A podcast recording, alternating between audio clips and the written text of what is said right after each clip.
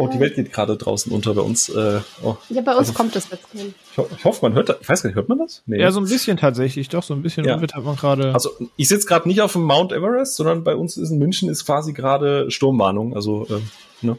Aber eine Warnung habe ich die Tage auch bekommen. Äh, wusstet ihr, und das ist noch ein kleiner Random Fact, bevor wir heute auf das eigentliche Thema zurückkommen, wusstet ihr, dass auf Spotify und Apple Podcast im Schnitt knapp 70 Prozent unserer Hörerinnen und Hörer uns zwar abonniert haben, uns regelmäßig hören, aber noch keine Bewertung dagelassen haben. René, was sagt dir das? Das trifft 100% meines Nutzerverhaltens bei anderen Podcasts. Ah, das ist aber Muss schade. Muss ich so ehrlich sein. Man, man, selbst wünscht sich als, als Creator, dass man bewertet wird und freut sich auch. Aber mhm. ich muss ganz offen sein, wenn ich meine ganze Podcast-Mediathek durchgucke, mhm. bin ich so ehrlich, habe ich noch bei keinem Bewertung hinterlassen. Vielleicht solltest du das einfach mal als Vorbild, du bist ja hier auch ein Vorbild bei uns. Ne? Du, ja. Die Leute schätzen dich ja nicht nur für deine sehr sachliche, fundierte, hassgeladene Meinung, die du immer rausposaunst, sondern auch als Vorbild. Und vielleicht kannst du die Leute dazu ein bisschen anstiften, zu sagen, hey, wenn ihr uns zum Beispiel gerne hört und ihr hört uns auf Spotify oder Apple Podcasts, dann könnt ihr doch einfach mal so ein paar Sterne da lassen, weil für euch ist es ein Klick und in dem Fall auch für dich, René, aber uns ja, hilft das halt was, ne? Ich habe in just der Sekunde einem meiner Podcasts fünf Sterne gegeben.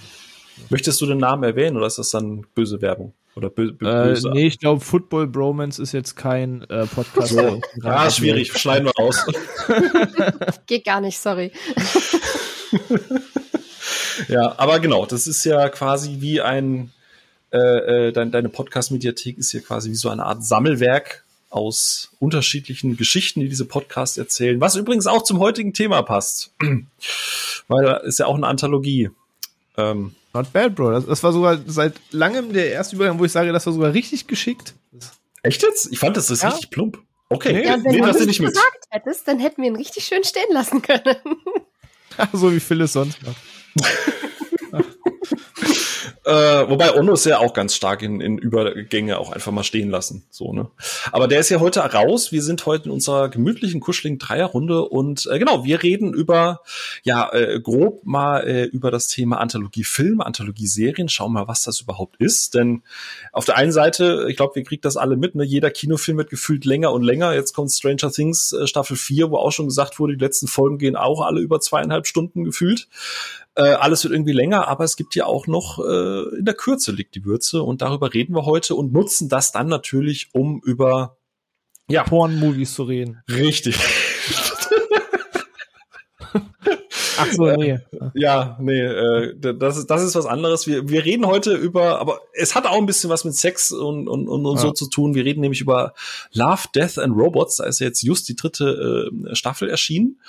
Und äh, genau, das nutzen wir einfach mal, um ein bisschen drüber zu reden, über die letzten vergangenen zwei Staffeln. Äh, wir werden nicht äh, jetzt jede einzelne Episode da komplett durchgehen, weil äh, ich glaube, wie viel sind es? 35 und selbst wenn wir über jede nur fünf Minuten reden, äh, ich glaube, manche freuen sich, wenn unser Podcast dann fünf Stunden geht, aber ich muss gestehen, wir haben heute Abend auch noch was vor, oder? René, du willst sicher noch ein WoW-Raid machen und ich habe noch HSV Hertha zu gucken. Und ich will ja. schlafen. Ich, ich glaube, wenn wir alle beleuchten. Ich habe heute den ersten Arbeitstag nach dem Urlaub gehabt. Ich bin heute Abend. Oh Gott, extra lieb sein zu René. Das ist, ja. aber dafür hast du erstaunlich gute Laune, fast. Ja, es, es war jetzt erstmal noch das äh, Ankommen und liest dir erstmal alles durch und so weiter. Morgen geht halt die richtige Scheiße. Ja. Ne? Also.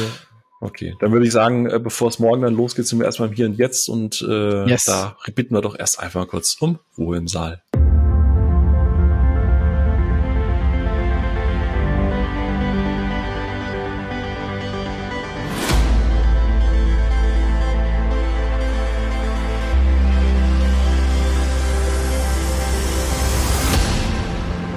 Ann-Sophie hat mich natürlich sofort korrigiert. Das heißt Anthologien und nicht Anthologien. Ist richtig, entschuldige. Ich weiß auch Ey, nicht, wo ich das Mir wird immer der schwarze Peter zugeschoben, dass ich die Aussprache korrigieren soll, also mache ich es jetzt auch. Ja, du hast aber auch hart dafür gearbeitet, also ne, äh, so ganz subtil immer. Nein, das heißt anders. äh, wenn du schon quasi mich da korrigierst, vielleicht wollen wir einfach mal äh, den Begriff an sich erklären. Also Wiki sagt ja, ich bin ja immer ganz faul und lese das immer vor, äh, Anthologie, ähm, also Anthologien lehnt sich an den Begriff ja, Anthologie, der in der Regel für ein Sammelwerk aus inhaltlich unabhängigen Kurzgeschichten steht. Sophia, was, was, was hat das denn jetzt mit Film und Serie zu tun? Naja, das ist im Endeffekt zumindest so wie ich das sehe, relativ simpel. Kurze Geschichten kannst du in allen möglichen Medien erzählen. Ob das jetzt ein Hörbuch ist oder ein niedergeschriebenes Buch oder kurze Filme oder Serienepisoden. Das ist eigentlich relativ egal. Das ist richtig genau. Was halt alle gemeinsam haben und äh, auch da zitiere ich jetzt einfach nochmal, weil es ist ja, man muss ja nicht alles immer selber selbst erfinden. Ähm, gerade im Bereich der Serien ist es, wie du es gesagt hast, äh, wenn Episoden beziehungsweise Staffeln unter einem vereinenden Thema stehen, aber anders als bei gewöhnlichen Fernsehserien unterschiedliche Figuren eine unterschiedliche Handlung und Besetzung und auch andere unterschiedliche Eigenschaften aufweisen, zum Beispiel unterschiedlichen fiktiven Universen Welten. Da fällt einem zum Beispiel ein, ich glaube, ich glaube gerade René und, und du, ihr beide seid in dem Thema sowieso tiefer drin als ich. Ihr habt schon mehr gesehen, was Anthologie-Serien, aber auch was Filme angeht. Ne? Also Filme, die quasi in ihrer Laufzeit mehrere Kurzgeschichten auch erzählen, die teilweise vielleicht so ein bisschen miteinander verweben. Ja, man erinnert sich zum Beispiel noch an äh, Sin City. Ne? Äh, hat ja im Prinzip ist das ja ein, eine übergreifende Geschichte über die, die, die Stadt an sich, aber erzählt viele kleine Untergeschichten. Jetzt, äh, René, du hattest äh, auch noch einige, eine große Liste an, an, an Beispielen. Möchtest du äh, vielleicht mal ein paar reinschmeißen? Ja, obwohl das tatsächlich überwiegend Serien waren. Aber wenn wir bei Filmen bleiben, könnte man Four Rooms nennen, auch wenn am Ende die Handlung zusammenläuft, aber nach der Definition würde das ja auch reinpassen. Mhm. Äh, was auf Netflix erst vor nicht so langer Zeit erschienen ist von den Coen-Brüdern, The Ballad of Buster Scruggs, geht auch in die Richtung und erzählt eigentlich mehrere Geschichten. Ähm, aber ansonsten bin ich da auch eher äh, bei Serien unterwegs. Also sei das jetzt ein Star Wars Visions, sei das jetzt ein Outer Limits, ähm, sei das jetzt die Masters of Horror Reihe. Also da gibt's halt ganz viele Serien, die eben auf dieses Konzept setzen, wovon ich zumindest eine grobe Menge, würde ich äh, sagen, gesehen habe. Oder auch äh, Black Mirror, was auf Netflix ja ziemlich groß wurde ähm, American Horror Story, obwohl wir da ja gleich zu kommen, das ist ja dann wieder dieses Staffeln, nicht Episodending, ähm, wo sich die Definition für mich ein bisschen beißt, aber äh, ja. Ja, same. Als, als ich das gelesen habe, so American Horror Story ist eine Anthologieserie, denke ich mir, ja, die Staffeln vielleicht, aber ich meine, in den Staffeln wird trotzdem eine zusammenhängende Story erzählt, mehr oder weniger. Ähm, das ist für mich nicht wirklich Anthologie schon allein, weil eine komplette Serienstaffel, die anders ist zu einer anderen kompletten Serienstaffel, mir einfach zu lang ist dafür. Das kannst du nicht mal als Kurzinhalt bezeichnen. Aber laut der Definition äh, reicht es ja quasi, dass es unter einem vereinenden Thema steht. Und ich habe jetzt noch mal äh, ein bisschen genau nachgeschaut und gerade auch für die Serie ähm, äh, wenn es sich bei, wenn es sich um eine Anthologieserie handelt, bei der es die genannten Unterschiede zwischen der Staffel gibt, umfassen die Staffeln durchschnittlich acht bis zehn Episoden. Also das ist quasi äh, durchaus mit aufgenommen. Und ich habe jetzt American Horror Story nicht, äh, Story nicht gesehen, aber ich glaube, das kommt ungefähr hin, ne, mit dem Bereich. Das, ja, ja, das ja. schon. Und klar, du hast immer ein anderes Thema. Hier ist es mal irgendwie die, die Dämonenkirche, das nächste Mal geht's um das Irrenhaus, das nächste Mal geht's um Hexen, das nächste Mal geht's um 80s. Du hast schon auch grundverschiedene Themen und bist immer gespannt, was das Thema der Season. Ähm, aber für mich im Kopf ist das einfach so, so ein Episoden- und kein Staffelding. Auch wenn es okay. von der Logik her natürlich genauso passt, dass Staffel 1 anders als Staffel 3 zu einer Serie und du sagen kannst, oh, die Staffel lag mir wegen dem Thema die nicht, ähm, weil es eben nicht einer kompletten Story und vor allem nicht einem kompletten Cast an Leuten folgen muss. Ja, aber so die grobe Idee an sich bleibt halt, du hast halt äh, äh, ein, ein, ein Thema, so eine Art roter Faden. Du hast jetzt gerade mhm. schon ein paar genannt. Ich würde jetzt halt, äh, auch einen Film, den du ja gerade in unserer Horror, äh, ähm, in unseren Horror-Episoden immer mal wieder genannt hast, das war Thema Trick or Treat. Ne? Erzählt ja im Prinzip auch äh, verschiedene unterschiedliche Geschichten, die auch nur so einen groben roten Faden haben, die miteinander zusammenlaufen. Wer jetzt Ono da, wird mhm. er wahrscheinlich aus der hinteren Ecke irgendwo VHS schreien, irgendwo aus dem Horrorbereich. Habe ich ähm, heute nie gesehen, aber der setzt auch darauf, das ist richtig. Oder genau. French Dispatch, der jetzt auch neuer ist, um hier den Wes Anderson-Film zu nennen. Ja. Genau, wollte ich gerade rüberleiten. Ich glaube, Sophie hatte den gesehen, ne? Oder? Ja. ja. Genau. Der, Passt der per hat, Definition da auch rein, ne? Ja, absolut. Ich meine, da hast du auch quasi ein so ein, so ein übergreifendes äh, Ding. Es geht ja um, um quasi ein, ein, eine Zeitung oder halt ein Verlag und ähm, alles spielt sich halt ab mit Korrespondenten und Journalisten aus diesem einen Haus. Und die schreiben halt alle ihre verschiedenen Kolumnen und diese verschiedenen Kolumnen sind dann das Ding. Das ist dann halt auch so ein Patchwork wie halt eine Zeitung. Ähm, und ja, eben diese kleinen Filmausschnitte, die sich auch stilistisch sehr stark voneinander unterscheiden teilweise. Hm. Bei Serien hätte ich ja zum Beispiel noch äh, True Detective mit reingeschmissen. ähm, weil man da ja auch immer davon redet, ah ja, erste Staffel kannst du gucken, zweite solltest du eher dodgen, drei wird wieder besser und danach war das Ding ja eh tot. Ähm, mhm. Aber ich, also ich sehe, wo ihr beide euch da dran äh, euch beißt. Ähm, vielleicht noch ganz spannend an sich. Äh, gibt ja auch äh, Serien, die zum Beispiel aus einer Staffel bestehen, einfach einmal ihre Geschichte durcherzählen und dann ist vorbei. Das ist wiederum dann eine Miniserie. Ne? Das hat dann nichts mit mit äh, Anthologieserie zu tun, sondern es muss also schon mindestens äh, zwei Staffeln, sage ich jetzt einfach mal, geben weil sonst bist du halt eine limitierte oder ein Limited Das Series. eine würde ja in das andere münden, oder? Also Beispiel, Fargo sollte ja eigentlich eine Season bekommen. So, die hat sich erzählt und dann war die ganze Kacke erfolgreich und dann hat man beschlossen, es kriegt noch eine Staffel mit neuen Figuren, anderem Setting, anderer Story. Und dann ist es ja quasi aus Miniserie zur Anthologieserie geworden. Oder ich habe es nicht geguckt, aber per se ist das dann richtig. Genau, dann ist das halt einfach gewachsen. Dann hat man es als Miniserie geplant. Das ist ja ähnlich wie Wayward Pines. Äh, ähm, mhm. Auch eine, eine sträflich überschaute, äh, überguckte Serie, äh, vielleicht auch, weil Shyamalan draufsteht. die erste Staffel ist wirklich, wirklich fantastisch und die zweite, also ich bin jemand, ich ziehe das normalerweise immer durch, egal wie äh, beschissen das es ist bei Serien oder bei Filmen auch. Ich breche ja ungern ab, aber äh, da habe ich die zweite Staffel ab, äh, abgebrochen und Shyamalan hatte da auch tatsächlich mal ein Gespür dafür, nicht mehr auf dem Regiestuhl zu sitzen und dann nur noch als Executive irgendwie tätig zu sein. Das hätte man auch lieber ähm, ja per se einfach sein lassen sollen. Aber ich glaube, da haben wir da einfach mal einen Haken drüber gemacht. Wie gesagt, Anthologie haben wir jetzt ein paar Beispiele genannt. Äh, Gibt sicher hier und da äh, noch ein paar andere Filme. Ich glaube, werden uns darüber unterhalten, diese, dieses ganze Konzept, die Geschichten aus der Gruft.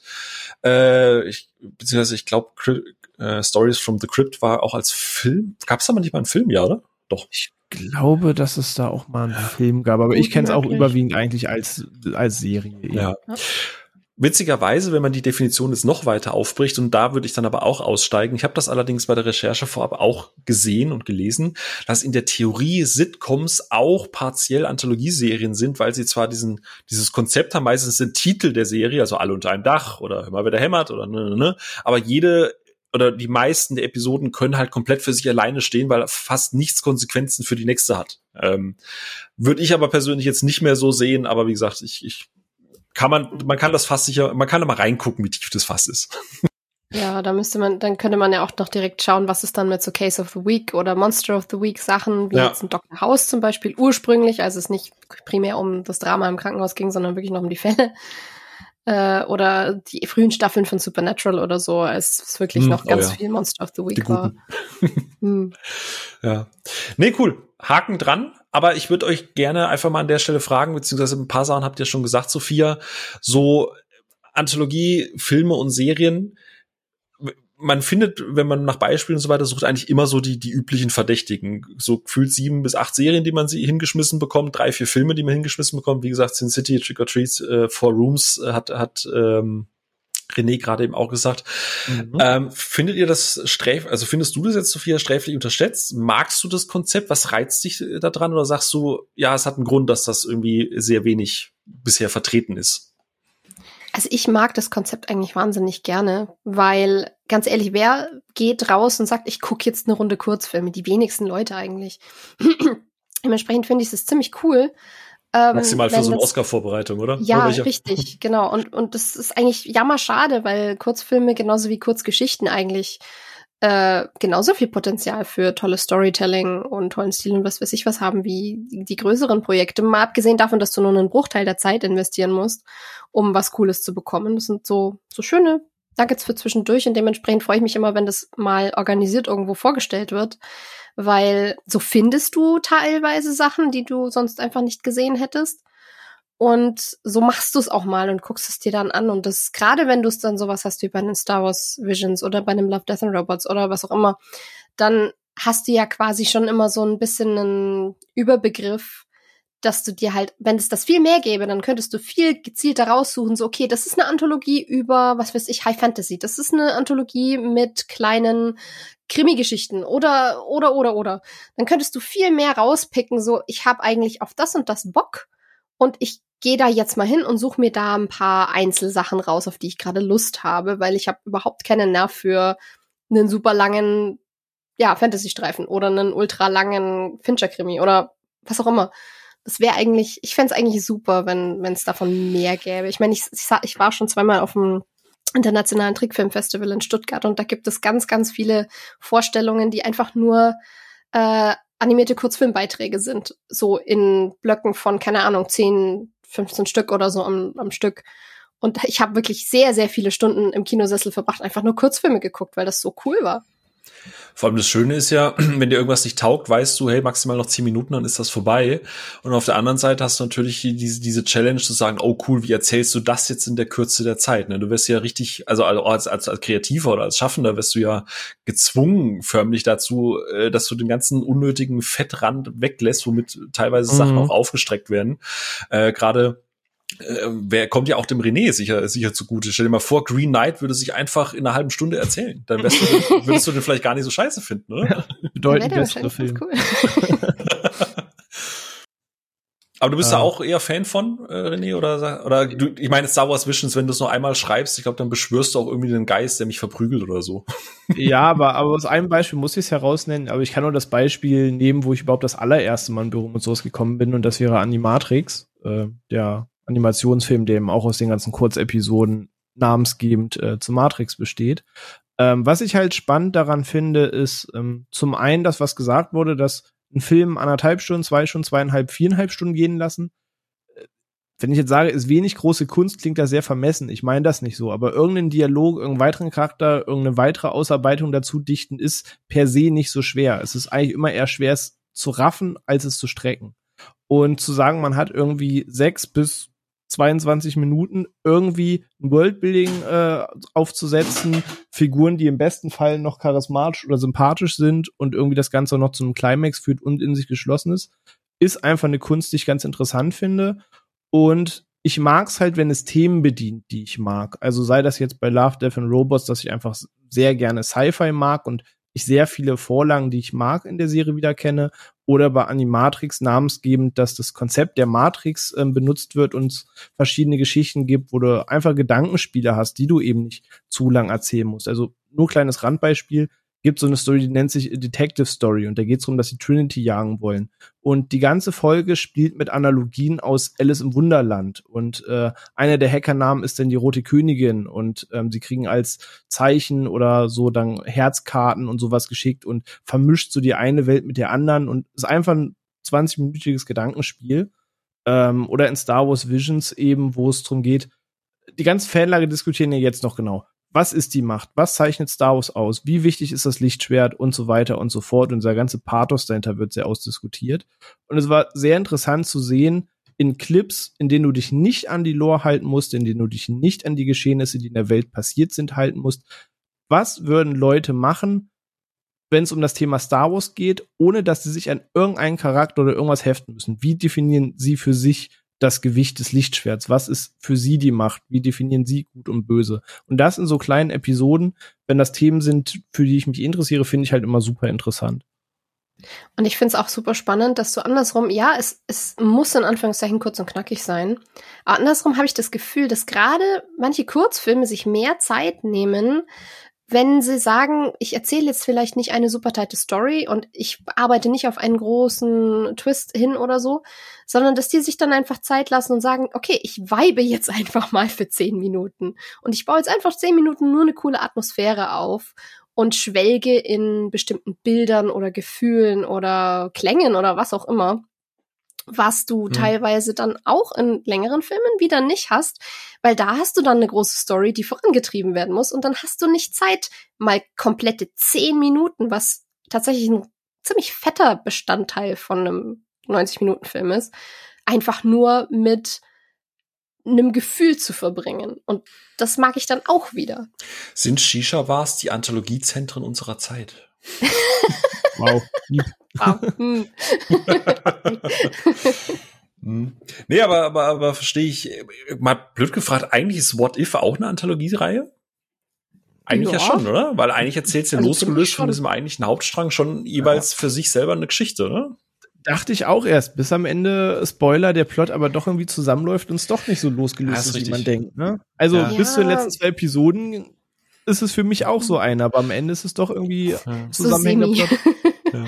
Aber witzigerweise, wo du es gerade heute davon hattest, mit dem Thema Animatrix, äh, beziehungsweise wo du es gerade davon hattest von dem Thema Animatrix, wir haben ja heute auf dem Discord auch ein bisschen drüber geschrieben, so, äh, dass sich viele ja auf John Wick 4 freuen. Und ähm, dass, dass, dass ich es eigentlich ganz spannend finde und wo du es gerade gesagt hast, so losgelöst irgendwelche Stories und so weiter und so fort. Eigentlich habe ich so schon okay Bock auf John Wick 4, aber ich würde mich viel mehr freuen, wenn jemand mit dieser Welt, die da mittlerweile mit dem Continental, gut, da kommt jetzt eine Serie und so, aber ich hätte viel lieber losgelöste, kleinere Geschichten, was so auf der Welt drumherum passiert, als jetzt nochmal Keanu Reeves zu sehen, der irgendwie oh, aus der Müllhalde aufsteigt. Alter, no disrespect cool an der Stelle, ne? Aber Einfach irgendwie so mal einen ne, Abschnitt Daily Life von dem Concierge aus dem Continental oder so. Ja, irgendwie sowas. Hat das so Zeug. Das, ich glaube, ja. gerade gerade so ein Vibe, wie ist es denn da, ständig Anzüge zu reinigen? Mhm. Wie ist das mhm. denn irgendwie in in einem Zentrum in Hongkong zu sein? Wie wie killt man denn da Leute? so, weißt du, so jede, jede, jede Kultur hat ja dann sich ihre anderen Werkzeuge und so. Also ich glaube, ja. fände fänd ich schon irgendwie ganz spannend, so losgelöst äh, von dem Ganzen. Und ich ja. finde es gar nicht vermessen, was du gesagt hast, René. Ähm, dieses Film länger machen ich glaube, die Kunst an einem guten Film liegt immer da, äh, darin, auch wirklich äh, zu sagen, okay, das muss weg, damit äh, mhm. das dem Ganzen dient. Also ich, ich weiß genau, was du meinst und ich, ich, ich finde das auch überhaupt nicht vermessen, weil wie oft sitzen wir hier, wir haben jetzt seit 57 Episoden aufgenommen, wie oft sitzen wir hier und sagen, ah, da 10 Minuten weg, da 20 Minuten weg und es wäre einfach ein besserer Film. Ich verstehe das als, als Schaffender und jetzt muss ich zu Sophia rüber gucken, ne? du kennst das selber, du bist selber kreativ tätig. Wenn man dann mal sagt, okay, ich, ich mache die Schleife jetzt halt nicht, sondern finalisiere das jetzt einfach, aber ah, vielleicht könnte man ja das doch noch so, so besser machen. Ne? Und da liegt halt die Kunst ja. da drin, irgendwann zu sagen, nein, jetzt ist hier Schicht. Das muss das erzählen, was ich erzählen möchte. Und äh, ich glaube, da kommt auch der Reiz her. Deswegen habe ich so einen unglaublichen Respekt vor allen, die das wirklich kurz und knackig hinbekommen. Ja. Ich bin definitiv jemand, ich kann alles, aber ich kann mich nicht kurz fassen. Das äh, kenne auch ich gerade in, in Wort. Ja, ich leider auch. genau, wenn René kurz was zu Dark Knight sagen möchte. Äh, 15 Minuten später. Nee, aber du hast gerade schon gesagt, René, dein erster Kontakt damals war die Animatrix. Genau, ähm, richtig. Sophia, erinnerst du dich noch daran, wann du das erste Mal so richtig mit einer, mit einer äh, Anthology-Serie oder mit einem Anthology-Film dich wirklich so bewusst, wo du gesagt hast, oh krass, das, das, das ist gar nicht, wie es sonst funktionieren muss? Uff, ähm, hm, das ist eine gute Frage. Ich glaube, Film nicht unbedingt bedingt. Ähm, fiel mir jetzt spontan nichts ein. Und dann die erste Serie war wahrscheinlich Black Mirror, wo ich das sehr, sehr bewusst wahrgenommen habe. Ansonsten gab's ähm, bestimmt auf Kika immer mal wieder Formate, wo quasi Kurzfilme auch ein Ding waren. Ich, äh, theoretisch ist jede Folge von Die Sendung mit der Maus eine Anthologie. das ist die längste Anthologie aller Zeiten. Das wäre theoretisch dann mein Einstieg in das Ganze. Oder Siebenstein oder so. Was ja auch im Endeffekt mhm. nur aus verschiedenen kleinen Geschichten in einer Folge besteht. Ja. Aber ja, dann irgendwann Black Mirror. Das ist ein Sprung. Sendung mit der Maus und dann Black Mirror. ja, ist ja thematisch auch irgendwas mit Mäusen. Klärt einen die Welt. Ja, ja, genau. ähm, nee, ich glaube, bei mir war es, was ich gerade eben schon gesagt habe, hier so Geschichten aus der Gruft, weil ich früher auch die Kurzgeschichten super gerne gelesen habe. Ich glaube, so das war gefühlt der Einstieg für jeden, der mal so in dieses dieses bisschen gruseliger reingucken wollte und immer noch genau an der Ecke oder so, dass die dass die Vorstellung schon dich je nachdem wie alt du warst und wie viele Filme du guckt hast schon in morbide Ecken schieben konnte, aber du konntest immer noch sagen, ja ja, aber wir erklären ja gar nichts. Das ist ja nur Fantasie von ihrem Kind. Ähm, und ich glaube dann ein Film, den wir heute zum Glück noch nicht genannt haben, über den ich auch gar nicht weiter reden möchte, aber ich habe tatsächlich einen gewissen Anthology-Film, äh, Anthology nämlich Movie 43 im Kino damals geguckt. Ähm, Oh. Ja, nee, nee, nee, nee, das Fass machen wir nicht auf. Aber nee, nee, ähm, genau. An der Stelle da draußen, ne, ihr wisst, wie das ist. Äh, Gerade äh, unsere Stammhörerinnen und Hörer, die La Rosen und und Juna, äh, Juna und so äh, benutzen das ja ganz gerne. Wenn ihr an der Stelle hört und direkt auf Discord mitkommentiert, schreibt uns doch mal, was quasi euer erster Aufschlag war. Ähm, bin mal gespannt, weil ich glaube, das könnte tatsächlich auch nochmal so ein Generationsding und Interessensding auch einfach sein. Ähm, ich habe dann sehr spät erst vor Rooms entdeckt und dachte mir, ich hätte den vielleicht mal viel früher gucken müssen, weil der ist toll. Hm. Aber ähm, aktuell läuft, wie gesagt, eben ähm, Love, Death and Robots, eine Serie, die es ja eigentlich so fast gar nicht gegeben hätte. Ähm, ich weiß, es ist gerade, ich weiß nicht, ob ihr das äh, auf Social auch so ein bisschen mitbekommen habt, aber gerade ist es so ein bisschen on vogue, mit dem Finger auf Netflix zu zeigen und voll auszulachen und scheiße zu finden. Habt ihr auch so ein bisschen den Eindruck? Eigentlich nicht, nee. Nicht? Also, wenn ah. ich ganz offen bin, mm. nee, kriege ich so in keiner Form irgendwo mit. Ah, weil ich äh, relativ auf YouTube relativ, ich habe letztens auch eins geteilt, viele, viele äh, Videos so sehe, why Netflix is on a downfall und why Netflix will be down soon und bla bla bla bla bla, diese ganzen Geschichten. Vielleicht bin ich da aber auch in der falschen YouTube-Schleife. Nee, nee, geht restlos an mir vorbei, muss ich gestehen. Und alle haben es doch gekündigt, weil es so teuer geworden ist, weißt du doch, René. Mhm. Ich krieg's schon mit, aber ich bin halt für die Arbeit so viel mit Filmeanlegen beschäftigt, dass ich halt alles mitbekomme, was demnächst noch so kommt und so. Und das, das ist so durchmischt und so viel Interessantes auch dabei, dass es mir eigentlich egal ist, was, was die Menge schreit, weil zu viel da ist, wo ich mich drauf freue. ähm, genau, und jetzt hoffe ich, dass ihr beide mir gleich helft. Ich glaube, René hat schon gesagt, er hat ihn geguckt. Ich weiß es tatsächlich gar nicht bei dir, Sophia. Aber war ja so, dass um die, ähm, ja, um die Jahrtausendwende hat ein gewisser, dieser David Fincher, habt ihr schon mal gehört, ne? Der hat den einen oder anderen durchaus okayen Film gemacht. Muss man äh, den kennen? Alien 3 und so, also war schon okay. Und ein gewisser Tim Miller, und zwar bevor er äh, quasi ähm, Ryan Reynolds äh, in seine jetzige Paraderolle verholfen hat, äh, die wollten ein Remake machen eines Films aus den 80ern, nämlich äh, Heavy Metal wo unter anderem Ivan Reitman äh, auch mitproduziert hat. Und ich meine, René, du hattest gesagt, du hast Heavy Metal gesehen, ne? Ist ja auch ein Anthologiefilm. Ich habe den gesehen und ich habe auch mal, aber nur über Web basiert, auch mal frühe Comics davon mal äh, zu lesen bekommen. Genau. Mhm.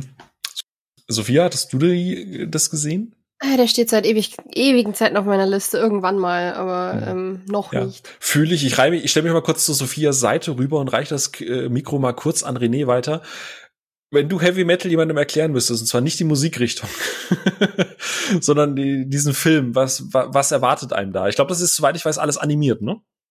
Ähm, das ist alles animiert, richtig, und oh, das ist schwer zu beschreiben. Also ich sag mal, wer das Videospiel Brutal Legend kennt und sich einfach also der Name kommt nicht ganz von ungefähr. Man stelle sich mal so ein paar überzeichnete Heavy Metal Cover der 80er vor gerade was so alles Richtung Black Sabbath, Heaven and Hell, Judas Priest und so weiter geht und überlegt sich, wie würde die Welt aussehen, wenn diese Cover zum Leben erwecken.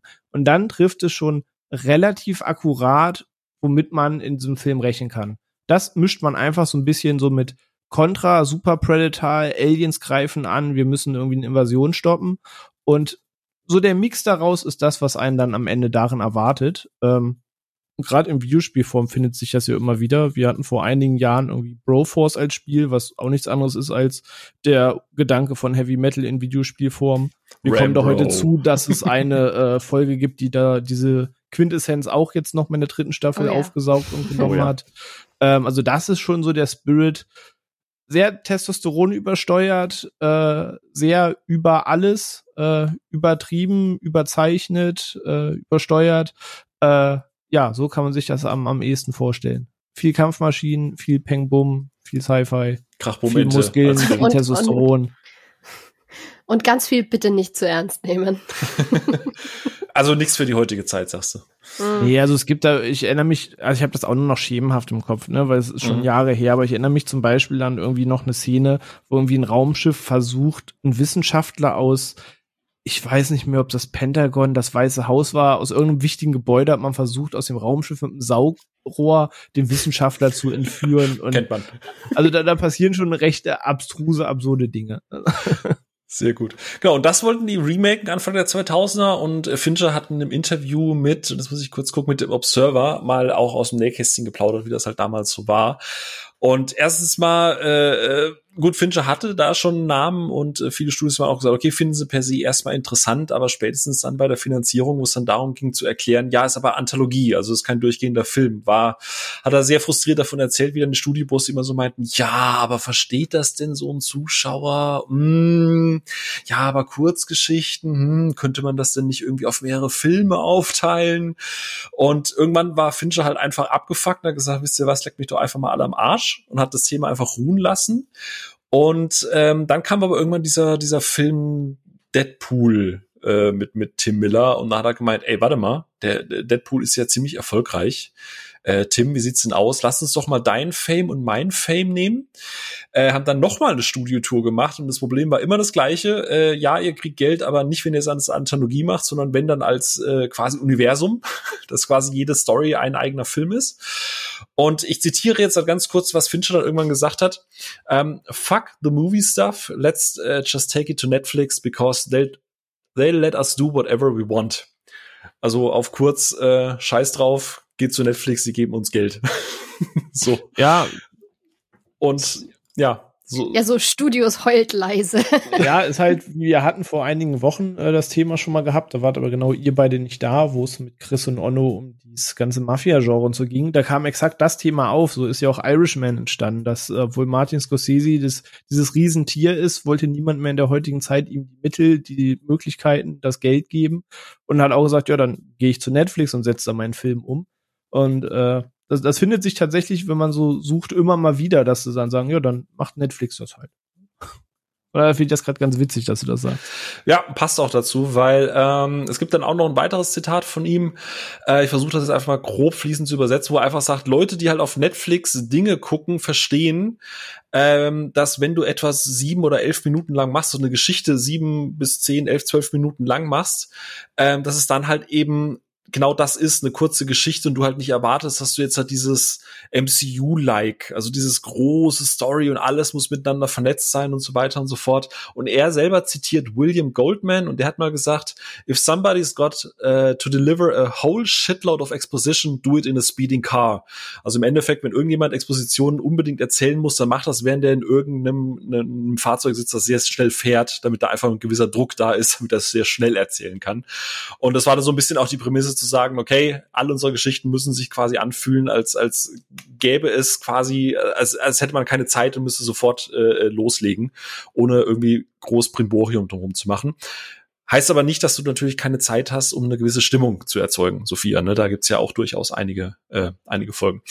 Ähm, Genau, und eigentlich war mal ursprünglich der Plan, dass du halt mit verschiedenen Studios aus aller Welt zusammenarbeitest. Also ich glaube, insgesamt haben die mit äh, 13 verschiedenen Studios überall auf der Welt äh, zusammengearbeitet, unter anderem die Blur Studios, die haben mehrere Kurzfilme beigetragen, die Blow Studios, Pinkman TV, Studio La Cachette, Unit Image und so weiter und so fort. Das sind ganz, ganz viele, wollen wir jetzt auch gar nicht alle aufzählen. Ähm, aber prinzipiell war der Pitch an jedes dieser Studios, äh, ihr könnt per se machen, was ihr wollt. Falls ihr irgendwie eine Vorlage Vorlage habt oder irgendwie eine Kurzgeschichte, die ihr mal gelesen habt, die ihr cool findet, könnt ihr die natürlich auch adaptieren. Gerne so, dass es in euren Style und im Prinzip in das so ein bisschen reinpasst, was ihr wollt. War dann das Resultat, dass am Ende der ersten Staffel von den 18 Filmen äh, 16 Stück Buchadaptionen waren und nur zwei tatsächlich selbst ausgedacht waren. Ähm, was halt natürlich daran liegt, ähm, viele dieser Studios sind zum Beispiel ähm, Werbestudios also gut, eins davon war Sony Pictures Imageworks, die arbeiten natürlich auch für Sony und so weiter mit. Ähm, aber viele davon drehen halt gerade in der Werbebranche relativ viel und, und die haben natürlich auch einen gewissen Einfluss gehabt und auch Leute, die da sitzen, die mit Kurzgeschichten aufgewachsen sind und die gesagt haben, ey fuck, die beschmeißen uns mit Geld, lass uns doch mal bitte diese geile Kurzgeschichte irgendwie verfilmen. Und äh, ja, da, äh, so ist das Ganze dann quasi entstanden. Wir sind jetzt äh, Stand 2022 in der äh, ja, in der, in der dritten Staffel. Und ich würde mal sagen, wir machen jetzt mal kurz das Fass auf für Volume 1. Ne? Volume 1 ist am 15.03.2019 erschienen, wie ich es gerade gesagt habe. Es gibt 18 äh, Einzelfolgen, 16 davon basierend auf Büchern. Ich gebe auch ganz ehrlich zu, wer sich dafür interessiert, welche Folge auf welchem Buch äh, basiert, der kann einfach die Credits danach schauen, weil ich glaube, sonst blasen wir den Podcast hier heute auch einfach auf bis in die Kenntlichkeit. Ähm, aber mal so an euch beide gefragt, vielleicht Sophia, Love, Death and Robots. Wir sind jetzt halt alle zusammen wieder im Jahr 2019. Der Release steht davor. Man hat vielleicht mal das, hast du das Trailer-Material gesehen? Hast du, wie hast du von der Serie erfahren und hattest du Bock drauf? War, warst du sofort angezündet? Äh, ich weiß es ehrlich gesagt gar nicht mehr. Ich glaube, ich habe wirklich einfach nur an dem Tag auf Netflix geguckt und auf die New Releases und habe das gesehen und dachte mir nur so, hm, ist ein cooler Name. Was, was, was, was tut das? und habe halt angefangen zu gucken und dann habe ich es halt einfach durchgeguckt. Ich glaube, ich habe wirklich innerhalb von einem oder zwei Tagen das weggeguckt immer. Ich glaube, das ist aber mittlerweile so ein Meme, so nach dem Motto, ey, ich werde jetzt immer jeden Tag ein, zwei Folgen Love, Death and Robots gucken. Ein Panel später, fuck, ich bin durch. ja, so ungefähr. Wie war es bei dir, René? Hattest du einen Trailer gesehen oder war es bei dir auch so ein, Binge, äh, so ein bisschen zufällig drüber stolpern? Mm ja, nee, ich habe schon die Trailer gesehen, weil ich, äh, blöd gesagt, einfach dem Netflix-Kanal folge und man die Trailer mitkriegt und dann ist man einfach, als es angekündigt wurde, drüber gestolpert. Ähm, aber tatsächlich hat sich meine Begeisterung anfangs relativ in Grenzen gehalten, weil äh, es genau das Thema war, das mich interessiert. Das klingt jetzt sehr ironisch, aber normalerweise, wenn jetzt so eine Kurzgeschichtensammlung kommt, wo es irgendwie um Cyberpunk, um Roboter, um Science Fiction geht und so weiter, bin ich da eigentlich addicted. Mein Problem zu der Zeit war ein bisschen, alles und jeder hat irgendwie jetzt auf Science Fiction und Cyberpunk gemacht. Sei das jetzt, dass irgendwie das Spiel noch anstand, das sich dann ins nächste Jahr verschoben hat, dass immer noch jeder und seine Mutter über Blade Ach, Runner 2049 gesprochen hat. Ah, okay. Ja, das fiel alles auf die Zeit. Dann sind Spiele erschienen wie irgendwie Technolast, dann gab es auch nochmal irgendwie ein Blade Runner Spiel, dann ist Red Strings Club erschienen und an jeder Ecke Virtuaverse war glaube ich auch da, kurz davor oder kurz danach.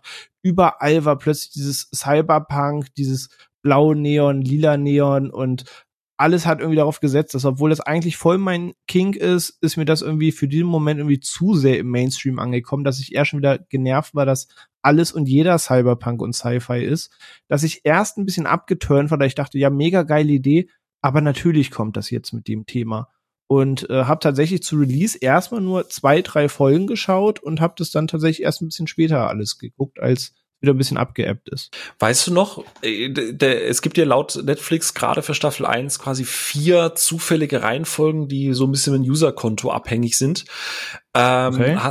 Hast du quasi die Originalreihenfolge gehabt? Also hast du mit Sonic's Edge angefangen und danach diese Three Robots oder ging es bei dir? Genau, genau. Das, okay. das war die Reihenfolge, die ich hatte, einfach vom, vom Start weg, genau. Okay.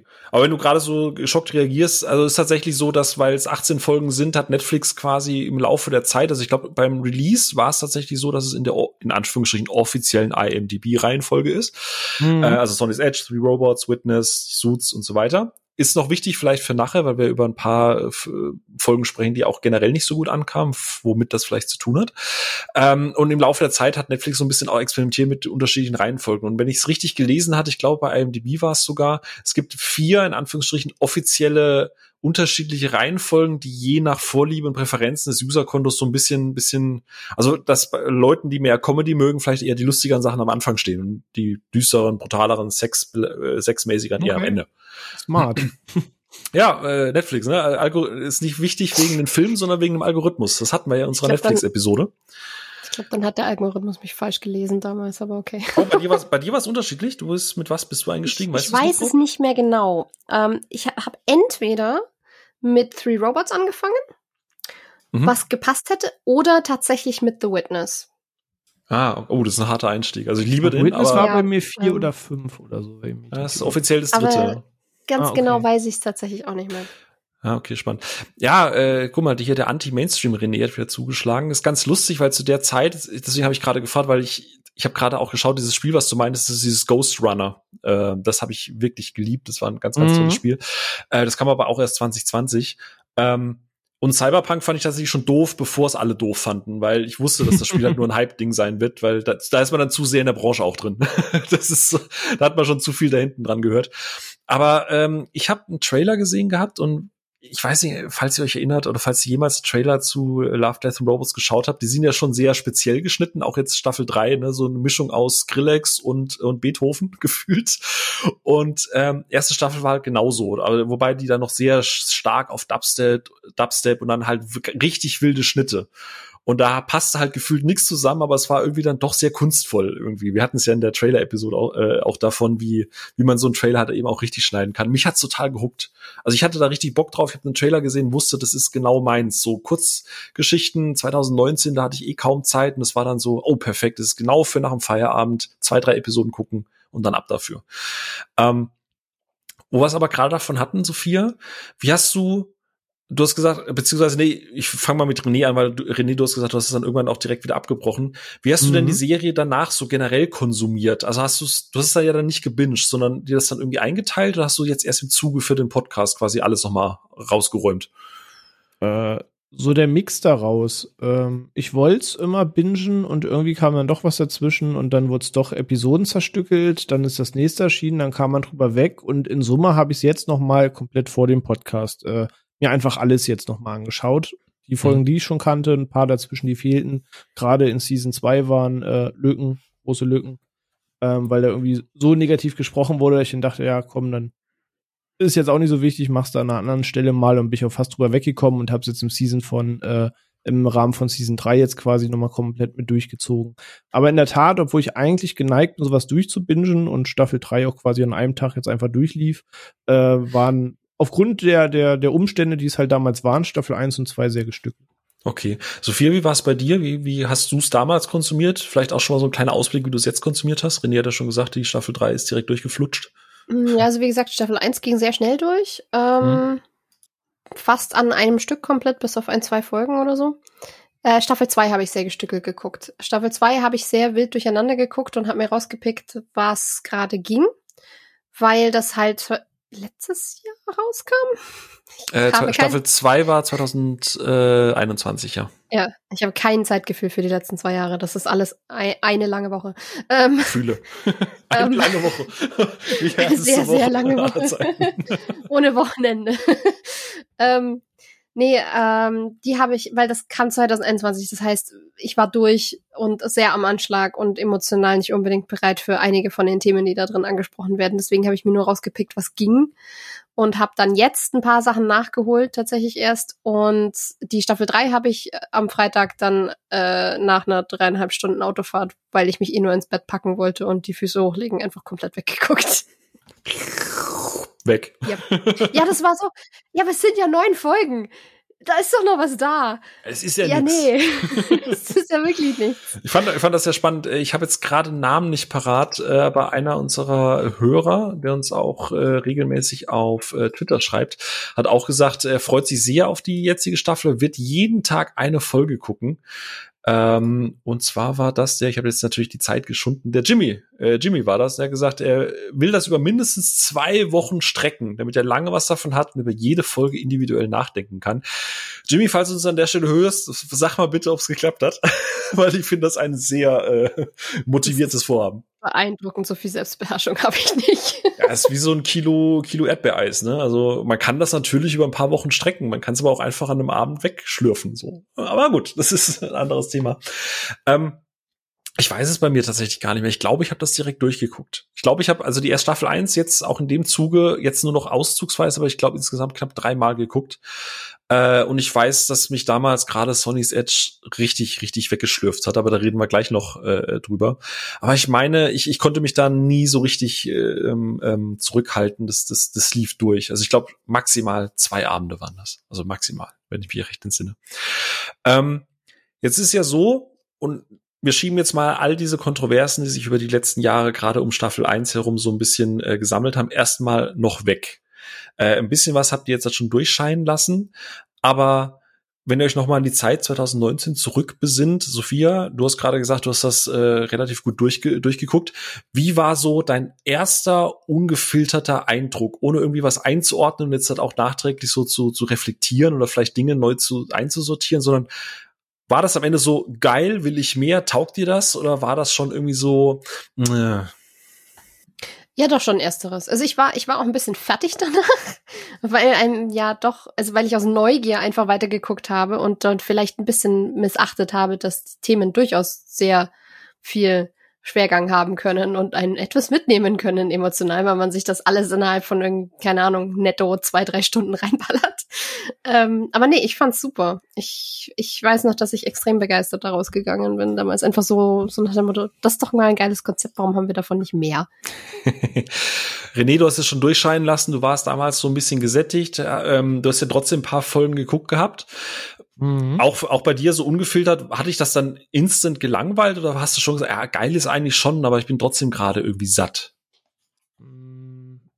Die, die, die Mischung aus beiden Aussagen. Also einmal, ich fand es schon ganz cool oder finde ich immer noch, Spoiler, äh, mag schon sehr, sehr, sehr viele der Episoden aus unterschiedlichen Gründen.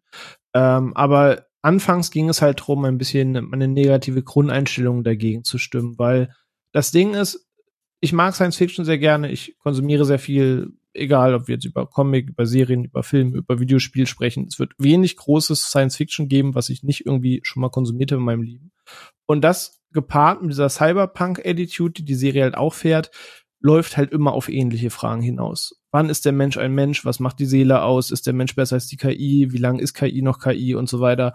Und es war so, ja, du wirst jetzt wieder dieses Sci-Fi einmal eins hier durchdudeln. Und dann gab es so ein paar Episoden, die mich genau darin bestärkt haben, genau diese Fässer zum 700. Mal aufzumachen, zu sagen, ja, okay, kennen wir schon. Ähm, dazwischen waren aber eben auch richtige Sachen, die neuen Einblick geben, einen alten Trope ein bisschen anders aufsetzen oder auch generell in eine andere Richtung Sci-Fi gehen, die ich mag. Ähm, von daher, ich war schon anfangs so ein bisschen, naja, komm, beweis mir mal, was du kannst, aber in Summe war ich dann trotzdem sehr positiv eingestellt und mochte es dann auch. Hm. Ja, also ich äh, gebe zu, also ich, ist kein Geheimnis, ich glaube, die Leute hören uns lang genug zu. Bei mir ist Style over Substance, bin ich natürlich immer Fan davon. Und gerade mit dem Einstieg, mit der Originalreihenfolge, sage ich jetzt mal, Sony, Three Robots, Witness, Suits, das war schon geil. Ich war komplett hooked. Also ungefähr, dass ich das am Ende durchgeguckt habe. Es gab so ein paar Folgen, war dann so, ja, das ist jetzt so diese typische, wie in der normalen Serie, so dieses Filler, das hatte ich jetzt nicht abgeholt. Oder wie Sophia beschrieben hat, hat mir der Vibe mich jetzt irgendwie nicht abgeholt. Es gab immer so Elemente, wo man dann irgendwie mochte und man gesagt, okay, die Prämisse ist zum Beispiel cool, aber mm. oder oh, der Style ist ganz cool, aber der Rest, mm. Mhm. Ähm, aber am Ende war ich dann, äh, ich glaube, die letzte Folge ist offiziell The Secret War und dann war so, fuck, schon durch? Oh schade. Und dann ging es natürlich los. So, was hat den anderen Leuten gefallen? Und dann liebäugelt man natürlich und habe ich in dem Moment auch so liebäugelt, wo ich dachte, oh krass, aber da, da reden wir nachher noch drüber kurz so, oh, da hätte ich vielleicht gerne einen Film dazu in dem Stil oder so. Mhm. Aber kommen komm, kommen wir später noch mit dazu. Ähm, es war ja so, auch da wieder, ich glaube, äh, gerade Sophia, wenn du jetzt die Promo-Phase und so nicht mitbekommen hast, äh, bin ich mal gespannt, was äh, du dazu sagst. Aber ähm, gerade wenn es um das Thema Promotion geht, wenn es ums Bilder aus der ganzen Geschichte geht, waren so Sonny's Edge und Three Robots. Das waren so die die die Aushängeschilder, sage ich jetzt mal. Klar, die anderen, äh, die, es gab auch in den Trailern immer wieder Einblicke in die anderen äh, ähm, Folgen mit rein. Ähm, aber wenn es so Promomaterial, Bilder, Poster und so weiter ging, dann wurde dann schon sehr mit diesem Sonny's Edge und dieses Three Robots kokettiert.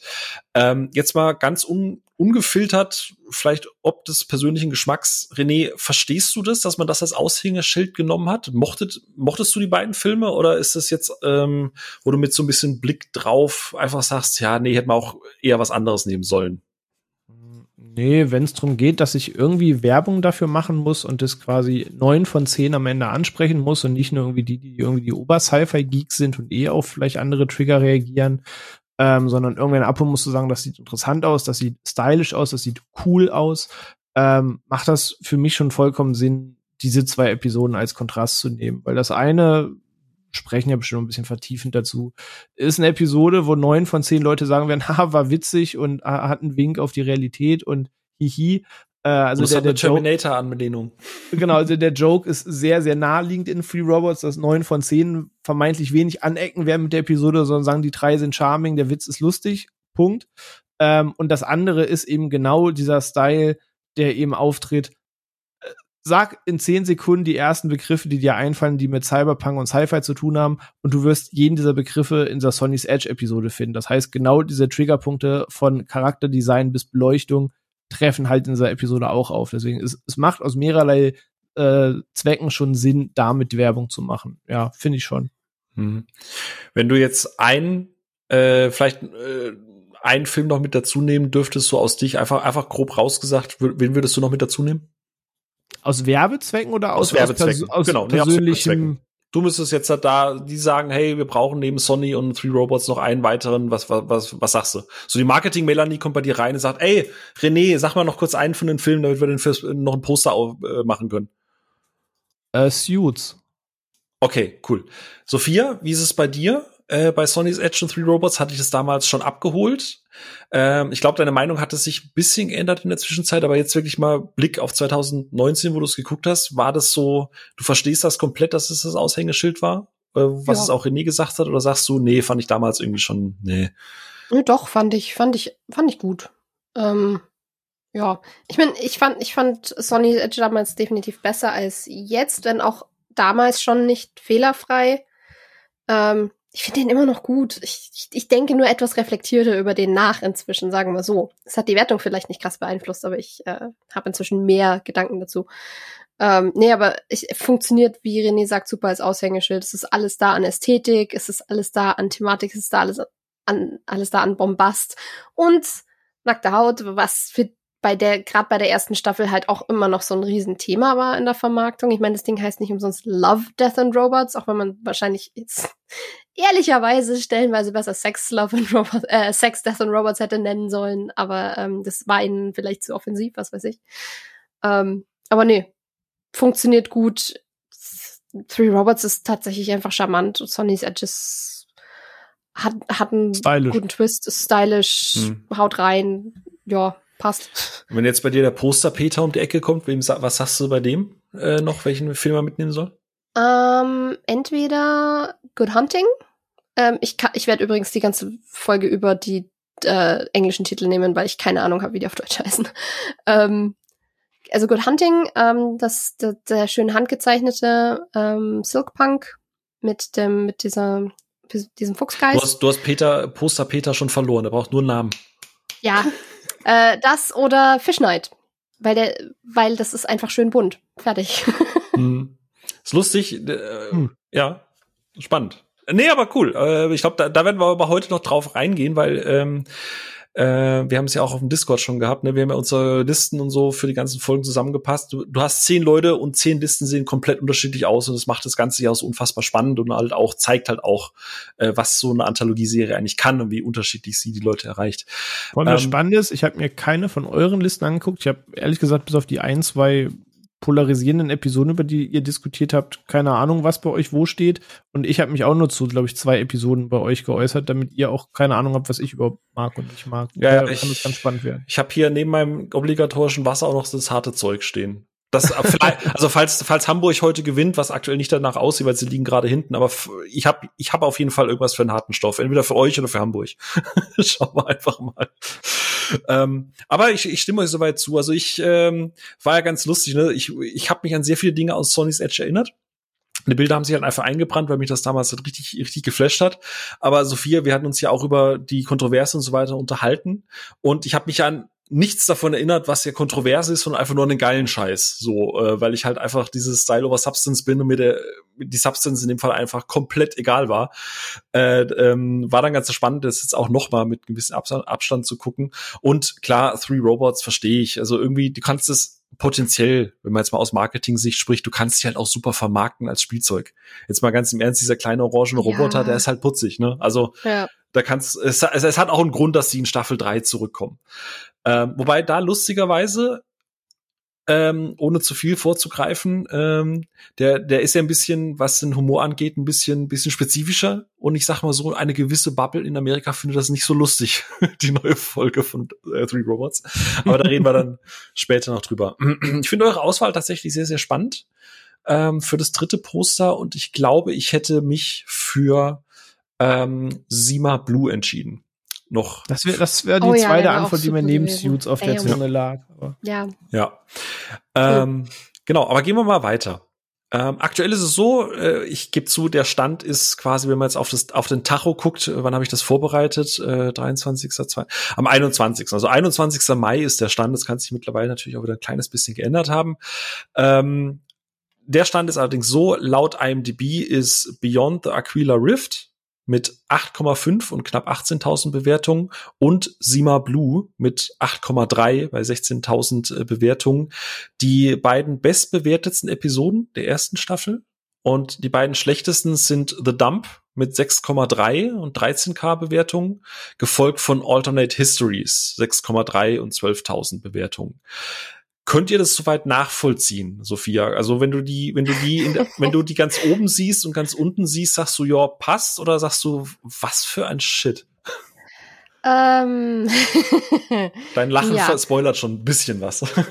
ähm, ja, also zu den unteren erstmal. Ich verstehe, warum der Dump weit unten ist.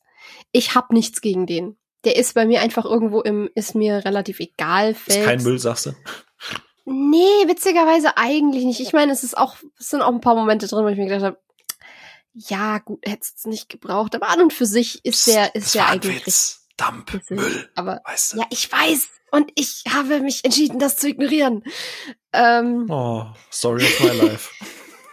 ich, ich verstehe ehrlich gesagt nicht, warum, warum den so viele haten. Ich finde den harmlos und fertig. Ähm, und Alternate Histories, ich verstehe es. Aber ich glaube, da draußen spielen zu wenig Leute Cards Against Humanity. Weil das ist halt, das ist genau das, woran ich denken muss bei dieser Folge. Das ist, diese Folge ist einfach nur eine Session von Cards Against Humanity mit ein bisschen Zeitreisethematik dazu. Und ich find's lustig. weiß nicht, was das jetzt über mich aussagt, aber ähm, ich meine, die Beschreibung ist halt schon Gold, ne? Want to see ja. Hitler die in a variety of comical, fantastic ways. Welcome to Multiversity.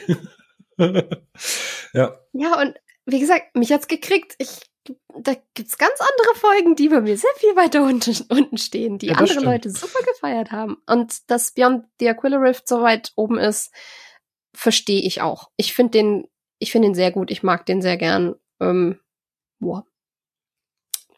Mhm. Zu allem anderen kommen wir noch. ja. René, wie ist es da bei dir? Also bei Vedam kann ich den, den Hate auch nicht verstehen. Also ist halt inhaltlich komplett belanglos einfach, so, ohne Frage. Ähm, aber ich mag zumindest einfach den Artstyle und die Animation und habe einfach den, den, dem Style des Ganzen halt gerne zugeschaut, weshalb mich die Episode nicht so gestört hat, weil es sah nice aus und gemessen daran, wenn es was Cooleres erzählt hätte, dann wäre ich damit äh, fein gewesen. Aber meine letzten beiden Plätze sehen da ganz anders aus. Also Dump ist da nicht auf den letzten beiden. Und ich befürchte, was da ist. Oh Gott, ich glaube, ich brauche einen Schnaps. Reden, wir, reden wir nachher noch drüber, schauen wir mal. Ähm, und bei den oberen Plätzen, ja, ich, ich kann es verstehen. Es, es sind nicht meine oberst, also zumindest Aquila ist nicht bei mir auf dem obersten Platz, aber ich verstehe, was Leute daran mögen. Es ist das gleiche wie bei dem Film Passengers, was einen daran interessiert. Aber wenn man ganz ehrlich ist, die Geschichte ist ganz geil, aber sie steht und fällt mit den letzten 30 Sekunden. Und am Ende feiert man es für das, für den Twist am Ende, aber nicht zwingend für den Weg dahin. Also, also ich verstehe schon, dass das den, den großen Wow-Impact auf die Leute hat und die Episode ist auch stark. Ich mochte die und ich blieb auch gespannt die ganze Zeit drauf und dachte mir, naja, was, was kommt jetzt? Ähm, aber es basiert mir halt fast so sehr auf dem Twist, während mir bei anderen Episoden auch der Weg dahin noch bedeutend mehr Spaß gemacht hat. Aber es ist trotzdem eine sehr gute Episode. Mhm. Ähm ja, also ich bin bei euch. Äh, Aquila Rift ist, ist von Staffel 1 tatsächlich, ich glaube, wenn ich nach meiner grob sortierten Letterbox-Linie gehe, wobei viele halt gleiche Wertungen haben. Das heißt, es kann sich von heute auf morgen ändern. Weit oben, aber auch nicht ganz oben. Äh, ich freue mich sehr, dass Sima Blue äh, vorne ist, weil ich weiß noch, als, ich das, 2000, als ich das 2019 gesehen habe, war Sima Blue relativ im Mittelfeld irgendwo. Das hat sich jetzt tatsächlich mit der Zeit erst rauskristallisiert. Ähm, deswegen freut mich das sehr, weil hm. ich, ja, was? Ganz kurz, ich muss kurz dazwischen grätschen, weil mein Gehirn gerade angesprungen ist an Sima Blue und mich daran erinnert hat, dass ich jetzt wieder weiß, wie ich auf Love, Death and Robots gekommen bin damals und was tatsächlich meine erste Folge war, weil das war Sima Blue, die ich bei einer Freundin mitgeguckt habe, weil die das schon für sich entdeckt hatte und dann gesagt hat mit ihrem Freund so, ja, wir gucken heute Abend jetzt noch wieder eine Folge Love, Death and Robots, weil die tatsächlich die Selbstbeherrschung hatten, sich das aufzuteilen. Und da habe ich die mitgeguckt und dann kam ich heim von diesem Besuch und dann habe ich angefangen, es zu gucken. So, sorry, das musste ich jetzt ja, loswerden. Alles gut, das ist ja, siehst du mal, es ist, ist doch, also ist doch die philosophischste der ganzen ersten Staffel, würde ich. Ja, ja auf jeden Fall, auch schön mit Kreislauf. Da ist der ganze Weg halt auch einfach spannend. Da geht es nicht darum, ja. wo, wo es am Ende faktisch endet, sondern halt um, um alles, was er da, ja, ja, aber alles, was er dazwischen halt so ein bisschen erzählt erzählen möchte. Ähm, und bei, ähm, ich war ein bisschen überrascht, was den Bodensatz angeht, also den laut IMDb Bodensatz, weil lange, lange Zeit und auch als Staffel 2 erschienen ist, war nämlich auf dem allerletzten Platz Sucker of Souls, der tatsächlich auf dem drittletzten Platz ist mit 6,5 ähm, also die drittunbeliebteste Serie, äh, Folge der ganzen Serie, dass ich tatsächlich nachvollziehen kann. René und Sophia haben gerade eben schon so ein bisschen gesagt, äh, was, wieso? Ähm, ich habe vielleicht einen Erklärungsversuch, aber erstmal, ihr beide mochtet Sucker of Souls, ne? Das ist diese Dracula äh, was, handgezeichnete was, Serie. Was heißt mögen? Also ich springe jetzt auch nicht krass in die Presche und nehme sie in Schutz, aber sie hat mir auch nicht wehgetan. Ich war gut unterhalten. Da ist so ein Testosteron-Bobby, der ganz witzige Sprüche hat. Gerade seine Katzensprüche muss ich, ich sag's wie es ist, bin ich nicht so stumpf, da musste ich schon sehr lachen. ähm, und hatte einfach an dieser kurzen Schnitzeljagd einfach meinen Spaß. Also ich verstehe, warum man sagt, das hat mich jetzt nicht bereichert. So, ich sage nach äh, Sima Blue habe ich äh, interessantes Gespräch mit meiner Freundin geführt und man hat diskutiert über das, was die Folge am Ende aussagt, was ein interessanter philosophischer Ansatz ist. Das hast du jetzt bei der Sucker of Souls Sache nicht. Da gibt's nicht viel zu diskutieren danach. Ähm, also ich kann verstehen, was die Leuten nicht gibt, aber ich war recht stumpf unterhalten von. Also sie, sie tat mir nicht weh. Genauso wenig hat sie mich so richtig bereichert und vorangebracht. Wald okay und ist für mich irgendwo im Mittelfeld. Ja. Sophia, du same oder? Okay. Ich habe ja versucht, alle Folgen mal zu ranken, nachdem das bei uns in der Community auch ein paar gab, die gesagt haben, ich habe jetzt alle Folgen genommen und ich habe ein definitives Ranking. Und ich so. und dann mein Gehirn so, ja, aber du möchtest jetzt eigentlich lieber 35 Kurzfilme ranken, als dich wieder an dein Paper für die Uni zu setzen. Also ranken so. wir das jetzt. Prokrastination. Richtig. Und dann, und dann habe ich halt erstmal grob in Bereiche aufgeteilt in Love It, Like It, äh, Meh und Hate It. Und Sucker of Souls ist im Like-It-Bereich. Ich mag den. Ich, ich mag den Artstyle, weil der im Gegensatz zu vielen anderen auch wieder nochmal was anderes ist. Es ist super schön animiert. Ich finde diesen einen Moment, wo ein, ein armer Student auseinandergerissen wird, extrem cool gemacht, wie da einfach Schicht Kennst um Schicht du, von ihm abfällt. Das ist, ja, das Gefühl kenne ich.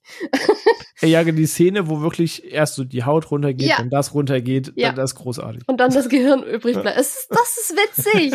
Das ist witzig, das ist cool animiert und sowas kannst du halt nur mit Animation machen. Sowas funktioniert nur, wenn du es überstilisierst. Und das ist genau das Potenzial, was ich sehen möchte mit verschiedenen Animationsstilen. Dementsprechend, ja. wenn du sagst Style over Substance, ist Sucker of Souls für mich sehr viel Style over Substance, weil ich den Style halt richtig gefeiert habe. Hm.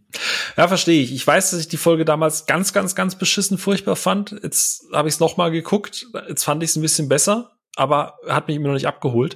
Aber damals war das auch sehr undankbar. Ich meine, in der offiziellen Reihenfolge hattest du Sonny's Edge, Three Robots, The Witness, Suits, und dann kommt Sucker of Souls. Und das ist ein harter Kontrast auf jeden Fall. Genau, und ich glaube, und das war die Erkl der Erklärungsversuch und warum vielleicht auch Netflix sich irgendwann entschieden hat, so die Reihenfolge ein bisschen durchzumischen, weil du kommst halt von diesem Slav, Death and Robots und viele, also ich will das, das klingt jetzt, das wird, wird man denken, Leute sind doof oder so, aber ich sag mal so, der, der, der Mainstream-Mike, so, der vielleicht einmal im Jahr ins Kino geht, kann mit Anthologie vielleicht nicht so viel anfangen. Und wenn dann das, die Folge oder die Serie heißt Love, Death and Robots und du kriegst in den ersten vier Folgen Exoskelette, Tod, Blut, Sex, Roboter und Cyberpunk und dann kriegst du plötzlich Dämonen und handgezeichneter Look. Ich glaube, das kann schon einen gewissen Dämpfer geben, gerade wenn danach noch When the Yogurt Took Over kommt. Also muss so. Also ich, ich, ich, glaube, spätestens da klingelt dann vielleicht was so nach dem Motto, oh, warte mal, irgendwie habe ich da was nicht nicht ganz verstanden. Also ich, das wäre so mein meine versuchte Erklärung, weil ich kann, ich weiß, dass es mich damals so ein bisschen rausgerissen hat, aber jetzt habe ich festgestellt, es lag nicht nur daran.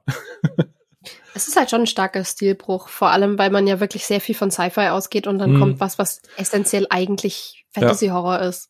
Ja. Was, was ich persönlich mag, weil ich eher im Fantasy-Bereich bin als im Sci-Fi-Bereich die meiste Zeit. Ja. Aber ich verstehe, dass man es thematisch irgendwie dann nicht einordnen kann. Ja, dass das einen dann da, da bist du wieder bei dem, wie du die Folgen guckst. Also in einem Binge-Moment ist das schwierig in der Reihenfolge, weil es einfach ein kompletter Stil- und Inhaltsbruch ist. Ähm, ich habe zum Beispiel jetzt die dritte Staffel nur die dritte quasi geguckt, sprich nur Episoden der dritte. Und die erste und zweite habe ich jetzt einfach komplett bunt durchgewürfelt geguckt. Mal eine Folge der zweiten, mal der ersten, mal die letzte, mal die erste, mal aus der Mitte und die vollkommen bunt zusammen.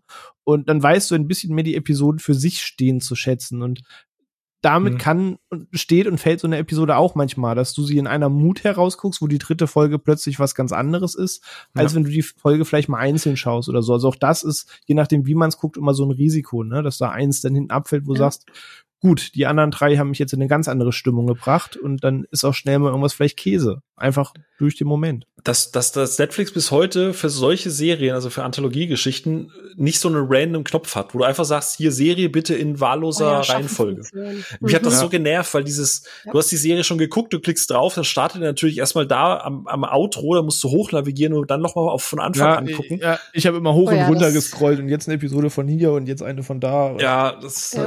Äh, ey, Netflix. Das war für ein ne? Rewatch ein ziemlicher Krampf, ehrlich gesagt. Ja, das ist, also gerade wenn, wenn du dann so kurze Folgen hast, das ist äh, Netflix, ne? wenn er zuhört, äh, bitte schreibt doch mal an Feedback. so, jetzt gehen wir mal, mal ans Eingemachte. Wir haben ja gesagt, wir gehen jetzt nicht jede einzelne Folge durch. Deswegen einfach mal ganz offenen Raum geschmissen und da könnt ihr gerne einfach reinplatzen, wie ihr wollt. Wenn ihr ein Staffel Highlight und ein Staffel Lowlight nennen müsstet, was, was wäre das bei euch? So open, wer auch immer gerade möchte. Mm, da ich mir sehr sicher bin, dass zwei Highlights, äh, die genannt werden müssen, gleich genannt werden, verzichte ich darauf, beziehungsweise über Sima Blue haben wir gerade schon gesprochen, dass ich mit zustimme, dass die Folge so weit oben steht, aus vielen Gründen, deswegen nenne ich sie nicht nochmal. Die andere Folge, die ich mag, steht eine 50-50 Chance, dass Phil sie nennen wird. Ähm, deswegen nutze ich den Spot, um da so ein kleines Herzthema zu nennen. Ich mag Suits einfach unheimlich gerne. Ähm, weil einfach der, der Style, die Animation der, Se äh, der Folge, da würde ich mir eine ganze Serie oder einen ganzen Animationsfilm zu angucken. Viele sagen halt, er sieht so ein bisschen Fortnite-esque aus und ich verstehe, was die Leute meinen, aber ich finde den Animationsstil furchtbar charming. Und dazu fasst er eben so Ideen auch von Starship Troopers. Das Design der Viecher sieht ein bisschen arg aus wie die Zerg in StarCraft, aber Danke, mega ja. cool animiert. ähm, die Prämisse der Folge ist so ein bisschen Under the Dome, also diese Stephen King Serie. Ähm, und das wirft irgendwie alles zusammen. Und das mitten bei so einem Farmer irgendwo auf der, äh, ne, ja, namensgeht auf der Farm. Und ich fand das alles mega charming. Und das gemixt mit irgendwie gefühlt dem Iron Giant quasi, ähm, und so ganz vielen Sachen, die man irgendwo schon mal gesehen hat, war so ein wilder Mix, dass ich sage, ja, okay, Under the Dome und Starship Troopers und StarCraft und Titanfall und der Eisengigant, account me in. Und das zusammen mit dem, mit dem Animationsstil und dass ich die Figuren sehr charming finde, hat die bei mir tatsächlich einen Spot sehr, sehr weit oben. Ich habe da einfach sehr viel Spaß und würde mir da mehr von angucken. Ja, du sagst mit dem Under the Dome. Im Übrigen, wir werden nicht spoilerfrei diskutieren. Das ist ein bisschen schwierig bei dieser Serie, wenn wir unsere. Wir reden über eine sieben, sieben Minuten Episode, aber äh, wir wollen nicht spoilern. Also es gibt Genau. Anfang, Ende und es gibt im Mittelteil ein bisschen Liebe, Tod und Roboter. Genau. Ja gut, aber manche Folgen basieren ja schon fairerweise genau auf einem Twist zum Ja. Beispiel Ja. und dann laufen Genau. komplett eben dahin. Aber am Ende sind es dann auch wieder drei Jahre jetzt oder nee, drei, genau Ja. drei. ja, natürlich, natürlich. Also ich glaube, wir, wir achten da schon sehr drauf, aber gerade bei so Mini-Anthology-Serien, ah, schwierig. es geht ne? ja auch um den Weg Ja. dahin, wie es animiert ist, wie es umgesetzt wurde. Also es ist jetzt nicht so, dass wenn du jetzt den, den Twist von Aquila Rift kennst, die Folge nicht mehr gucken brauchst. Es Nee. macht trotzdem Spaß zu sehen, wie sich die Episode Ja. aufbaut, als Was- Beispiel. Ja, was wäre dann direkt, packst du gleich noch dein Lowlight dahinter? Wo hast du gar keinen Spaß gehabt in der Staffel? Da teilen sich zwei den Platz. Das ist zum einen dieses Fischneid-Ding, weil, ja, ich verstehe, das Warte kurz, warte kurz, so warte kurz. Hörst du das? Dieses, dieses zerbrochene Herz von Sophia? Hörst du das so ein bisschen? Ey, Diese- ja, diese du, ey, ich, ich fand das stilistisch schon witzig, weil es sieht halt eins zu eins aus, wie die Telltale-Spiele aussahen und das wird auch safe die Absicht gewesen sein, weil die Parallele schon sehr groß, ähm, zu groß, um unbeabsichtigt zu sein und das fand ich schon witzig, aber die letzten vier Minuten der Episode sind ganz nice, aber dafür waren die ersten sechs für mich persönlich leider auch halt ziemlich schnarchig und das war die Episode, wo ich am ehesten dachte, naja, was, was passiert denn jetzt noch? Also deswegen, es gab da zwei, die sich da ein bisschen um den Platz gebügelt haben, welche ich weniger mochte. Die eine hat aber noch einen geil zerfleischenden Kampf gehabt und deswegen äh, wird's die Fischneid-Folge eher unten. Okay, jetzt bin ich neugierig, leider. Was ist die letzte, was ist das andere? Äh, Das andere wäre das Shapeshifters gewesen. Ich Ah, fand, ja. das ist Uncanny Valley aus dem neunten Kreis der Hölle. Zwischen allem, wo du denkst, ey, richtig geil animiert, sehen die Figuren einfach furchtbar schlimm aus da. Ja. Aber dieser Kampf am Ende zwischen den Werwölfen, der ist schon fett. ja, alles, was bei Tag ist, ist echt schlimm und bei Nacht denke ich mir so, ja, cool, hätte das vielleicht alles nachts machen sollen. Schade ja, ja, eigentlich. genau. Sophia, wie ist es da bei dir? Ja, ne, toll. Jetzt hat mir René mein Highlight weggenommen. das wäre auch Suits gewesen und über Oh, Sima Blue haben wir auch schon geredet. Aber ich habe ein Backup. Ähm, wenn es nicht Suits ist und nicht Sima Blue, Sima Blue ist im Übrigen meine Lieblings-, meine Top 1 von diesem ganzen Monster-Ranking geworden letztendlich, ähm, dann wäre es Blindspot, den irgendwie viele Leute überhaupt nicht mögen, aber ich mag den. Total vergessen, aber äh, bitte erzähl Ja, doch so- mal. Vergessen Diese. Mad Max Borderlands Folge, das war super. Ja, das ist Das war doch die mit dem Angriff auf diesen Konvoi, ne? Richtig, das ist der Angriff auf den Konvoi. Das ist Genau. einfach nur ein, ein kleiner Heist mit einem Team, was sich dumme Sprüche an den Kopf wirft und dabei die verschiedenen Expertisen raushängen lässt. Und ich liebe es. Ich liebe Heist-Filme, ich liebe Heist-Teams. Ähm, und dann hat mich der Stil auch halt noch ziemlich krass erinnert an eine, eine fortgeschrittene Version von einer Serie, die ich als Kind sehr gerne geguckt habe, nämlich Stormhawks. Die kennt keine Sau mehr, glaube ich zumindest. Aber die war auch so ähnlich und die hatte eben auch so ein bisschen diese, diese postapokalyptische ähm, Schrottplatz-Optik, so ein bisschen halt eben auch Richtung Borderlands und was weiß ich was. Und das hat, das drückt bei mir halt alle Nostalgieknöpfe und äh, er ist kurz, er ist rasant, ich mag die Charaktere, fuck it, dann ist das halt mein Highlight. Ich muss, ich muss, ich muss jetzt, ach oh Gott, ich sterb gerade innerlich so ein bisschen. Wir haben es ja letzte Woche gerade erst davon gehabt, ne, hier Thema 80er und Nostalgie und Kindheit und welche Serien haben einem geprägt. Wenn, ich möchte das ganz kurz mal in Relation rücken. Wenn Sophia davon redet, dass sie damit aufgewachsen ist, dass sie von Nostalgie redet, redet sie von einer Serie von 2007. René, was macht das mit dir? Ey, wir hatten schon ein paar Mal diesen Moment, wo ich da schmunzeln musste, wo mir ja. dann immer der Altersunterschied tatsächlich bewusst wird, wo ich denke, ey, da warst du schon am Arbeiten, da hast du schon deine ersten komatösen Erfahrungen hinter dir, da warst du schon jeden Wochenende betrunken. Ja, da war nicht mehr so viel mit Kindheiterinnerung. Ich bin halt so, weißt du, ich bin halt so, ich, wenn ich was ich kenne, dann google ich das natürlich nebenbei und ich weiß, wenn es bei Ono ist, ist es immer irgendwie so Kannibalenfilm aus den 70ern, aus Italien. Oder halt irgendwie eine, eine Serie, die halt damals irgendwie drei Folgen in den 80ern bekommen hat, die keiner kennt, aber wo er natürlich die Blu-ray in der Special Edition zu Hause hat. Und jetzt war gerade so Stormhawks 2000, und es war dann so klick, klick, klick. Was? Was? Aber gut, entschuldige. Das war eine Cartoon Network Serie damals gewesen, okay. Ach, ja, so. also zugegeben ist es auch sehr späte Kindheit. Also es ist ja schon am Übergang zum Teenager-Dasein, aber. Kurzer äh, Input zu dem Blindspot, was ganz spannend ist, weil es auch so im unteren, äh, einer der schlecht bewertetsten aus der ersten ist, die hat 6,4 nur. Äh, was ich nicht nach, also ich habe sie vergessen gehabt, ich habe es dann nochmal geguckt und ich weiß genau, was ihr sagt. Äh, bei mir wäre es eher Mittelfeld, aber ich finde es schade, dass die so schlecht angekommen ist. Ich verstehe das ehrlich gesagt auch nicht. Ich meine, ich glaube, viele Leute regen sich so ein bisschen drüber auf, dass quasi ähm, am Schluss kommt so dieses, aber sie überlebten doch alle, aber auf der anderen Seite legt dieser Film es nicht drauf an, irgendwie tragische Tode darzustellen, sondern nee. der ist von vornherein so ein bisschen, behandelt es alles ein bisschen lapidar. Und das kann ich auch verstehen, dass Leute dann sagen, oh, das hat sich jetzt bislang alles so schön ernst genommen. Mhm. Was soll mhm. ich damit jetzt? denke ich mir, ja, aber man kann halt auch spaßresistent sein. Eben. Vor allem, wir hatten von die Diskussion, dass dieser Heavy-Metal-Film so das geistige Vorbild gewesen ist und da ist das noch eine der ehesten Episoden aus der ersten Staffel, wo wirklich dieser Geist dieses Films quasi drin auflebt, dass das eben halt alles ein bisschen over ist. Es hat einen Cyborg, der Zigarre raucht und dann äh, Selbstschussanlagen kaputt kloppt mit bloßen Fäusten. Was, äh, komm schon. Overwatch nennt man das Bob. Montag in Berlin, ne?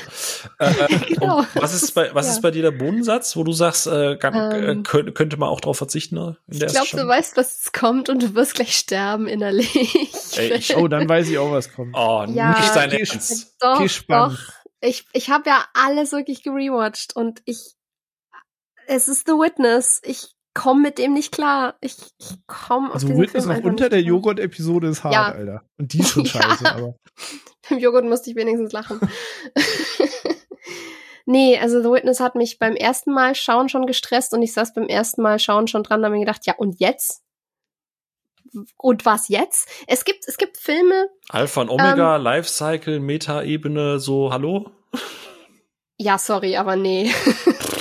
Nur weil du dir denkst, und wie cool wäre es, wenn dann am Schluss sie sich anguckt und dann sieht sie sich wieder und dann dreht sich das um, heißt es noch lange nicht, dass das was zu sagen hat. Ich meine, ja. ich weiß, das werden viele, das Gefühl werden viele bei anderen Sachen gehabt haben, wo ich mir dann gedacht habe, aber wieso verstehst du es denn nicht? Und das ist genau das Ding mit diesen verschiedenen Listen. Manche Sachen packen einen, manche regen einen zum Nachdenken an und manche Sachen finden andere Leute dann wieder nur prätentiös und das so geht's mir halt mit The Witness. Mal abgesehen davon, dass der, der Stil mich in Grund und Boden stresst. Die Animationen sind toll. Und ich weiß, dass es eine stressige Situation vermitteln soll, aber bitte stell doch einmal deine scheiß Kamera scharf bei diesem Film. Meine Güte. Äh, und äh, noch dazu, dass ja, ich will die Kontroverse nicht jetzt schon irgendwie krass anschneiden oder so, aber ich finde. Reden wir nachher noch drüber, ja. Ja, es ist. Da ist mir wirklich ein bisschen zu viel einfach komplett sinnfreie Nacktheit und Zeug drin, wo ich gesagt habe, nee, sorry, gibt mir gar nichts. Weiß nicht, warum das da ist. Mach es weg. Leider mein Lowlight. Ich bin, ich bin Mitte 30, ich kann das. Ich, weißt du, ich, ich halte das aus. Wenn es nicht tröste, ich habe die irgendwo im Mittelfeld. Das ist Aber okay. Witness ist halt ein Werbetrailer für Cyberpunk 2077. Jedes Szenario in dieser Folge ist aus diesem Spiel quasi.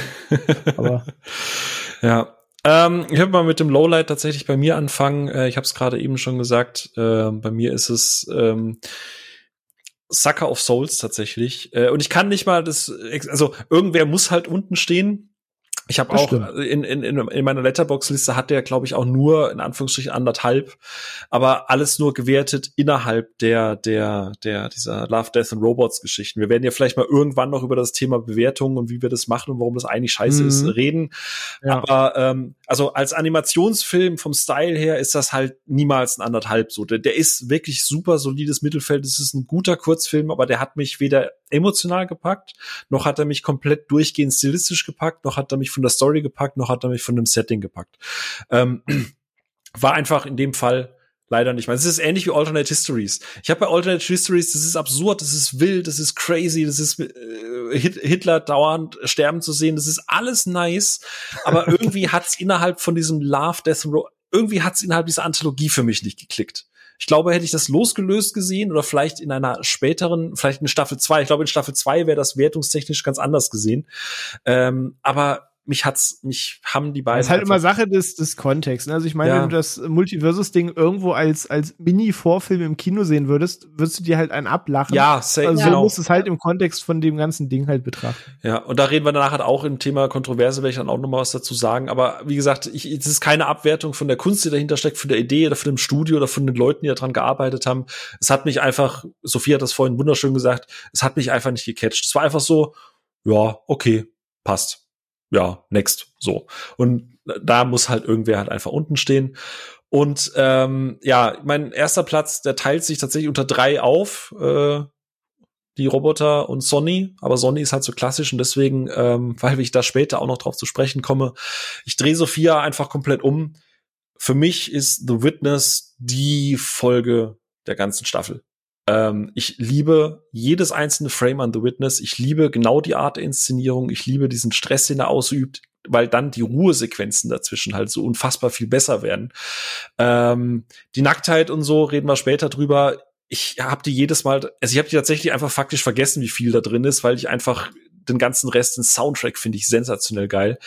Ähm, der, der, der Regisseur Alberto Mielgo, Alberto äh, Mielgo äh, hat ja vorher oder zu der Zeit auch an ähm, Spider-Man Into the Spider-Verse gearbeitet und es ist total spannend zu sehen, wie viel davon in The Witness drin ist. Also ich weiß es nicht, Sophia, wie viel du da reingeguckt hast, aber wenn sie irgendwie eine Tür zumacht, dann steht dann halt ein Blamm daneben, was du halt dann später auch wieder bei Spider-Man siehst. Also ich finde Ja, ja, doch. Ne also man, man sieht die Einflüsse ja. und dafür schätze ich den, den Macher auch ich, ohne Ende. Ja, Respekt, ich wirklich. Hab, ich habe tatsächlich aber auch ja. fairerweise, ich glaube, und ich glaube an der Stelle hätte, wäre The Witness weiter hinten gestanden und hätte, ich hätte einfach alles andere vorher gesehen und hätte gesehen, wie thematisch unterschiedlich man vielleicht auch diverse Themen macht. Ich glaube, ich hätte es nicht so wertgeschätzt, aber nach so diesem, René hat das vorhin gesagt, neun von zehn Leuten finden The Robots gut mhm. und dann kommt The Witness. Es ist so ein bisschen wie Drive und danach kommt Only God Forgives. So ein komplettes Kontrastprogramm. Und Witness hat mich damals, ich habe sowas in der Animation halt noch nie gesehen gehabt. Ich habe sowas in dem Stile noch einfach nie gesehen. So einerseits sieht es teilweise fotorealistisch aus. Dann hast du aber teilweise auch dieses komplett stilisierte mit diesen flachen Texturen, dieses Spider-Verse-mäßige, diese verschobenen Texturen und schwarzen Outlines und so weiter. Ich habe es einfach geliebt. Ich mochte die Idee dahinter, auch den in Anführungszeichen Twist am Ende, dass es so eine Infinite Loop und so weiter ist. Für mich The Witness mit großem Abstand, auch aus stilistischer Sicht, ganz, ganz, ganz oben mit dabei. Ähm, Juna hat das letzte schön gesagt, Work of Art äh, und alles andere darf man sehr gerne in Frage stellen. Du hast ja auch gesagt, es ist bei dir Mittelfeld.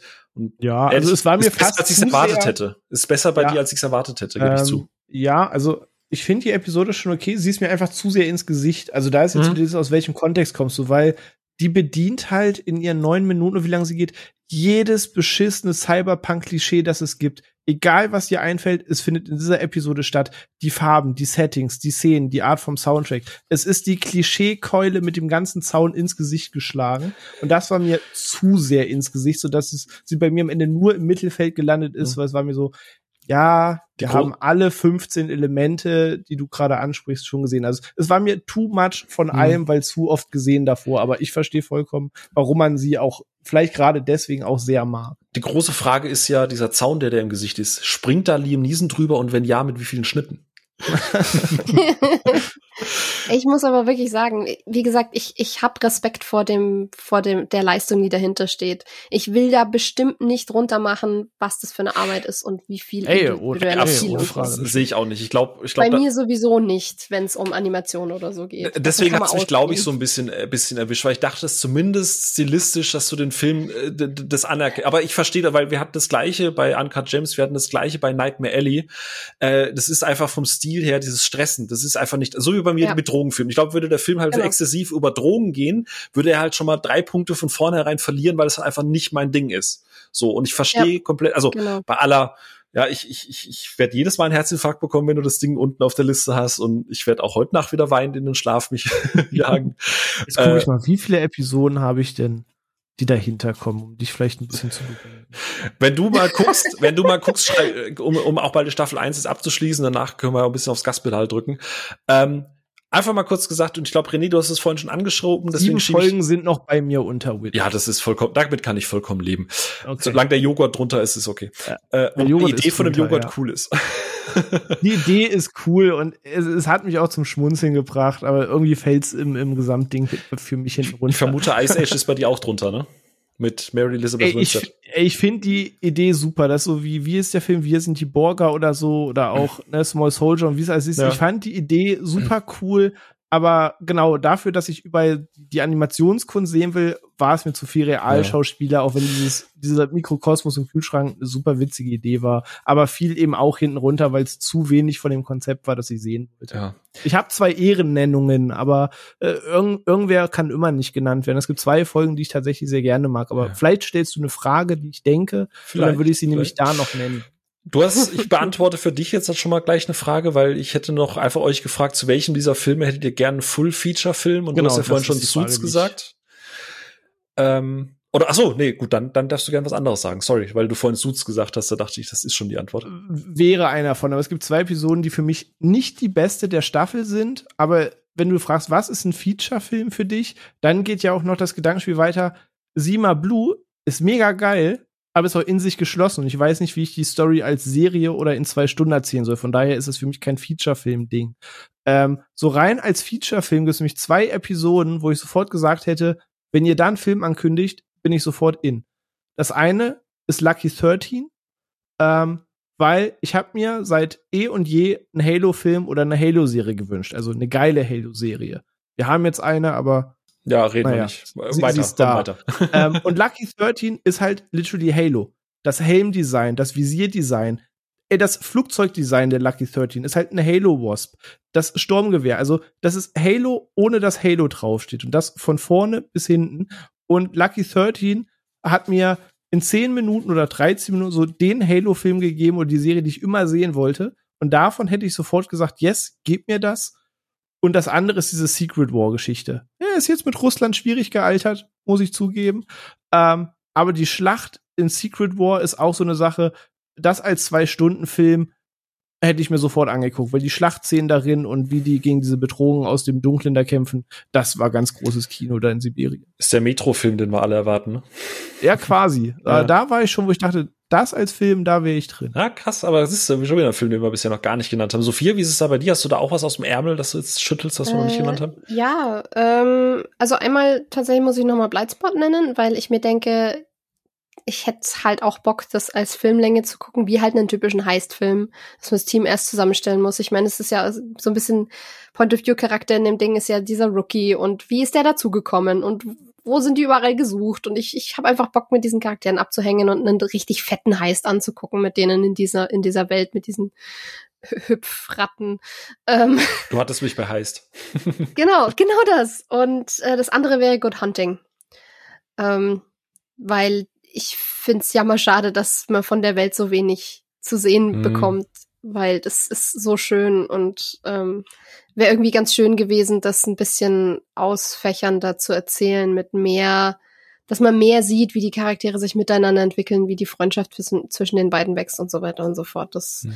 es, es überspannt ja einen sehr langen Zeitraum und ich finde, das könnte man auch länger erzählen. Ja. Ähm, ja, ganz lustig, hättest du jetzt gut Hunting nicht gesagt, hätte ich das nämlich gesagt, weil ich glaube, und jetzt Achtung, ganz, ganz äh, Hot Take, ich glaube, wenn du das wirklich als Full-Feature-Length-Movie rauslassen würdest, könnte das in den Fahrtwassern der Ghibli-Filme auch laufen. Könnte von mir aus auch vielleicht ja. gerade mit ja. seinen, gerade mit seinen äh, sehr äh, tieferen Kommentaren, mit, mit dieser ganzen Metaebene, mit diesen Geschichten, die es halt in seiner Geschichte zu erzählen hat. Es könnte auch vielleicht irgendwann mal im, im Sinne eines äh, Ghost in the Shell genannt werden. Ähm, ja, ja stimme ich euch zu. Gedacht. Oh, da ist gar nicht so Hot Take. Scheiße. Okay. Ja, gut. Nee, ich mochte ja. ich sage ja, irgendeine kannst du immer nicht nennen, aber ich mochte die auch durchaus ja. sehr gerne. Aber ähm, weil wir natürlich, äh, weil ich natürlich bin, wer ich bin und weil du es jetzt gerade schon genannt hast, ich sag's einfach, wie es ist. Ich hätte gerne Sony's Edge Film. ich sag's, ich hätte einfach Bock, muss nicht unbedingt jetzt halt mit Sony per se sein oder mit diesem. Fight Club trifft Pacific Rim. Ja, genau. Ganz genau. Ich finde die Idee, ja. von mir aus kann es auch als Serie oder als Anthologiefilm, dass innerhalb dessen verschiedene Kämpfer, die dann am Ende alle zusammen dann, whatever, so, so Alita Battle Angel mäßig, wenn du auch dieses Roller mhm. Game hast. Der, ich hätte einfach Bock drauf. Ich mag den Stil, der ist auch über die Jahre hinweg, finde ich, sehr gut gealtert. Das, der sieht immer noch wie aus dem Ei gepellt aus. Das stimmt. Ähm, gibt es so die eine oder andere Folge, wo du siehst, ja, man merkt, in drei Jahren hat sich dann doch noch mal was getan. Aber Sony's Edge, ich, ich würde einfach gern von der, und ich weiß, René rollt wahrscheinlich ein bisschen mit den Augen, weil es ist halt Cyberpunk einmal eins. Gerade auch das stimmt, heutzutage. Aber, aber die Episode habe ich trotzdem sehr weit oben. Einfach wegen der Action, dem Kampf, ja, dem Feature Design. Kaiju Drift Fight Club und genau das. Ja. Also dieses, dieses Interlinken ist halt nice. Dann kannst du schöne persönliche Geschichten erzählen, wie das ja in dem Fall auch jetzt ganz klassisch, sagen wir mal, erzählt wird. Aber ähm, hätte ich tatsächlich einfach Bock drauf. Gut. Ja. Verstehe ich vollkommen. Nee, da hat die Klischeekeule bei mir auch besser getroffen, weil wir das Thema mich abholt.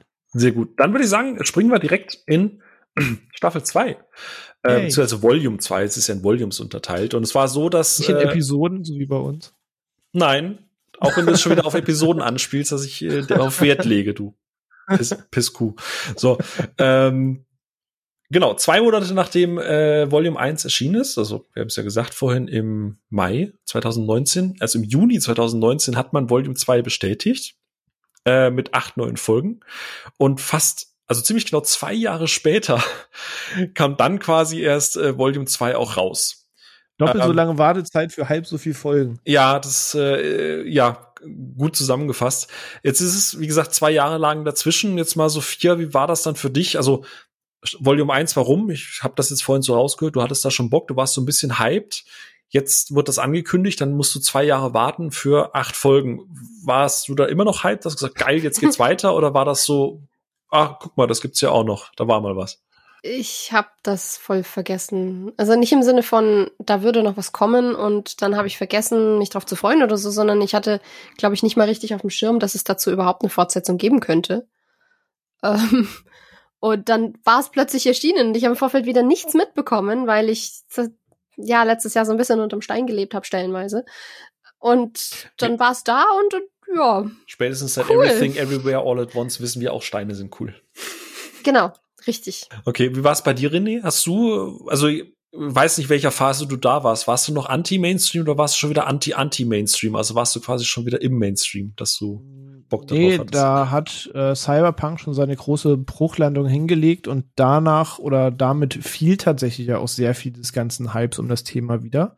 Ähm, und auch nach dem Blade Runner Flop haben nicht mehr so viele daran sich getraut anzusetzen. Von daher war es da schon ausreichend abgekühlt, sage ich mal, dass wieder Bilder, Zeit René. war, äh, wieder ein bisschen was in dem Thema einzustreuen. Okay, also hast du das dann aktiv verfolgt oder war das einfach so, ja, ey, morgen ist Release, oh ja, cool. Ja, so das Letztere, das trifft es ganz gut. Das, das ja. war jetzt nicht hingefiebert, war cool, als es da war, ähm, zur Kenntnis genommen, aber man war schon wieder freudig gespannt. Bei, bei Renés normaler Emotionsbandbreite ist zur Kenntnis genommen auch quasi wie so ein Ritterschlag, oder? Ach, na, nein, gar nicht. Es gibt Sachen, auf die freue ich mich richtig dolle, aber das sind halt. Wie jeden Montag mit uns zu Podcasten, oder? So, zum Beispiel. ähm, aber es sind dann halt Sachen, die wir halt hier vielleicht nicht so oft so besprechen, aber es gibt Sachen, wo ich wirklich darauf hinfieber, dass Feierabend ist, damit ich es endlich gucken kann, weil ich weiß, XY ist erschienen. Also da gibt es schon Sachen, wo ich Bibi wirklich sehr Feuer und Flamme bin. Ja, fast. ja, aber bin da tatsächlich auch bei euch. Also ich habe tatsächlich noch mitbekommen, war hyped, hab Bock gehabt und hab's dann, um Sophia ein bisschen zu zitieren, einfach vergessen. Es war dann so, ja, in zwei Jahren, ja gut, okay, äh, es passiert halt auch noch so ein Leben in diesen zwei Jahren. Ich weiß, bei Filmen machst du einfach einen Cut, hier musst du die Scheiße halt bis zum Ende durchprügeln. Ähm, ich habe es dann tatsächlich einfach vergessen und war so, oh, guck mal, ja, cool, Staffel 2, wie nur acht Folgen, ja, geil. Okay, dann gucken wir mal. Und äh, dann gucken wir doch jetzt einfach mal direkt auf, äh, klassisch wieder auf IMDb. Und da sieht's aktuell folgendermaßen aus. Also wie gesagt, wieder, ne? Stand 21.05. Auf Platz eins ganz oben, ist der Pop Squad. Und das ist keine Beate Use-Auskopplung von irgendwas, sondern das ist tatsächlich äh, mit einem P nur, mit 8,1 und 9.500 mhm. Bewertungen. Gefolgt. Okay, kann, kann ich nachvollziehen. Ja. ja. gefolgt von Snow in the Desert mit äh, 7.9 von 8.500 Bewertungen. Und auf dem Boden, und das, das, hat mir ein bisschen wehgetan, muss ich gestehen, äh, ist unter anderem Eis mit 6,1 bei 8.000 Bewertungen. Was? Und Eis? What? Okay. Das, und, achso, das achso, das ist so ein was, okay. Es ist, und, ist mehr so ein geschocktes was. Okay. Ja, ja. Gefolgt von Automated Customer Service mit 6,5 äh, bei 8.500. Äh, äh, ich habe die Deutsch-Chili Code Heavy Codes, das ist die Sache mit den Saugrobotern, ne? Genau, das, ja. was du halt ja, okay, tausendmal okay, leider okay. gesehen hast. Also, ja, ich würde da tatsächlich auch einfach mal kurz das Fass aufmachen. Ähm, ich verstehe das mit Automated Customer Service. Das ist alles nett. Ich mag den Stil, das ist alles witzig, aber das ist halt wirklich gerade als Einstiegsepisode in Staffel 2 so mit das generischste, was man bei diesem Thema meiner Meinung nach machen kann. Hey, Aufstand von Küchenhaushaltsgeräten. Ja, ja. Hat irgendwie Farin Urlaub schon in Dusche besungen vor 15 Jahren. Das, ja. Ähm, wie es also war trotzdem witzig, ne? Was wie diese ja, Joghurt-Episode. Das war irgendwie witzig, es war schon ja. charming, aber am Ende bleibt nicht so viel von hängen. Hm. Ja, äh, ja, wie du sagst, es ist, die ist einfach zu egal, fast ein bisschen für mich, ja, äh, weil ja, man es ja. halt dann doch schon wieder zu oft gesehen hat. Also da mache ich jetzt mal den René so, das hast halt alles in jeder, jeder witzigen, in jedem Buch, was sich irgendwie mit, mit KI beschäftigt, ist mindestens mal ein Toaster, der dich angreift. Aber es ist doch nur mein vorletzter Platz in meiner eigenen Liste. ja. Ähm, kommen wir dann gleich dazu. Bei Eis habt ihr beide schon eher schon äh, reagiert, ist bei mir jetzt auch eher Mittelfeld, aber allein vom Style her finde ich das sehr, sehr, sehr schade. Also 6,1, ne? das ist ja quasi knapp an der 5.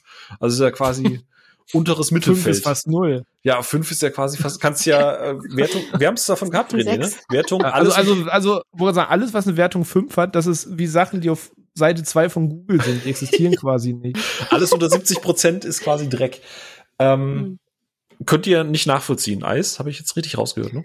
Nee. Ich, ich verstehe, dass Leute wahrscheinlich im Plot kritisieren und sagen, okay, es geht in Summe schon um zwei Brüder, die von einem Kaiju-Wal weglaufen. Und ja, es geht um zwei Brüder, die von einem Kaiju-Wal weglaufen. Aber allein der, der Style und der Animationsstil der Episode ist cool. Und ich finde, in diesen paar Minuten gelingt trotzdem ein cooles Worldbuilding, weshalb ich tatsächlich gerne mehr davon gesehen hätte, wenn ich die Möglichkeit dazu haben würde. Ähm, von daher kann ich nicht ganz verstehen. Ich verstehe, dass es weitaus nicht die beliebteste Folge ist, aber mit auf dem letzten Platz finde ich schon harsch. Ja, schließe ich mich an. Also ich finde vor allem, der, der macht ein paar Fässer auf, die er halt nicht beantwortet oder so, aber er, er thematisiert ein paar Sachen, die ich eigentlich ganz spannend finde so. Und das halt mit einem super tollen Stil und mit einer wirklich nervenaufreibenden äh, Szene, die zwar stresst, aber auf gute Art und Weise, finde ich. Ja. Und ja, ich, ich mochte doch die Beziehung zwischen den zwei Brüdern. Ich, ich Man fiebert ja auch mit mit denen, ne? Also ja. für die kurze Zeit. Ja, Tut man. Ja. Vielleicht, ist, vielleicht ist halt, wie gesagt, wie René sagt, das ist tolles Worldbuilding, finde ja. ich. Vielleicht, wenn ihr da draußen äh, das hört, äh, sagt uns gerne mal, ob ihr das nachvollziehen könnt, weil da bin ich halt sehr gespannt. Ich glaube, auf Discord haben wir fast gar nicht über Staffel 2 gesprochen, nur dass die eher so mäh ist, aber da reden wir gleich noch drüber. Aber wenn ihr äh, Eis gesehen habt, sagt uns doch mal, ob, ob ihr das nachvollziehen könnt, dass das die offiziell schlechteste Se äh, Folge aus Season 2 ist. Ähm, Jetzt werfen wir mal einen Blick nach oben, habe ja gerade schon gesagt, Pop Squad und Snow in the Desert. Äh, generell ist auffällig, die oberen Plätze sind für die realistischer, also in Anführungsstrichen, ich mache gerade, ist beim Podcast immer blöd, aber ich mache gerade mit meinen Händen so diese Gänsefüßchen. Dieser realistische Look und unten im Bodensatz hast du eher so diese animierten Geschichten. Äh, ist das hier in dem Fall Zufall? Könnt ihr das verstehen, dass die beiden Folgen so weit oben sind? Äh, ich glaube, Sophia, du warst bei Pop Squad eher ähm, nicht so hundertprozentig begeistert. Ne? Kannst, ich vermute mal, du wirst das nicht nachvollziehen können, dass das so weit oben ist. Also, dass der, dass der tatsächlich irgendwie die Spitze anführt mit, finde ich ein bisschen krass, weil da, da finde ich, was René gesagt hat, hast du halt auch schon tausendmal gesehen. Also, das ist jetzt wirklich nicht die krasseste Prämisse äh, oder die innovativste. Ähm, ich mochte den. Der ist bei mir auch irgendwo bei Like It mit drin, aber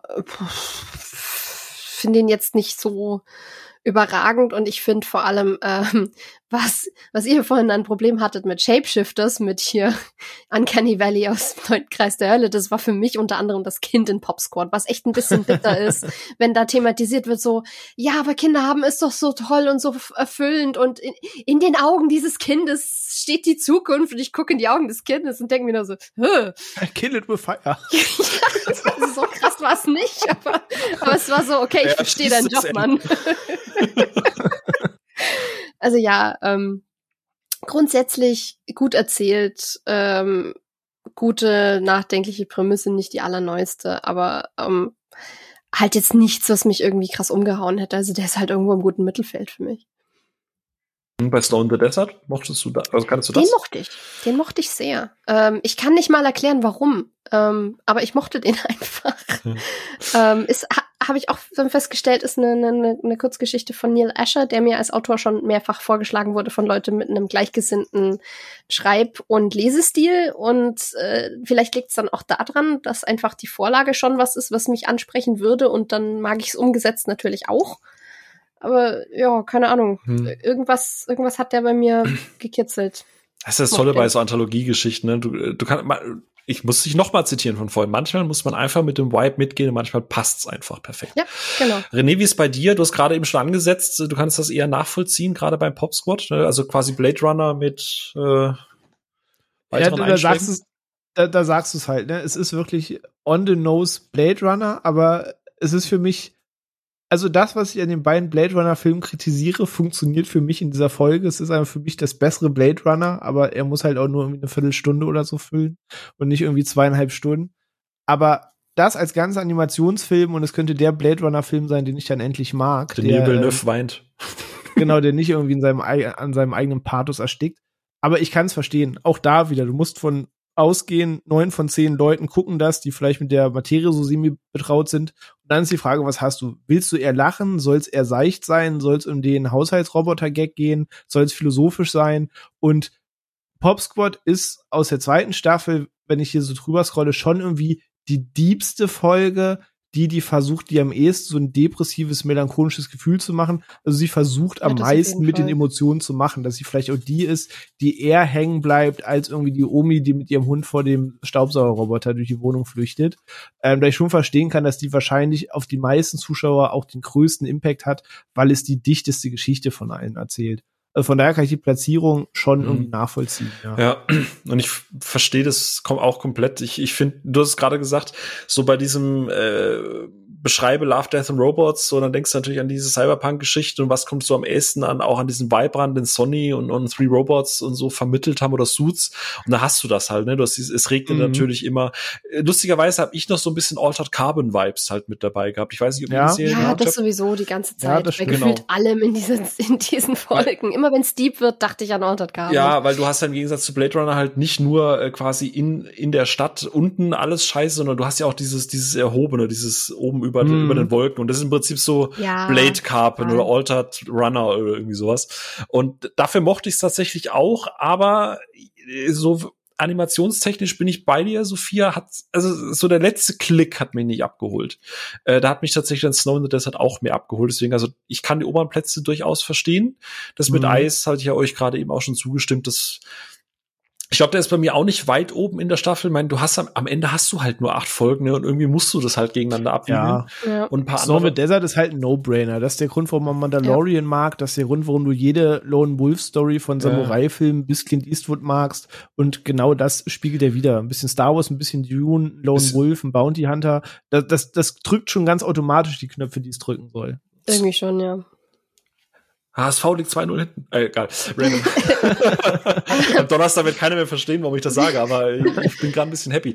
Nee, aber genau das Plus, du hast eine sehr gute Mischung auch aus Gewaltspitzen, du hast ein bisschen Nudity, äh, du hast halt ja. in der sehr, sehr, ich glaube, das ist somit die ausbalanciert, dass die alles sehr gut miteinander, auch, auch von der Welt her relativ gut. Also dieses Worldbuilding hat mir wahnsinnig gut ja. gefallen. Wie das, also ist komisch bei Kurzfilmen, aber sie war mir fast drei, vier Minuten zu lang schon wieder. Der ging. Ähm, aber sonst mochte ich die ganz gerne. Ich find's witzig, weil für mich ist Snow in the Desert tatsächlich die Folge, von der ich gesagt hätte, da, da möchte ich einen, einen Langfilm von. So, da, da greifst du jetzt aber noch nicht vor, da reden wir dann gleich drüber.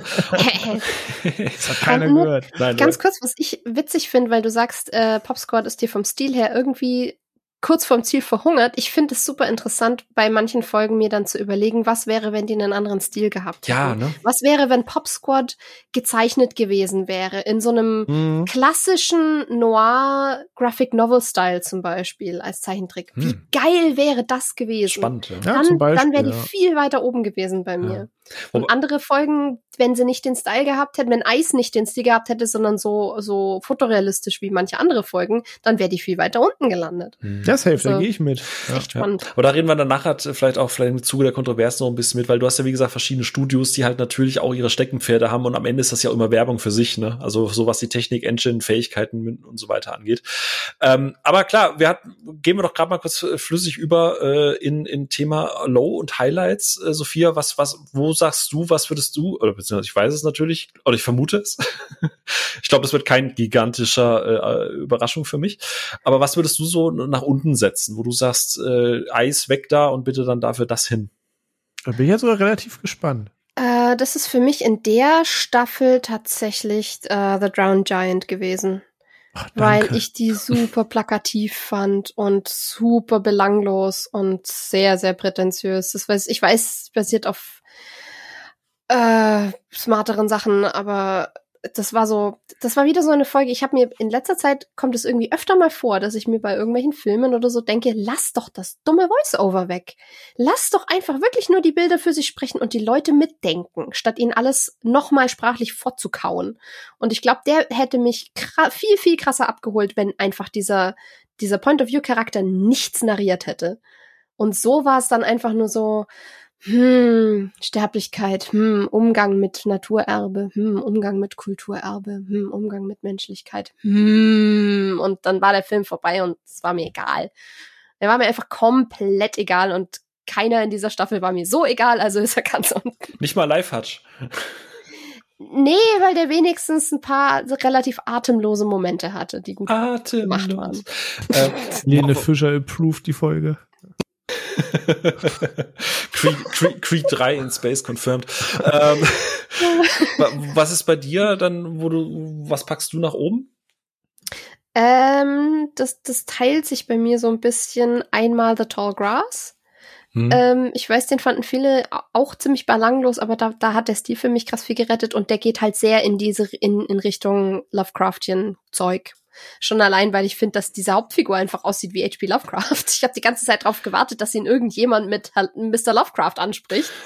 das ist auf jeden Fall auch die bessere Verfilmung äh, als der Netflix-Film, dieses äh, die, ist ja, ich glaube, das ist ja Stephen King, oder? Mit, mit dieser Geschichte. Ich, ich glaube schon, ja. Ja, und da gibt's ja eine Netflix-Realverfilmung, die ist halt echt schnarchig und äh, da mag ich die auf jeden Fall lieber. Es ist schön, dass du die nennst.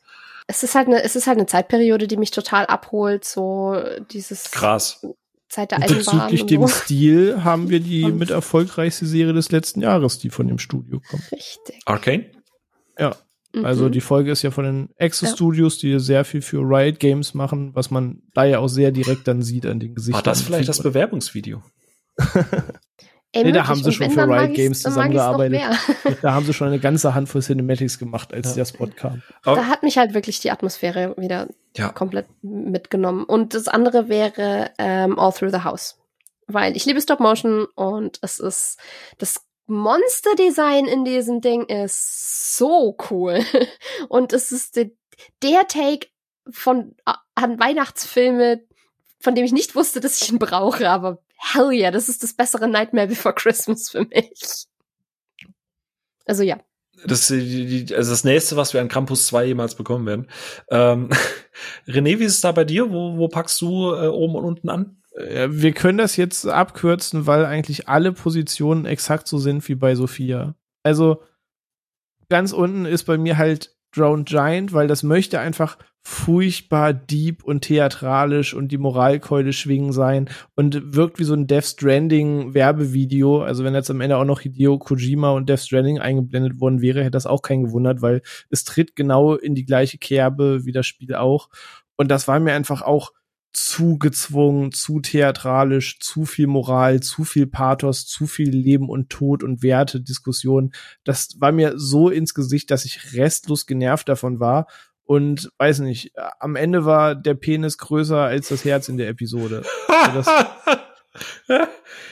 ja, okay. So, also das, also das, ich glaube, diese Folge macht entweder richtig Klick oder gar nicht. Und ich gehöre halt zu der Sparte gar nicht, weil, sorry, das ist mir einfach too much und zu prätentiös und nee, sorry, da habe ich einfach andere Sachen schon gesehen, die mit diesen Gedankenspielen spielen, das irgendwie ein bisschen schlauer umsetzen. Das war mir einfach too much. Und äh, ich sehe schon das Poster. Zu viel Pimmel, zu wenig Herz. René Kubisch, Ruhe im Saal. ja, so, wir haben ganz geiler Stempel hinten auf, auf dem Booklet, oder? Ja, safe. Fände ich einen ganz guten Spruch. ähm, und oben halt genauso. Also Toll Grass, okay, das hat halt mehr diese Supernatural Vibes gehabt, als jetzt wirklich Sci-Fi so.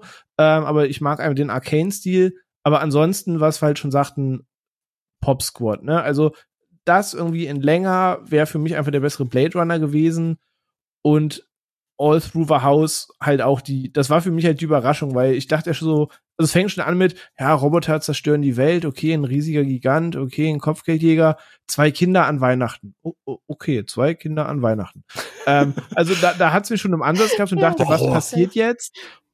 Und einfach dieses Gedankenspiel, dass der Weihnachtsmann irgendwie so ein Alien ist plus dass man noch Alien zitiert, weil es gibt diese berühmte Szene, wo das oh Alien ja. an äh, ja, Ripley riecht und das, das macht er auch in dem Film, genauso wie er danach wie im Pan's Labyrinth die Hände so vors Gesicht macht und dann da einfach sagt, brav und irgendwie die Geschenke auskotzt. Äh, sorry, musste ich einfach lachen bei, das war so, okay, crazy.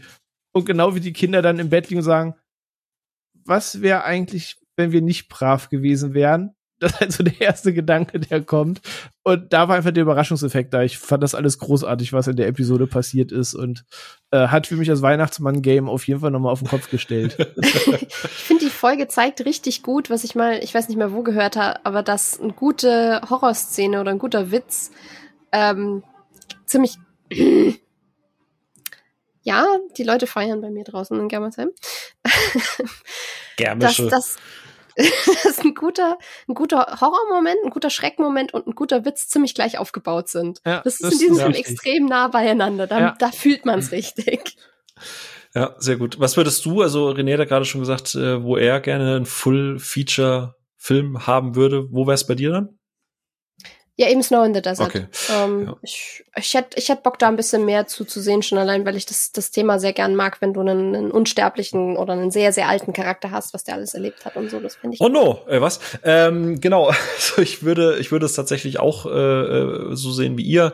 Ich habe Drown Giant jetzt nicht ganz unten. Bei mir ist tatsächlich Automated Customer Service ganz unten, weil ich das einfach noch beliebiger und egaler einfach fand. Auch wenn es witzig war. René hat vorhin gesagt, man hat mal geschmunzelt und es ist alles schon irgendwie skurril und Animationsstil ist auch cool aber hat mich von der ganzen Staffel halt einfach am wenigsten interessiert, weil es am wenigsten Neues hatte. Was irgendwie absurd ist, wenn ich überlege, ich habe auch Snow in the Desert ganz oben. Ähm, weil eigentlich das so, du hast gerade eben schon gesagt, es ist so ein Mischmasch aus allem, ne? Wir haben mittlerweile Mandalorian, du hast ein bisschen Star Wars drin, du hast, du hast alles irgendwie so ein bisschen drin, dann wünsche ich mir genau von der, von dem generischsten eigentlich, in Anführungsstrichen, wünsche ich mir einen Full-Feature-Film, aber ich hätte da einfach Bock drauf, auch aus den Gründen, die Sophia gerade so ein bisschen ja äh, genannt hat. Genau. Aber bevor wir jetzt zur Staffel 3 kommen, machen wir kurz paar allgemeine Sachen. Wir haben es ja gerade schon auch für uns so ein bisschen festgestellt, ne? Volume 2 ist im Gegensatz zu Volume 1 ziemlich durchgefallen bei den Zuschauern. Also ich mag es zwar nicht gerne, aber ich nehme jetzt trotzdem mal Rotten Tomatoes her. natürlich unter Berücksichtigung, dass die Anzahl der Wertungen sich natürlich stark verschiebt. Also ich habe das jetzt halt auch schon festgestellt. Ne? Wir haben vorhin mit knapp 20.000 Bewertungen angefangen. Wir sind schon jetzt bei den im vierstelligen Bereich gelandet mit 8.000 Bewertungen. Und ähnlich ist es dann auch bei Rotten Tomatoes. Aber äh, Volume 1 fanden 92 Prozent der Zuschauer und Zuschauerinnen gut äh, Volume 2 nur noch 58 Prozent. Also das ist halt, das droppt härter als die Basis von äh, Skrillex. Ähm, ist das, kann, kann man Skrillex-Witze noch bringen? Ist das Publikum da noch bereit dafür? Ja, ich, ich glaube, das ist wahrscheinlich bald wieder cool oder so. Das w kommt auch wieder. Okay. Ähm, Kritiker mochten es tatsächlich mehr. Also die haben äh, das 85 Prozent äh, im Gegensatz zu Volume 1 mit nur 77 Prozent. Aber wie gesagt, unter Berücksichtigung, dass natürlich auch weniger Leute das Ganze bewertet haben. Ähm, Kritiker haben weiterhin das Konzept und die Vielfalt gelobt äh, die halt diese äh, äh, Anthology, die wir es ja gerade besprochen haben, möglich gemacht hat. Und Zuschauer hatten aber das Gefühl, dass man sich so ein bisschen von diesem Gedanken, von diesem Kernleitfaden Love, Death und vor allem halt Robots ein bisschen zu weit entfernt. Jetzt mal einfach grob an euch beide raus, rausgesagt. Versteht ihr das? Könnt ihr das nachvollziehen, dass das so ein Kluft mal wieder zwischen Kritikern und, und Zuschauern gibt? Oder sagt ihr, dann die Zuschauer irgendwie vielleicht eine falsche Erwartungshaltung an sowas? Mm, Nee, ich kann schon verstehen, aber ich sehe es wahrscheinlich einfach weniger harsh. Also ich finde auch die beiden Staffeln einfach mega schwer vergleichbar. Und gerade wo wir eben sagten, dass du bei dem anderen die typischen Klischee-Dinger hast, da ist natürlich blaues, rosa Neonlicht, natürlich irgendwo Robo, eine Kampfarena, dies und das. Dann war Staffel 2 schon irgendwie anders, teilweise auch ruhiger und wie du halt sagst, so diverse der, der Kernprämissen fehlten, weil das eine war mehr so übernatürlich als wirklich Sci-Fi, das andere hat mehr ein Alien als Roboter. Ähm, das eine, ja, das Drone Giant steht irgendwie ganz für sich, weil so ein komischer Gigant an Wasser, das kann so in einem anderen Kontext oder Thema bringen. Also ich verstehe schon, dass es befremdlicher wirkte. Und auch wenn da Episoden bei sind, die ich mag und sage, die sind trotzdem cool, kann ich, also der, wenn man es einfach hart vergleichen muss und sagt, das hat Season 1, das hat Season 2, dann ist das schon stilistisch irgendwie sehr unterschiedlich auf jeden Fall. Also dann verstehe ich schon diesen Drop oder vielleicht auch eine Ernüchterung daraus resultiert. Ja, ich bin auch der Meinung, hätten sie die erste Staffel vielleicht aufgeteilt und alles, was sie in Season 2 hatten, irgendwie so ein bisschen bunter und wilder miteinander gemischt, wäre das insgesamt A, wäre es wahrscheinlich schon jetzt Volume 3 oder Volume 4 dann. Äh, und ich, ich glaube, dann wäre es nicht, wie du es gerade gesagt hast, so in der Wahrnehmung wäre das nicht so, so weit auseinandergegangen. Aber Sophie, wie siehst du es? Also ich finde das super lustig, weil ich nehme da gar keinen so einen krassen Unterschied. Also ja, ich finde sie schwächer, weil es einfach insgesamt von allen Folgen, die da sind, mit die mehr belanglose oder mehr Uninteressantes hat. Aber ich finde, man kann, also wegen mir könnte man auch einfach wahllos Folgen aus Staffel 1 und 2 miteinander austauschen und das würde mir wahrscheinlich nicht so krass auffallen und ich würde nicht so krass sagen, ja, aber das war doch eindeutig aus Staffel 1. Also ich guck, hab jetzt auch beim Rewatch bunt durcheinander gewürfelt angeschaut und bin zwischen 1 und 2 gesprungen und hab da keine so eine krasse Diskrepanz wahrgenommen. Also ich finde es total witzig. Hm.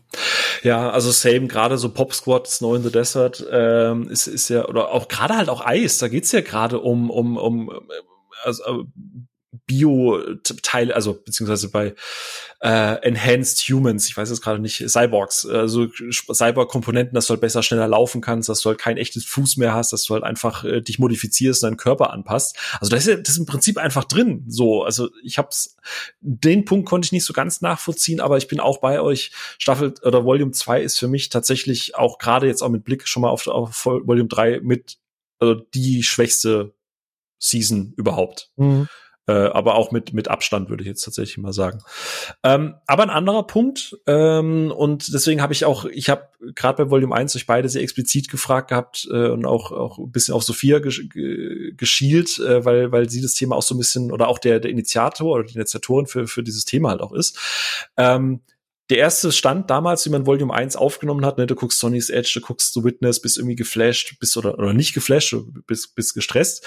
Und mit der Zeit ist es halt ähm, so gewesen, dass das immer mehr Kritik, Kritiker und, und, und Stimmen laut wurden, die, die angefangen haben, das Konzept, beziehungsweise Love Death Robots an sich zu kritisieren. Ähm, weil klar, du bist relativ divers in deinen Hauptfiguren, du bist mit deinen Studios relativ breit aufgestellt, du hast internationale Studios aus allen Teilen dieser Welt. Ähm, aber es gibt halt nun mal sehr auffällig, gerade in Staffel 1, äh, was das Thema Frauendarstellung angeht, also Thema sexualisierte Gewalt. Es gibt wahnsinnig viel Nacktheit, überwiegend bei Frauen. Es gibt auch paar, paar, äh, paar Pimmel, auch in Season 2, äh, aber auch das Thema Gewalt gegen Frauen. Und es ist auch so, dass man gesagt hat, Staffel 1 ist nur die Joghurt-Folge von einer Frau geschrieben und, und, und äh, Regie geführt und der Rest nur von Männern. Und bei Staffel 2 kam ähm, Jennifer Hugh Nelson mit dazu, ähm, die als weibliches Supervisor äh, quasi alle Shows oder alle Folgen abgenommen hat äh, und Pop Squad quasi als Showrunnerin und Director mit dabei war. Ähm, Jetzt mal so an, an, an euch beide gefragt. Ich weiß, es ist immer ein sehr, sehr großes Fass. Das kann man unendlich weit aufbreiten. Ich will es jetzt nicht zum Hauptpunkt machen. Aber vielleicht erstmal an, an, an dich, äh, René. Ist dir das damals irgendwie aufgefallen? Ist dir das jetzt beim nochmal gucken für die Folge irgendwie aufgefallen? Hast du es irgendwie als störend empfunden? Gerade bei Folge 1 ist man da, jetzt kann man sagen, möchte man, weil es die erste Staffel ist, du kriegst Geld, du möchtest vielleicht so ein bisschen diesen Game of Thrones äh, HBO-Fokus, mhm. du willst erstmal edgy sein, du willst erstmal Blut und Gewalt und Sex und alles reinmachen oder sagst du, nee, das war damals schon irgendwie zu viel für dich oder stört dich das weniger? Ich, ich, ich kann die Kritik schon nachvollziehen. Also es hat eher für einen Schmunzeln bei mir gesorgt, weil auch das für mich halt so ein Klischee ist, weil natürlich kommen dem Thema Brüste vor und das nimmt hinten raus ab. Also während es in, äh, okay, in Good Hunting gab es auch Brüste, blödes Beispiel. Ähm, während es in Helping Hand um was anderes ging oder Lucky 13, Sima Blue alle ihre eigenen Plots haben, aber gerade die großen Aushängeschilder, also reden wir über Sonny's Edge und Witness, die, die wirklich alles an Cyberpunk-Style in sich leben und für viele halt auch die Episoden sind und damit sind es auch automatisch die meist diskutierten Episoden. Ähm, natürlich, da gibt's Blut, da gibt's Gewalt gegen Frauen. Sie dürfen, natürlich müssen sie auch nackt sein, man muss Brüste sehen, sonst ist es scheinbar nicht durchgewunken worden. Ich muss da schon schmunzeln, was also, natürlich gibt's jetzt Brüste an der Stelle zu sehen. Ähm, also es war wie so, wie so ein Checkhaken, der gesetzt wird, dass das natürlich auch drin äh, vorkommen muss. Ähm, da war ich dann einfach schon zu sehr Anime geschädigt und aus zu viel äh, anderen aus so einem Bereich geschädigt, dass es klar war, dass es natürlich so kommen muss. Ähm, von daher war es schon auffallend, dass man da drauf gesetzt hat, ähm, auch bei manchen Gewaltspitzen dann natürlich eine Frau da quasi aufgefehlt hängt, ähm, was dann in anderen Staffeln sich mehr in Richtung Roboter oder Aliens oder sowas ähm, verzogen hat und weniger auf äh, Humanoide oder Menschen. Ähm, also ja, doch aufgefallen ist es schon. Ich habe da jetzt keinen Eklat draus gemacht, das gehörte für mich zu dem Style der Sache dazu, aber es war halt schon so ein bisschen Klischeebedienung und ich kann die Kritik dran schon verstehen. Mhm. Ähm, ich habe jetzt schon ein bisschen so durchscheinen hören. Also du sagst halt auch, man gerade vielleicht für so einen Erstaufschlag, ich meine, da kommt ein Studio, du kriegst einen Haufen Asche. Äh, du, du willst noch ein bisschen provozieren und kokettieren, damit man über dich redet. Mhm. Also du siehst da schon auch so eine bewusste Edginess, wo man einfach sagt, ja, mach da ja. nur mal ein paar Bubis rein. Ja, safe, auf jeden Fall. Okay. Sophia, wie ist es bei dir? Also du, du hast mich ja äh, wir können ja mal äh, ganz offen drüber reden, Sonny's Edge, ne? Ich habe mich halt sehr an diesen visuellen Style, ich habe das vorhin schon gesagt, das Score äh, habe mich dran erinnert an den Style, an so einzelne Szenen. Ähm, und du hast es dann noch mal geguckt, du hast dann etwas entsetzt gesagt, ey, da ist literally, es wird gesagt, dass sie damals äh, von einer Gang äh, vergewaltigt wurde. Es wird gesagt, die Bildsprache bei dem Kampf ist sehr auf Eindringen, sehr auf Sex und so weiter ausgelegt. Und da habe ich mir das angeguckt und dachte so, fuck, wie, wie konnte sich das halt nicht einbrennen? Oder ja klar, du hast ja vollkommen recht. Das heißt aber, du hast es schon beim ersten Mal gucken, ist dir das schon aufgefallen damals? Ähm, jein. Ähm, also ich muss sagen, vieles, vieles von den Sachen, ähm, für das die erste Staffel kritisiert wird, ist mir jetzt beim Rewatch nochmal deutlicher aufgefallen. Mir ist es damals beim ersten Mal schon aufgefallen. Da war das dann bei mir so eine Mischung aus, was René sagt, so dieses, ja, okay, natürlich natürlich müssen sie jetzt Sex haben oder natürlich ist die Frau jetzt nackt oder was auch immer. Aber es war auch so ein Beigeschmack teilweise bei manchen Folgen und bei The Witness zum Beispiel, was dann eben richtig krass, war dann eben schon dabei von, ach, das hätte jetzt wirklich nicht auch noch gebraucht. Also, dass ich mich dann persönlich wirklich auch unwohl gefühlt habe. Und es war eben bei Sonny's Edge dieses Ding, ähm, dass mir das sich sehr stark eingeprägt hat. Nicht mehr explizit, was die Dialoge waren, sondern ich wusste ganz, ganz, ganz bewusst, in dieser Folge ging es auch um sexuellen Missbrauch. Definitiv. Sonny ist was passiert. Ich weiß es noch ganz genau. Und dann war ich total verwirrt, als du gemeint hast, hä, wieso gar nicht? Und ich dann so, ich habe das doch nicht falsch in Erinnerung und hab's gerewatcht und hab mir gedacht, Mensch, permanent wird es angesprochen. Sonny's Edge, es geht die ganze Zeit, der ganze Titel dieser Episode dreht sich drum, was macht sie so besonders aggressiv und was, wodurch sticht sie heraus? Und die meisten Leute sehen eben in ihr dieses, dieses trotzige Mädchen, was sich an den Männern rächen will. Obwohl das eigentlich nicht mal Sonnys Einstellung ist. Aber halt es wird, es wird, es wird permanent einmal das und äh, in der Vorlage habe ich dann auch gelesen durch einen Artikel, den du mir da geschickt hast, ist es sogar was, was sie, ähm, was sie den Leuten vorlügt, was gar nicht passiert ist wo ich dann sagen muss, gut, finde ich gut, dass sie das nicht aufgenommen haben, weil in Zeiten von MeToo und Victim Blaming und ja. das immer anzweifeln, wäre das richtig problematisch ja, geworden. Das, das war eine gute Entscheidung. Aber es wird halt permanent angesprochen. Es wird mindestens zwei oder dreimal explizit ausgesprochen und sie wird mehrfach darauf angesprochen und gefragt. Und da, da war ich dann wirklich perplex, dass dir das nicht in Erinnerung geblieben ist. Und es war so ein Ding, wo ich gesagt habe, ich hätte es nicht unbedingt gebraucht.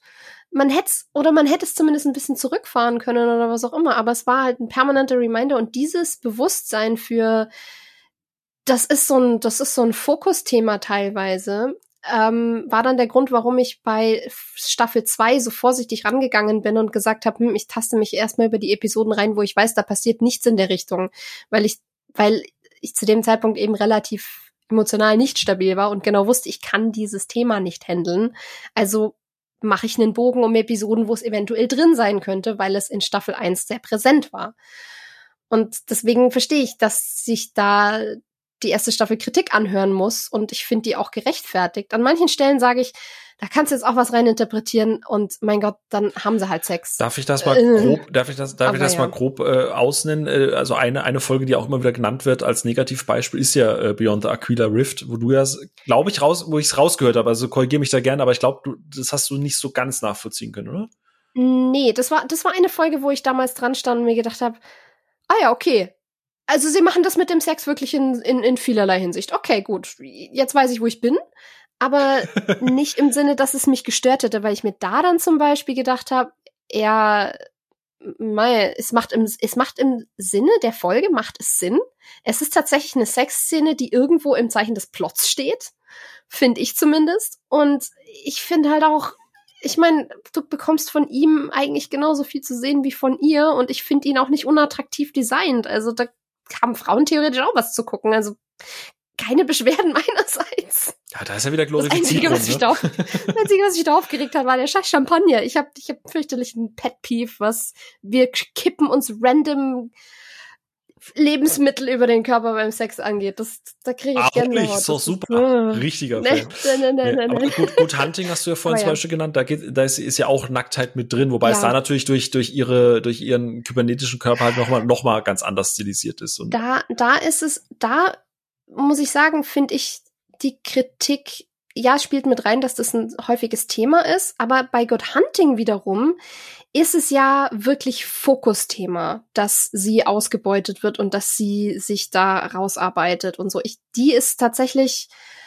ähm, klar, das fällt irgendwo in dieses Rape and Revenge Ding, was sehr negativ sein kann, was in diesem Fall aber meiner Meinung nach eher ähm, aufbauend und ähm, Züge von halt Empowerment hatte. Und es ist halt, es steckt halt super viel Mythologie dahinter und super viel Meta-Kommentar und kulturelle Inhalt, weil ja diese, diese, diese Fox, diese Fox Spirits auch ein gewisser Stand-in sind, teilweise für Dämonisierung von Frauen und was wisst ihr, endloses Fass, was ich jetzt nicht aufmachen werde, mhm. aber da, da ist es viel zu komplex, als dass du sagen könntest, die ist nackt, ist die doof. Frau wird, die Frau wird missbraucht, also ist das jetzt scheiße. Nee, nee, nee, nee, nee, da, da steckt mehr dahinter. Aber was ich dann, was ich dann sag, ist halt in The Witness. Brauche ich's nicht. Brauche ich's echt nicht, diese permanente ähm, Nacktheit von ihr und diese Szene in dem Fetischclub gibt der Story gar nichts. Sie hätte auch irgendwo anders landen können. Es, dass sie dann, dass sie dann den Rest der Zeit wirklich nur noch nackt rumrennt, mit nur diesem Kimono, Kimono übergeworfen, als permanent gehetztes, gejagtes Opfer. Das finde ich dann unangenehm und richtig pointless. Das wäre auch in Klamotten stressig gewesen. Ähm, das ist, deswegen ist die bei mir ganz unten, weil die mich wirklich, da fühle ich mich richtig, richtig unwohl beim Angucken. Aha. Egal wie toll der Stil ist, aber so, solange ich mich so mies fühle beim Schauen, brauchst du mir mit der halt nicht kommen rückblickend, wir hatten es ja in der Unterhaltung, ist mir tatsächlich von dieser ganzen Nacktheit so gut wie gar nichts hängen geblieben, weil ich halt einfach sehr auf die visuelle Ästhetik gegangen bin. Ähm, jetzt auch, wir haben ja im Vorfeld, du hast ja gerade eben gesagt, Artikel durchgelesen, die, die, die Vorwürfe, also deswegen haben wir uns ja auch die Filme jetzt rausgesucht, über die du, die du jetzt auch gesagt hast, ne, also zwischen Aquila Rift und, und The Witness, äh, da liegen halt für dich, hast du ja auch gerade schon rausgesagt, du, durchaus auch Unterschiede, wie es verwendet wird, wie es eingebunden wird. Äh, Aquila Rift hat mich zum Beispiel auch total überrascht, weil ich habe mir auch, nachdem ich die Folge nochmal geguckt habe, dachte ich mir so, ja, aber das ist doch gerade der Sinn, also da ist die Sexszene doch genau der das, was du dann am Ende bei diesem Twist auch als abstoßend eigentlich empfinden solltest, so dieses uh. so hm, okay wild. Ähm, jetzt bist du ja auch äh, kreativ künstlerisch schaffend. Ähm, ich habe gerade René vorhin schon gefragt, so mit dem, diesem Thema Edgy. Jetzt einfach mal an, an dich so rausgefragt. Du bist jetzt halt in so einem Studio, du darfst dich entscheiden, da irgendwie einen, einen Film zu machen. Da kommt jemand und sagt, hey, hier Netflix, ich habe ein paar Millionen, du kannst machen, was du willst. Würdest du das ausreizen, wenn ich das dich jetzt mal so als, als Künstlerin da einfach fragen darf? Oder würdest du dann schon sehr darauf achten, dass das heute ja im Rahmen aller sämtlicher gesellschaftlicher Paranorm oder Normen halt äh, vor sich hingeht? Ey, du kannst sowieso nicht allen gefallen gar nicht. Und wie gesagt, ich finde auch, dass vieles von der Kritik, was angebracht wird, kann man auch danach suchen. Ich finde vieles gerechtfertigt, ich finde vieles erzwungen. Ne. ich würde.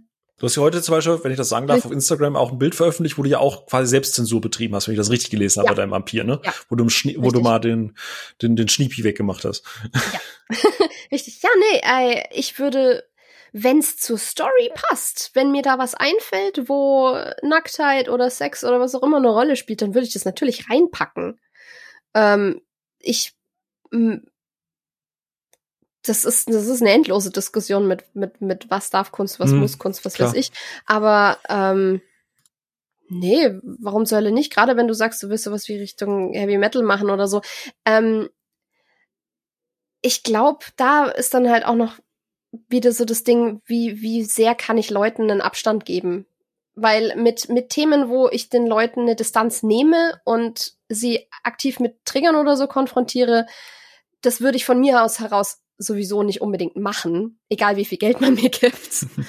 das wäre dann eh schon nicht meine Vision, aber es, weil, weil es ja ursprünglich von dieser Idee von Heavy Metal und so kam, irgendwas zu machen, was richtig augenzwinkernd bekloppt, over the top ist, mit richtig viel Brüsten und richtig viel Blut und richtig viel bekloppt. Ey, sure. Trigger ist ja, nicht. Trigger ist ja auch schwierig. Beast in Black und, und, und, und hab die Fanshirts von denen, auch wenn mir da dann einer auf die Brust guckt, ich genau weiß, dass das wegen den Brüsten auf dem T-Shirt ist und nicht wegen meinen. also. Ja. Also Trigger ist ja schwierig. Heute musst du ja selbst Schuhbilder irgendwie auf, auf Social Media als äh, Content irgendwie markieren, weil Leute mit Fußfetisch sich dann sofort, egal, anderes Thema. Aber nee, spannend, wie gesagt, wir haben jetzt eine Künstlerin bei uns einfach mit dabei oder jemand, der künstlerisch aktiv ist, deswegen wollte ich das halt einfach mal, weil ich habe kreativ, also ich meine, ich mache mal Photoshop, aber das ist eher Bilder, Bildkomposition, das sehe ich jetzt halt nicht als die klassische künstlerische Perspektive. Ähm, Jetzt ist ja, du hast jetzt halt The Witness genommen, da reden wir jetzt auch noch mal kurz drüber, bevor wir dann gleich zu Staffel 3 kommen. Ihr habt ja jetzt das genannt, René von seiner Sicht, du halt eben auch aus deiner Sicht. Ähm, wie seht ihr das jetzt zum Beispiel mit, mit dieser Kritik, die da laut wurde, im Kontrast zum Beispiel auch zu den Auszeichnungen? Also Love, Death and Robots hat's, ich glaube, wenn ich es richtig gesehen habe, bezieht sich nur auf die ersten beiden Staffeln. Klar, die dritte ist noch nicht so lange raus. 17 Awards gewonnen und alleine fünf davon gehen an The Witness, unter anderem halt auch ein Emmy für Thema Animation und so weiter. Wie siehst du einerseits den Vorwurf, wie du sagst, du fühlst dich da auch verständlicherweise komplett unwohl, das brauchst für dich nicht, das ist scheiße, das Milieu spricht dich nicht an, aber auf der anderen Seite hast du dann halt, ja, ich habe einen Emmy damit gewonnen. Ähm, passt das für dich irgendwie so zusammen? Kann, kann das eine mit dem anderen koexistieren oder hätte er das nicht gewonnen, wenn die die ganze Zeit zum Beispiel angezogen gewesen wäre? Mm, das letzte ist eine interessante Frage. Das wüsste ich auch gerne. Ich, ich, ich habe tatsächlich dazu äh, noch, noch einen kleinen technischen Input. Ähm, auch wieder mal durch die Corridor Crew, ne, schaut dort mal wieder an den Kanal, weil die haben jetzt gerade über The Witness gesprochen gehabt. Leider nur sehr oberflächlich, weil aus Gründen, man darf ja nicht alles auf YouTube zeigen. Ähm, und extra für The Witness gibt's, gab es quasi, was das Thema Kleidung betrifft, eine neue Engine, die halt Klamotten, deswegen rennt sie auch mit einem Kimono durch die Gegend, das war vorher nicht möglich und die haben halt eine neue Render-Engine, die Klamotten sehr realistisch. Du siehst es zum Beispiel auch, wenn sie ihre ihre Jacke auf diesen Taxisitz wirft, wie das zusammenfällt. Das ist eine komplett neue Engine gewesen und unter anderem dafür, für Animation Perfection, whatever, gab es halt eben auch einen, einen Award. Und deswegen vermute ich, dass da würde ich nachher noch was dazu sagen zu dem ganzen Setting, warum sie halt damit durch die Gegend läuft. Ich glaube, das war halt eher auch viel ein Showcase. Aber da ist halt die Frage, ne, das steht halt zu dem, was ge kritisch gesehen wird, nämlich wie du es halt darstellst und präsentierst.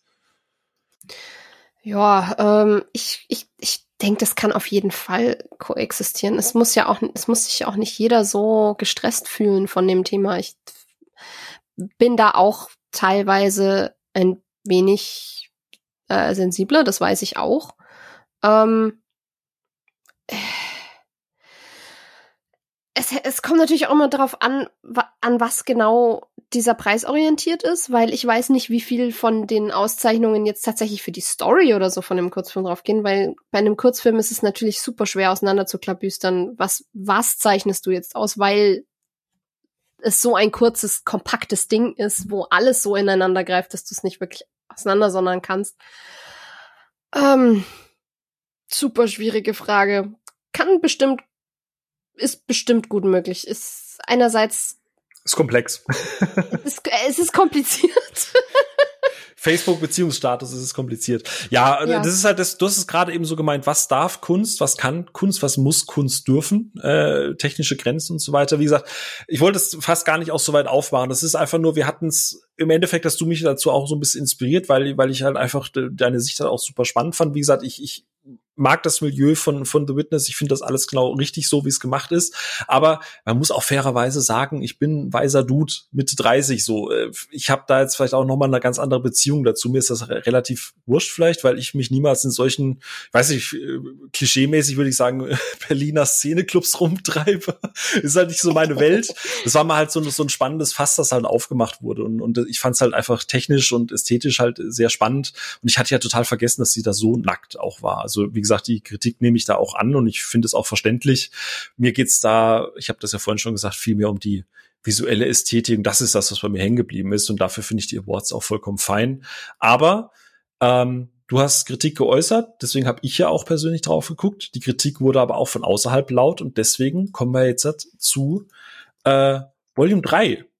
Und in Volume 3 wurde diese Kritik ja auch proaktiv angegangen. Also wir hatten zum einen weiterhin ähm, Jennifer Hugh Nelson, die quasi nicht nur Staffel 2, sondern auch Staffel 3 Supervising war. Ich finde, ihren Einfluss hat man in der zweiten Staffel auch durchaus ja schon gemerkt. Es gab ja schon einige Reduzierungen in gewissen Punkten.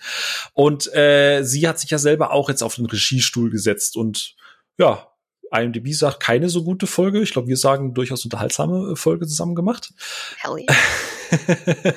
Aber ähm, genau, am 14.05. ist jetzt, also quasi vor einer knapp einer Woche, es ist äh, Volume 3 erschienen. Es gibt neun neue Folgen. Zum allerersten Mal ähm, gibt es auch eine Fortsetzung von einem bestehenden äh, Asset, IP, nämlich die drei Roboter haben ihren zweiten Auftritt bekommen. Der Writer John Scalzi hat sich extra hingeschrieben und dafür für eine Episode geschrieben, die nicht auf einem seiner Bücher basiert.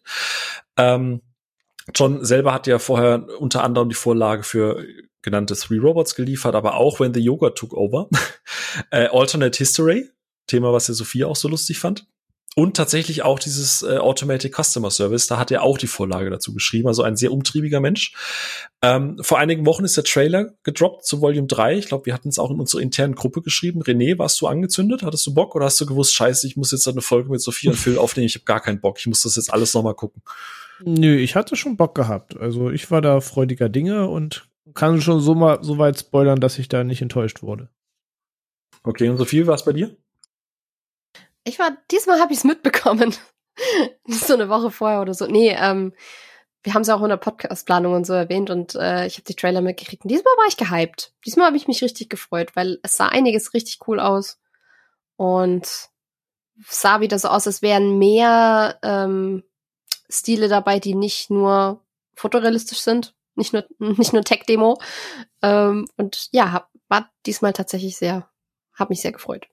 Okay, ich gebe ja zu, ich war ein bisschen verhalten, weil ich, ich glaube, Sophia, wir hatten uns unterhalten. Ich fand es schade, dass im Trailer schon wieder so viel Fotorealistisches mit dabei war. Zumindest war das der Eindruck. Es war so, ah, noch mehr Realism, Stuff, Zeug und äh.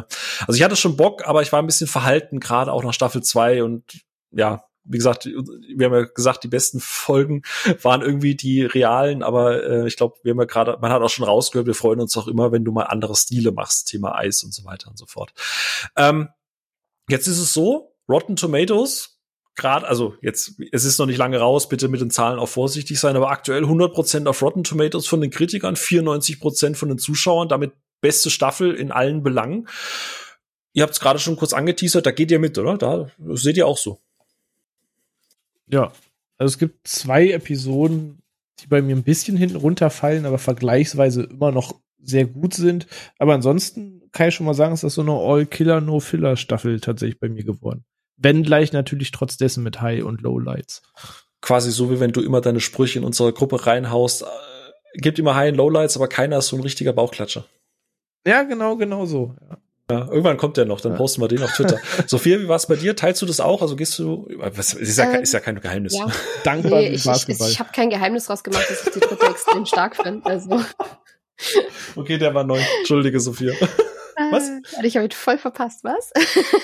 Dankbar wie ein Basketball. Naja. Wow, das ist. Äh Ihr da draußen, bitte ratet mal dankbar wie ein Basketball auf unserem Discord oder auf Twitter auf einer Skala von 1 bis äh, 22. An die Gläubigen auch dank dem Herrn. Ne? So, äh, genau. Sophia, du teilst den Eindruck, ja? Ich mache kein, ich mache ja kein Geheimnis draus, dass ich die dritte sehr, sehr stark finde und vielleicht sogar besser als die erste. Wobei ich das jetzt nicht mehr so. Es ist schwer zu sagen, weil es halt auch. Die, die dritte hat halb so viele Folgen wie die erste. äh, das ist schon allein rein, rein statistisch ein bisschen schwer zu sagen. Das ist Stärke im Schnitt. Ja. Ähm, nee, aber ich, ich mochte die sehr, sehr gerne. Und ähm, bis auf eine fand ich eigentlich alle mindestens gut. Mhm. Ähm, eine fand ich sehr meh und eine hat mich wieder gestresst und das ist klar, dass das was es ist. Der Macher von The Witness hat wieder einen gemacht und konnte auch diesmal oh nichts boy. mit dem anfangen. Yes. ja, offenbar, offenbar hat er einfach nur einen Stil, der mich absolut nicht anspricht. Und das ist fein. Mein Gott. Muss mal seinen Oscar-Kurzfilm gucken. Ich glaube, der ist ein bisschen anders, aber ja. Aber generell, ähm, ihr seid gerade wie Hertha BSC sehr zufrieden mit dem Klassenerhalt, oder? Wow. ja, wow. durchaus. Ja. Sehr gut, sehr schön. Also ihr, äh, nachdem Staffel 2 uns ja alle so ein bisschen durchnüchtert äh, hat, ich glaube, wir können, ohne noch zu sehr ins Detail zu gehen, jetzt alle sagen, wir sind sehr happy mit äh, Folge 3 und ich glaube, es ist auch ein guter Einstieg. Also wenn man mal in Love Death Robots reingucken möchte oder nach Staffel 2 vielleicht so gar keinen Bock mehr hatte, jetzt, jetzt auf jeden Fall wieder reingucken. Ne? Das ist so das, was wir schon mal mitgeben können, ne? Ja, auf jeden Fall. Sehr gut. Also ein Großteil meiner Lieblingsepisoden findet in der dritten Staffel statt. Jupp. Sehr gut, das kann ich so unterschreiben. Dann generell, wir hatten das Thema gerade kurz aufgemacht. Es ist auffällig, es gibt deutlich weniger Nacktheit, dafür deutlich mehr Blut. Mehr Roboter. Äh, mehr Roboter, mehr Blut, mehr Blut ist, ist fein für euch, oder? Sei, seid ihr happy mit? Auf ja. jeden Fall. So. Vor allem, wie damit gespielt wurde. Das, das Wie ist diese Staffel für mich ja. ein ganz großes äh, Ding. Sehr, sehr gut. Dann äh, gucken wir doch mal, und jetzt, wie gesagt, jetzt wird's richtig fishy, weil das kann sich jetzt im Stundentakt ändern, aber aktueller Stand. Fangen ist, wir an, über Bad Traveling zu sprechen. aktueller Stand ist die beliebteste Folge Bad Traveling Ah, äh, von, also war das Fischi wirklich so? Ja, war von Fincher persö höchstpersönlich. Fincher war diesmal nicht der Producer, sondern hat sich selber auf den Regiestuhl geschwungen und hat äh, Bad Traveling gemacht. Ich gucke auch gerade jetzt noch mal im Vergleich zu Samstag, aber ja, Bad Traveling ist immer noch mit großem Abstand, also 8,8 hatte ich ja schon gesagt, äh, Platz eins mit zwei mittlerweile viereinhalbtausend Bewertungen und gefolgt, da geht mir natürlich sehr das Herz auf von äh, Chibaro. Ähm, 8,0 bei dreieinhalbtausend Bewertungen. Ähm, das sind so die Top-Folgen gerade. Und die schlechtesten, und das tat mir fast, und die, oh, die ist sogar noch weiter abgesunken. Kill Team Kill ist mit 6,5 oh. und fast 3000 Bewertungen so mit unten am Boden gemeinsam mit The Very Pulse of the Machine mit 6,9. Das ist tatsächlich ein kleines, auch noch mal weiter abgefallen.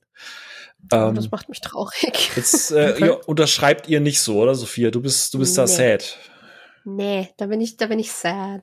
Da bin ich wirklich traurig. Ähm, Fangen wir mal weil, unten an. Also, Team, äh, äh, Kill Team Kill und Very Pulse of the Machine am Boden, sagst du, scheiße. Ja, hey, Kill Team Kill ist genau das, was ich vorhin meinte mit Heavy Metal, übertreibe alles und nimm dich nicht zu ernst dabei. Da na, schmeiß mit Genitalien und Blut und Robotern und Waffen um dich. Weil du genau weißt, dass da wird so viel mit den Augen gezwinkert, dass man wahrscheinlich nichts mehr durchsehen kann. Das und Ding beginnt mit dem Typen, der sichtbar mit seinem Pimmel auf eine Kamera pisst, so. Also, äh, Ja. da dachte ich mir im ersten Moment so, oh Gott, was wird das denn? Und dann ging es aber los und dann dachte ich mir, oh, oh schön, oh, ist das bescheuert. Ja. es ist so dumm, ich liebe. Grüße von der Regisseurin von Kung Fu Panda 3 es ist, es ist tolle Action da drin, muss man ja sagen. Äh, es ist, die One-Liner sitzen und zwar so richtig, nee, die sitzen nicht, die treten den Arsch. Und ich weiß auch nicht, man merkt halt von, von der ersten bis zur letzten Sekunde, wie sehr sich das alles nicht ernst nimmt und wie sehr das diese Hypertestosteron, Ultra, Uga, America-Geschichten hochnimmt und es macht so viel Laune. Das, wenn die Leute da keinen Bock drauf haben, dann, ich weiß auch nicht. René hat es ja vorhin schon so schön gesagt, im Endeffekt ist das die beste Videospielverfilmung, die wir je bekommen haben. Naja, besser kannst du Broforce nicht verfilmen, oder, René? ja, also es ist halt, ja, ihr habt schon gesagt, ich habe viel mehr zu anderen Episoden zu sagen, aber genau das, du hast halt das, was dieses Heavy Metal ausgezeichnet hast, du hast Broforce, du hast ein Far Cry 3 Blood Dragon, du hast ein Kung Fury, du hast diverse Sachen gehabt, wo Duke Laser, wo Raptoren mit Laserwaffen auf den Rücken irgendwie angreifen und natürlich ein kybernetisches Metallgebiss haben. Und die Episode schafft eben genau das zu überspitzen und hat da Anlehnung ohne Ende drin und fährt einfach diesen America Fuck Yeah äh, Film samt den Sprüchen der Übertestosteron-Söldner. Äh, ist halt einfach eine witzige Party. So, das ist einfach spaßig. Und dieser Raketenwurfroboter ist so süß. ja, Mann. Komm schon, Marsbar. Ja, so also, also ich sage, es ist halt alles so über Amerika. So sind in der Waffenkammer, wo nur Sturmgewehre und Munition drin ist und der erste Spruch ist, hier masturbiere ich regelmäßig. So. Oh Gott, ey, ich saß ja auch, ja, die ganze Zeit so mit dem What the fuck grinsen. Und äh, der andere, Very Pulse of the Machine, ich gebe ganz ich ehrlich zu, ich das liebe, ich, ich, liebe den Style. Das ist, glaube ich, die super. visuell jetzt klar, ich habe schon gesagt, Witness und so spricht mich an, aber Pulse of the Machine ist wirklich so ein Style, wo ich sagen würde, every frame a painting. Du kannst überall Pause drücken und alles ist ja. einfach geil. Aber das war für mich halt leider ging es über den Bildschirm schon noch nicht raus. Also ich weiß, dass mhm. er viel zu erzählen hat und gerade in dem Fall ist ja viel Dialog, viel auch Monolog, äh, viel Erzählung auch. Aber das passt alles. Es ist alles geil, aber es hat weder der Vibe noch irgendwas. Also ich kann das verstehen, dass der die Leute nicht so richtig abholt. René sagt, du, du hast gesagt, ich, fühlst du? Ich, ich fühle ich fühl das auch, weil du sagst, also wie gesagt, ich finde die ganze Staffel echt stark und selbst die schlechteste Episode finde ich immer noch wirklich gut. Ja. Ähm, also im Gegensatz zu den anderen beiden Staffeln, wo ich wirklich welche habe, wo ich weiß, die brauche ich mir kein zweites Mal angucken. Ich finde die alle stark, aber zwei fallen trotzdem für mich Mühe hinten runter und äh, eine der beiden ist The Very Pulse of a Machine. Aus genau dem, was du sagst. Der, der Style ist richtig nice, gezeichnet eh immer geil. Es sieht so ein bisschen aus, irgendwie wie die Serie Archer auch aussah, so vom Zeichenstil und äh, paar andere Einflüsse. Alles cool. Aber inhaltlich war das eine Folge, wo ich mit mehr gerechnet habe und dann kam es nicht und dann war so, oh ja, okay. Ja. Ähm, und ich blieb immer noch dran, weil ich dachte, dieser Climax kommt, aber der, der mhm. eigentliche Climax war so, ah ja, okay, na, na gut. Also das Tschüss. war schon irgendwie interessant, aber das war, das, das war es auch schon wieder. Okay. ähm, und ja, weiß nicht, Style geil, aber ist bei mir auch einer der letzten beiden Plätze tatsächlich. Ja. Aber wie gesagt, in einer in einer sehr hohen Messlatte. Ja, äh, ja. Sophia? Finde ich witzig, weil ich finde so In-Space-Survival-Sachen eigentlich super uninteressant. Das ist so gar nicht mein Ding.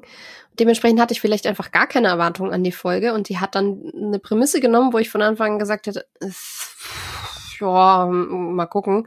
Und hat's für mich interessant gemacht, gerade durch dieses ähm, sehr psychedelische und dadurch, dass der halt auch so ein bisschen ins Philosophieren kommt und ähm, für viele funktioniert, das ist das, was ich gemeint habe. Manchmal ähm, lässt ein Film Sachen stehen und entweder ist dann deine Reaktion, ja, wie das soll es jetzt gewesen sein? Du hast es, hattest also doch nichts zu sagen, oder? Oder die Reaktion ist, ja, hm, interessante Frage. Und mhm. für mich war das halt eher so eine Kategorie, hm, ja, interessante Frage, weil du halt nicht genau wusstest, was jetzt Realität ist, was ist Traum, was ist Fiebertraum ja. und so weiter. Und das war für mich halt sehr viel von, okay, hm. Und er hat mich tatsächlich so ein bisschen nachdenklich zurückgelassen. Deswegen mochte ich den tatsächlich deutlich lieber als ihr, glaube ich. Ich glaube, ich wollte den auch zu sehr mögen, weil es war immer so dieser Punkt, genau das, was mhm. René vorhin gesagt hat, so dieses, ich dachte halt immer, okay, das baut jetzt alles noch auf irgendwas auf oder da kommt jetzt gleich noch irgendwie der Twist, wo du, äh, was heißt Twist, so dieses, dieses, wo das so ein bisschen einsortiert wird. Mir fehlte so eine einsortierende Komponente. Es war so, so Fässer, die aufgemacht wurden und lässt du die halt stehen. So wie bei einer Weinprobe, du machst irgendwie zehn Gläser, äh, zehn Flaschen auf, aber am Ende kriegst du nur eine Flasche Wein hingestellt und denkst du so, ja, okay, riecht gut, aber irgendwie, ich würde es schon gerne mal schmecken. Ähm, das war, glaube ich, die beste mit. Das war sie, die Metapher des Tages. Ähm, aber ich, ich ich glaube, wenn ich das noch mal gucke mit so ein bisschen Abstand, vielleicht klickt's dann. Also ich würde wahnsinnig gerne das, das genauso so wahrgeben ja. oder wahrnehmen wie, wie du, Sophia. Ja, aber stilistisch trotzdem für mich weit oben ja. die Staffel. Wenn wir jetzt rein von Ton aus und einfach wie es aussieht, ist das ganz großes Kino. Ja. Wenn wir mal äh, Ton ausmachen und äh, stilistisch weiter hochgehen, wir haben es gerade schon mit Fischer, äh, Fischer, Fischer, Fincher. Fischers Fritz, Fritz Finchers, Finchers Regisseur fischt frische Krabben. Äh, Bad Traveling ist die Aushänge-Episode ähm, wie gesagt, Three Robots erlebt gerade so ein bisschen zehn von zehn von Liberalen und eins von zehn von Republikanern, die das alles ganz böse finden. Deswegen ist das gerade, ähm, wobei sie ja genau darauf reinfallen, worüber sie sich ja verarschen lassen, aber egal. Bad Traveling, eine Folge, die ich stilistisch interessant fand, die ich auch per se ganz cool fand, die mir aber zu viele Fragen hat offen lassen, die mich dann nicht final abgeholt hat, die ich eher im Mittelfeld sehe. Wie sieht's denn da bei euch aus? Oha, äh, also für mich ist das Oha. tatsächlich eins der, der Staffel-Highlights, muss ich gestehen. Ähm, also A, erstmal alles, was irgendwo auf dem Schiff und so spielt, ist immer geil. Egal, ob ich Sea of Thieves spiele, ob ich die Piratenbraut, Flut der Karibik gucke. Äh, Schiff und Wasser eh immer schon mal geil. Dazu kommt, alles aus der Tiefsee fürchte ich 800 mal mehr als alles, was potenziell aus dem Weltall kommt. Also immer wenn alle 30 Jahre immer irgendwas mal angeschwemmt wird, wenn du irgendwie so ein 13 Meter Tentakel irgendwie hast oder so, ey, das macht mir mehr Angst als jedes fucking Alien, das eventuell irgendwo da oben haust und auf uns herabliegt.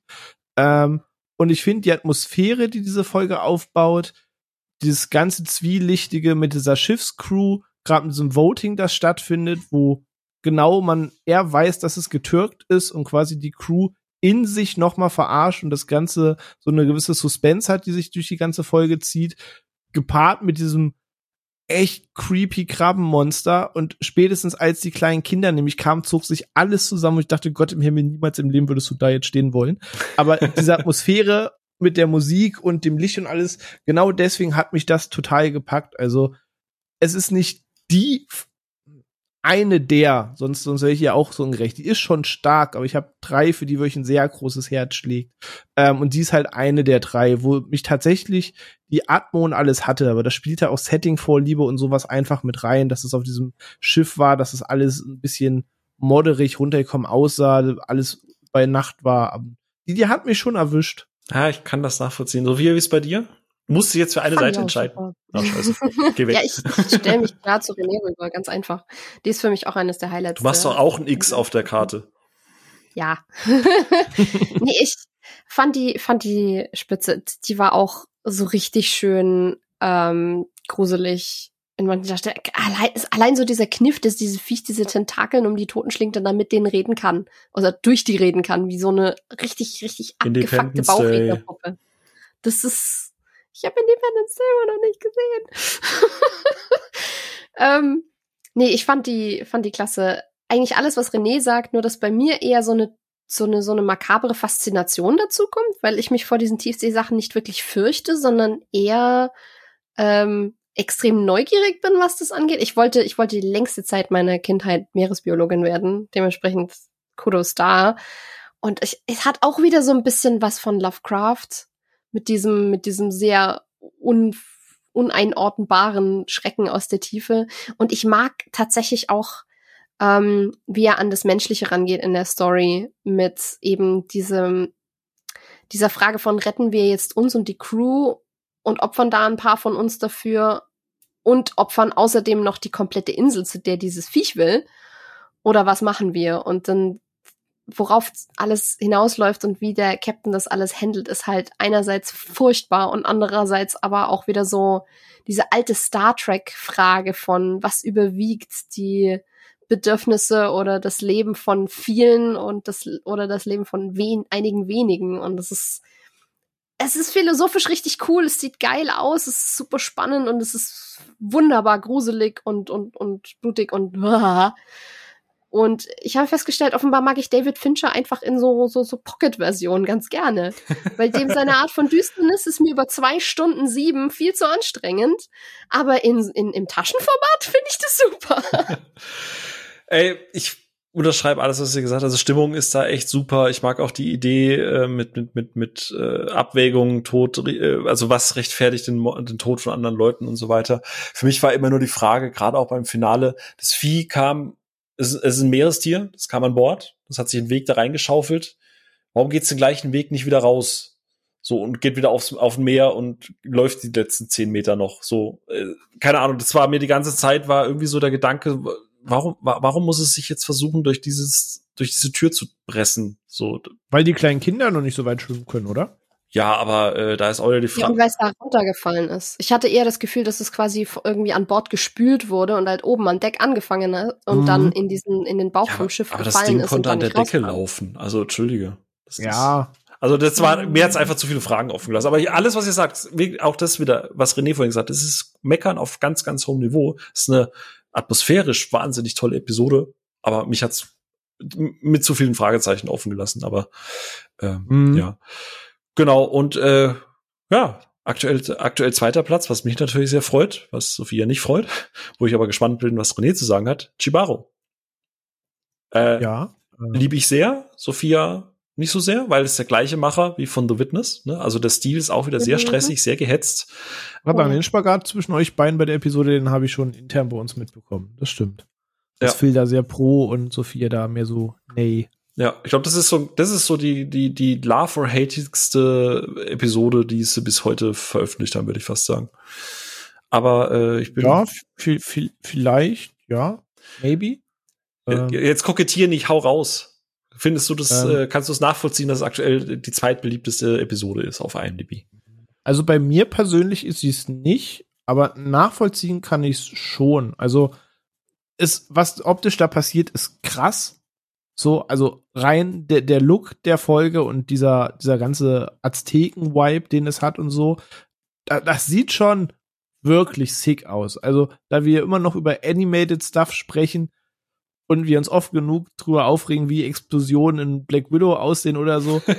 das, das sieht schon wirklich sick aus. Da muss man das Kind einfach mal beim Namen nennen. Ähm, dass das schon echt hübsch ist. Ähm, aber ja, ich, ich verstehe, warum man es mag und ich verstehe auch ein bisschen, warum man es nicht mag. Ich glaube, dieser, dieser Vibe dieser Folge muss ich kriegen, weil A, die ist hektisch as fuck, aber sie soll ja auch hektisch as fuck sein, weil in Summe geht's ja drum, dass eben diese Einheiten dort sind und die von den Sirenen quasi betört und rangezogen getötet werden. Und schlussendlich gibt's einen, der überlebt, da den Vorteil hat, da taub ist und das Sirenengebrüll ihm nichts ausmacht.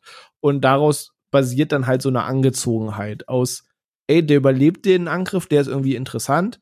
Und er sieht, die hat Ching Ching Klunker um sich herum, die ist interessant. Und äh, dann finden die halt zusammen. Also ich verstehe schon, dass diesen Vibe der Folge. Also entweder ist man da voll drin oder nicht, das kann ich schon verstehen. Bei mir war es so, ja, okay, ich war eher gespannt auf, wie geht das Märchen jetzt aus. Und am Ende war das halt so eine Toxic Relationship Story und äh, am Ende verlieren sie irgendwie beide.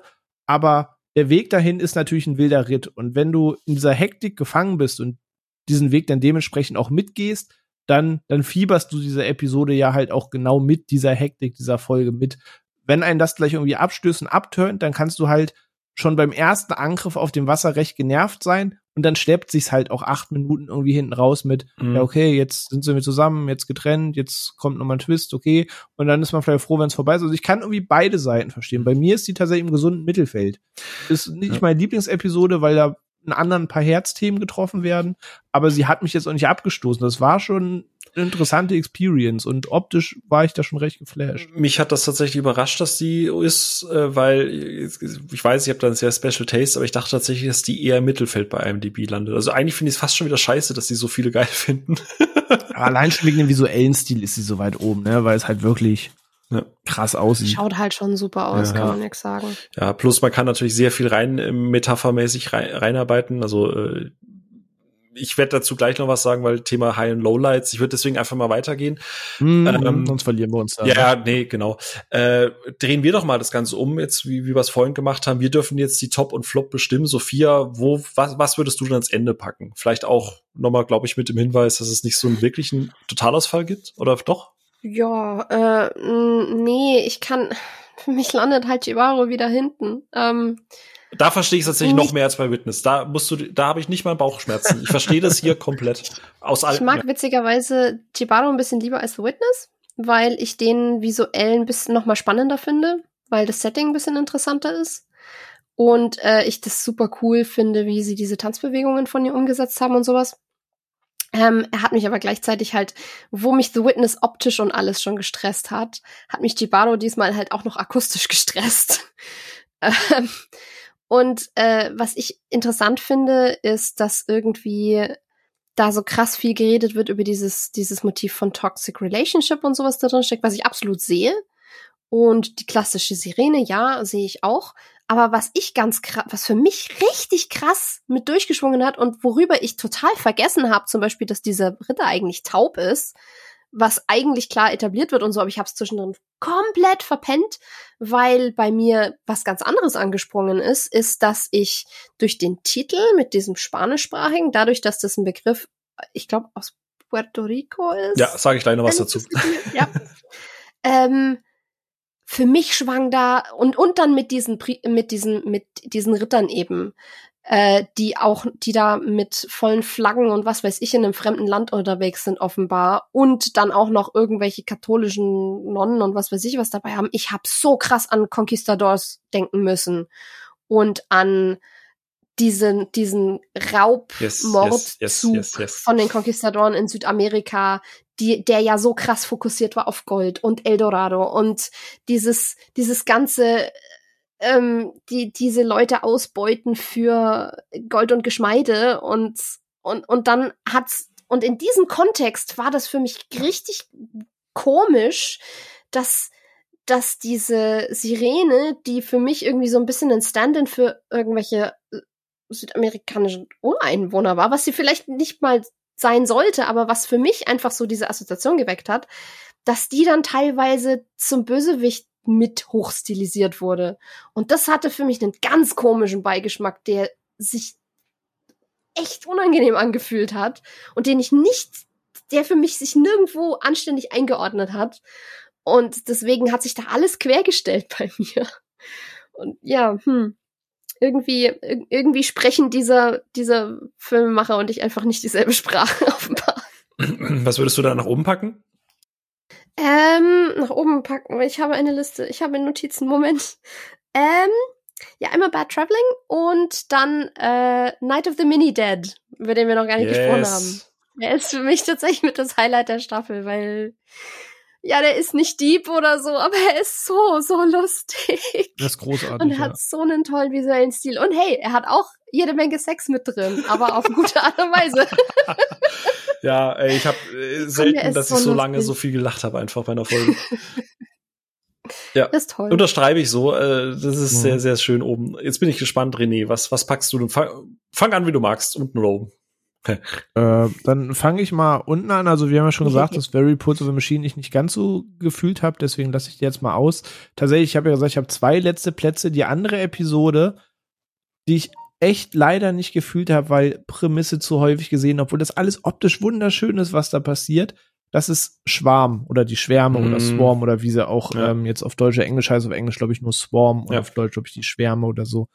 Ähm, habe ich nicht so ganz gefühlt. Also optisch war das krass. Also A, ne, so, so diese Tiefseewesen und dies und das und dieses, dieses Schwarmhören am Ende, das sah insane aus und den Shot liebe ich echt. Das sieht richtig krass aus mit diesen Hörenhälften und unten diese dranhängen und so. Das, das war schon nice. Da ich, das war irgendwo zwischen StarCraft und Gears of War, so irgendwo zwischen den Locust und den Zerg. Da ich dachte, ja, das ist schon cool.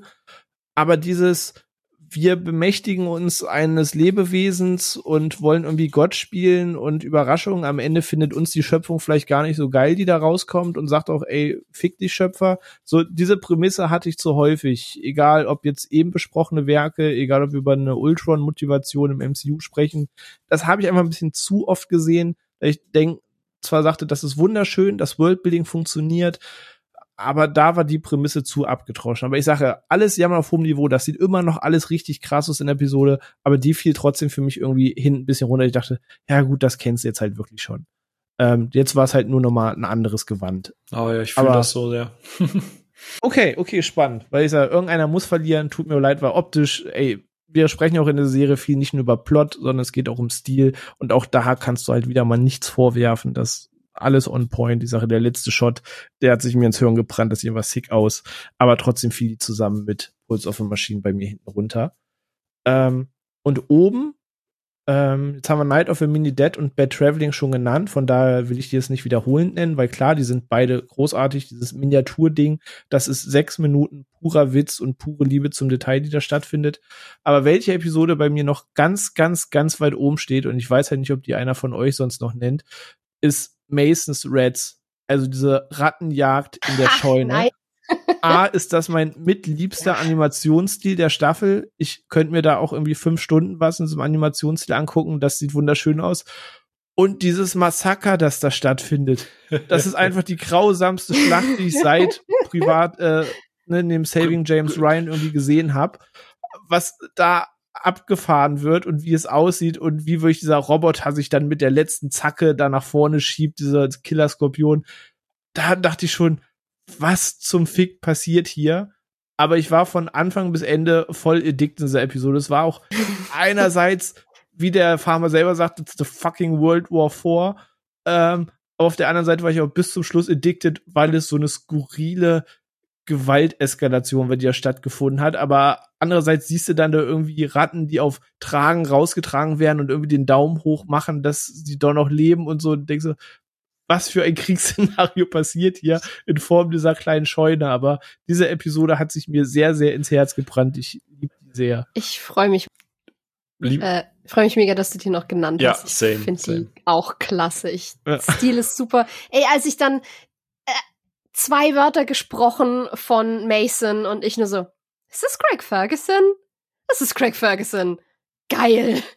Und dann auch noch Dan Stevens als dieser Verkäufer, als dieser allglatte Verkäufer. Die, der Voicecast allein ist einfach schon so genial. Und dieses, dieser schottische Charme gepaart mit diesem absolut ultra hochtechnologisierten Warfare-Ding ist so großartig. Und dann, und dann brauen sie bei sich in der Scheune Whisky und dann trinken sie Bruderschaft mit dem Rattenwhisky. Es ist so gut. Und die Ratten bauen sich ihren ja. eigenen Panzer und wehren sich ja. und der Skorpion sticht einen auf und schießt nur mit der MG hinterher und da findet ein Blutfest statt. Ich dachte, was Da hast du alles hier? drin außer, außer Love. Also das ist wirklich krasse Episode, aber deswegen ganz viel Liebe für die. Death Death, Death Rats and Robots. es, es gibt weltweit zwei Filme, wo die Beziehung zwischen einem Mann und einer Ratte äh, so richtig rausgearbeitet wird. Es ist einmal dieser schnarchige Ratatouille und das ist endlich ein geiler Film mit, mit Ratte und Mann. Äh, ich hab, also scheinbar ist, nachdem das Restaurant pleite gegangen ist, in Linguini und äh, Remy halt scheinbar echt in die Binsen gegangen. der eine wurde Farmer, der andere wurde Rebellenführer. Naja. Der eine wurde Schotte. ja, aber gute Erwähnung auf jeden Fall. Äh, äh mag die sehr, sehr gerne auch. Ähm, ja, äh, Boden bei mir eine Folge, die tatsächlich noch nicht genannt wurde, weil es ärgerlich ist, weil die in den letzten Minuten so richtig aufdreht und das Ich liefert, ahne welche, ich ahne die, welche. Ich glaube ich ja, auch. Ja, äh, Cthulhu hat nämlich da angerufen und ja. möchte seinen ja, Lovecraft wieder ja. zurückhaben. Ja. Äh, in Englisch Lovecraft heißt trifft Destiny 2 Episode. Genau, die Vaulted Hall Stimmt, genau, ich weiß nicht gerade, wie die auf Deutsch heißt, irgendwas mit, mit Gräber oder so, irgendwas mit, mit, äh, wo ja auch echte Darsteller, also ich, es ist halt mal wieder ein Film mit Jay Courtney und die sind da per se alle nicht so sonderlich gut. Es ist auch Joe, ach, Sophia, bitte. Joe Manganiello. Äh, begraben im Gewölbe heißt sie. Genau, Dankeschön. Oh, wow. Ähm, genau, mit echten DarstellerInnen auch mit dabei, äh, die halt digitalisiert wurden, die in Afghanistan sind, sie sind halt Marine, so, Entschuldigung, ich bin schon wieder eingeschlafen bei der Prämisse, äh, gehen halt in eine Höhle rein, verfolgen irgendwelche, äh, äh, afghanischen Widerstandskämpfer, die oder Taliban, die Geiseln haben und in der Höhle treffen sie dann quasi wortwörtlich auf die Hölle. Und im Prinzip, sobald sie an diesen Stufen ankommen, wo du auch so ein bisschen Valhalla mitschwingen hast, äh, von den Vibes her, äh, ab dann denke ich mir so, okay, jetzt wird's geil. Und, und dann, wenn sie sich durchkämpfen, dann, dann ist richtig geil. Dann ist aber die, äh, die Episode vorbei, wo ich dachte, ja, fuck, eigentlich könnte es jetzt anfangen, weil alles davor ist so unfassbar schnarrig scheiße. Ähm, ja. Also scheiße halt auch wieder ne, in dem Rahmen, in dem wir hier auch äh, drüber diskutieren. Aber ich habe mich so geärgert, vor allem, wenn ich mir überlege, wir hatten vorher Live Hutch äh, in Staffel 2 zum Beispiel. Wir hatten in Staffel 1 Sonny's Edge äh, und auch Film-Episoden, äh, die halt sehr mit diesem Realismus spielen. Und die kriegen das alle besser hin als der. Ich finde Episode 3, diese Marines, ja. die sehen diese, das ist schon sehr an Kenny Valley. Ich finde, es sieht nicht geil aus.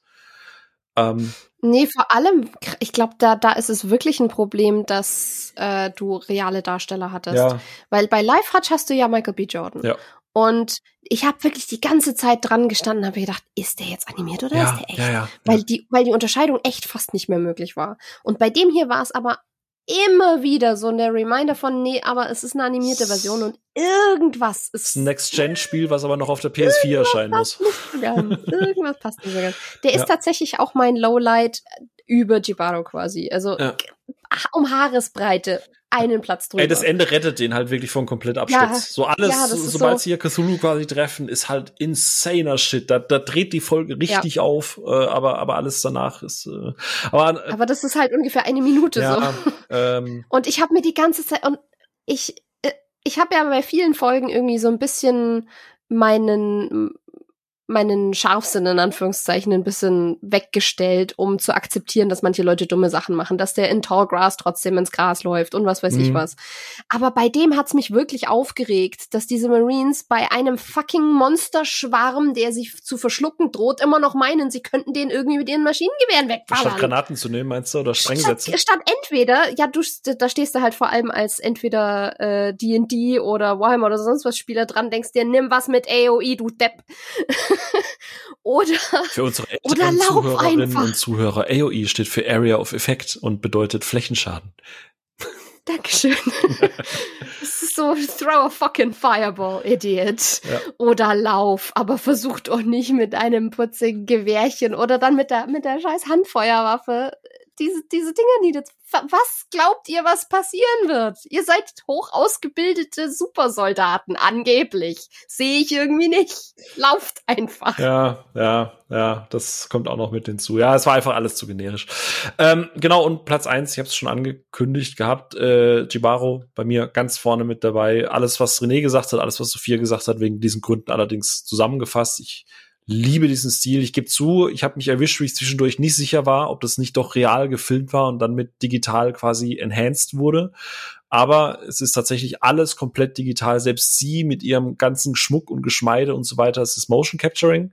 Aber alle Figuren sind komplett digital und das fand ich insanely beeindruckend. Beeindruckend Manchmal hat man es gesehen, so gerade bei, bei Flüssigeffekten und so weiter, aber das, das war so egal. Äh, liebe einfach alles daran.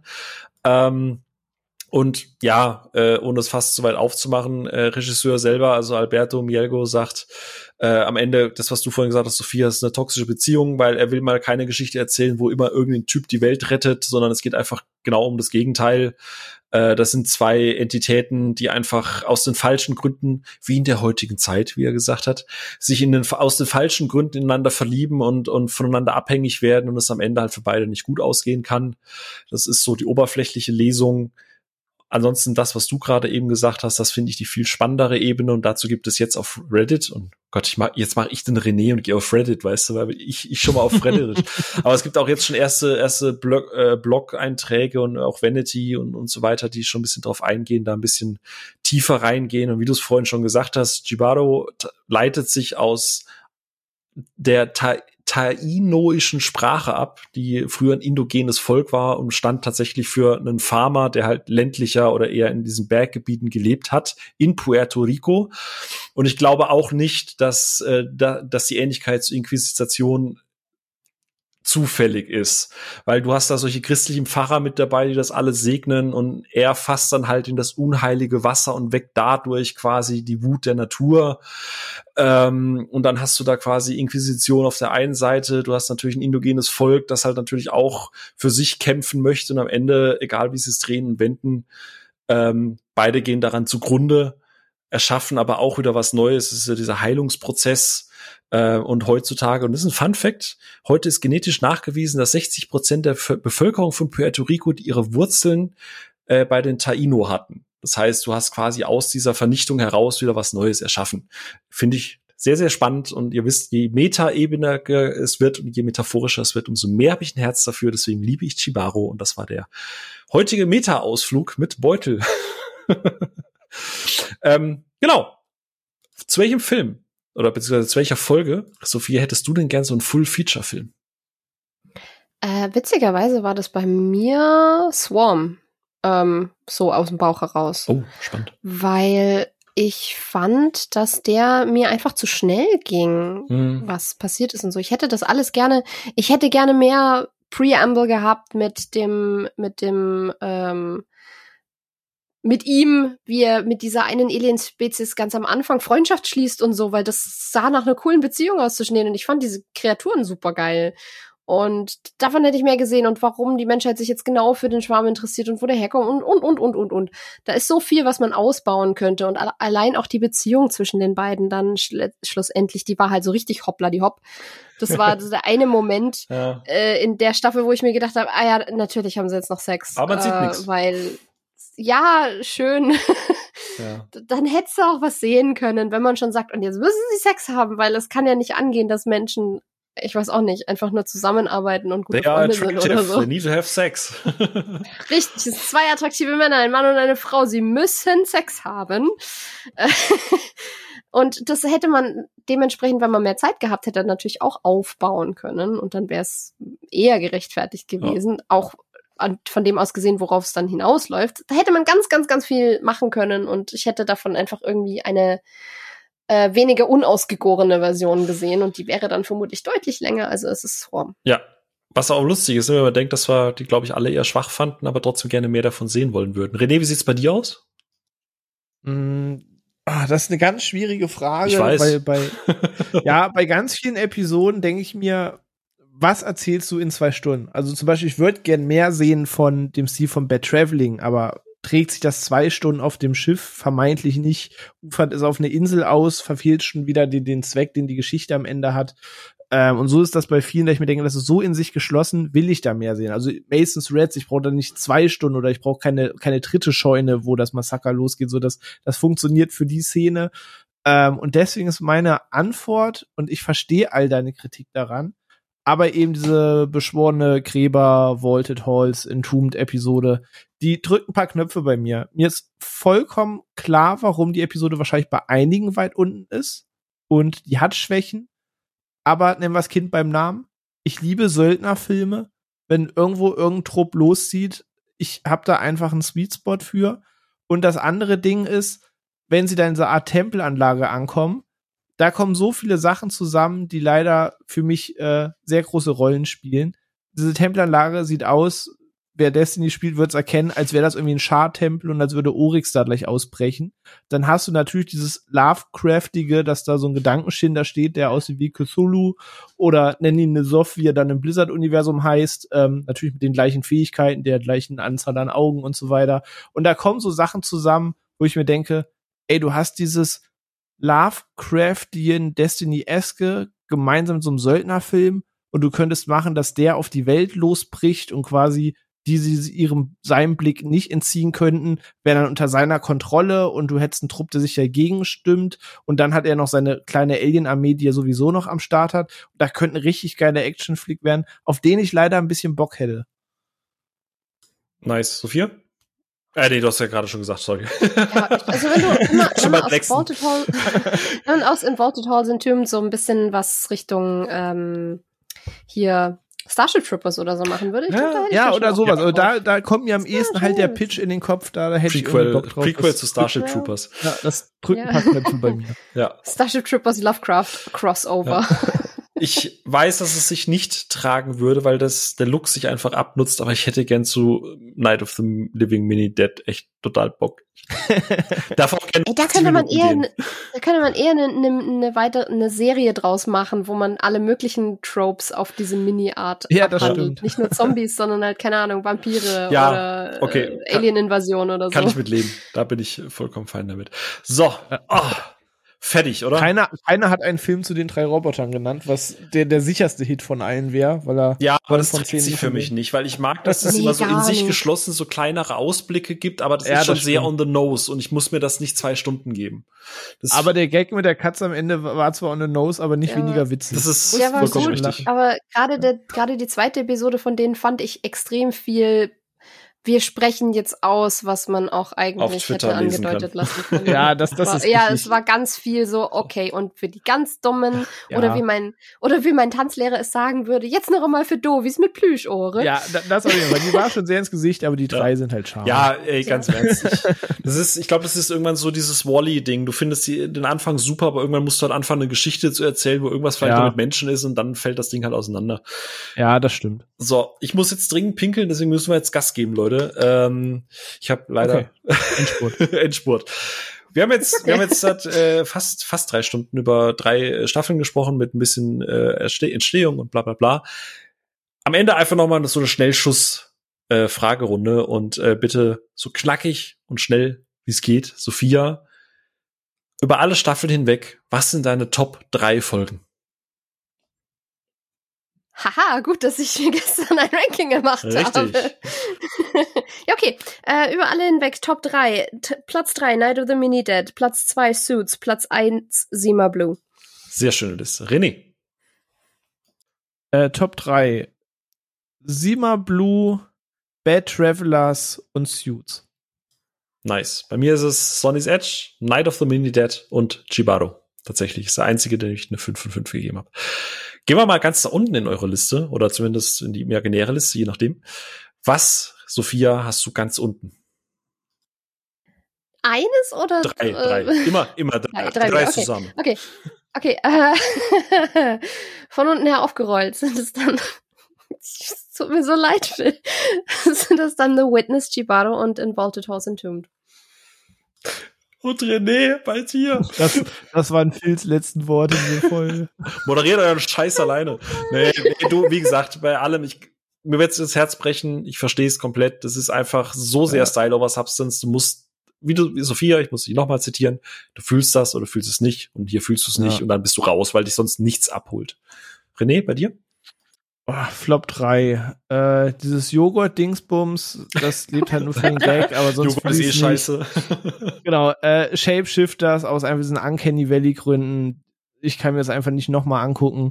Und der Drone Giant, weil, ey, zu viel Pathos, okay. vorhin besprochen, das drei. Ja. Ich gehe bei einem mit, äh, bei Sophia in Vaulted Halls Entombed. Bei mir Platz 33, 34 ist Fish Night und für mich die Folge, die am allerwenigsten geklickt hat, die ich auch nicht nochmal schauen möchte, ist Sucker of Souls. War einfach not my cup of tea.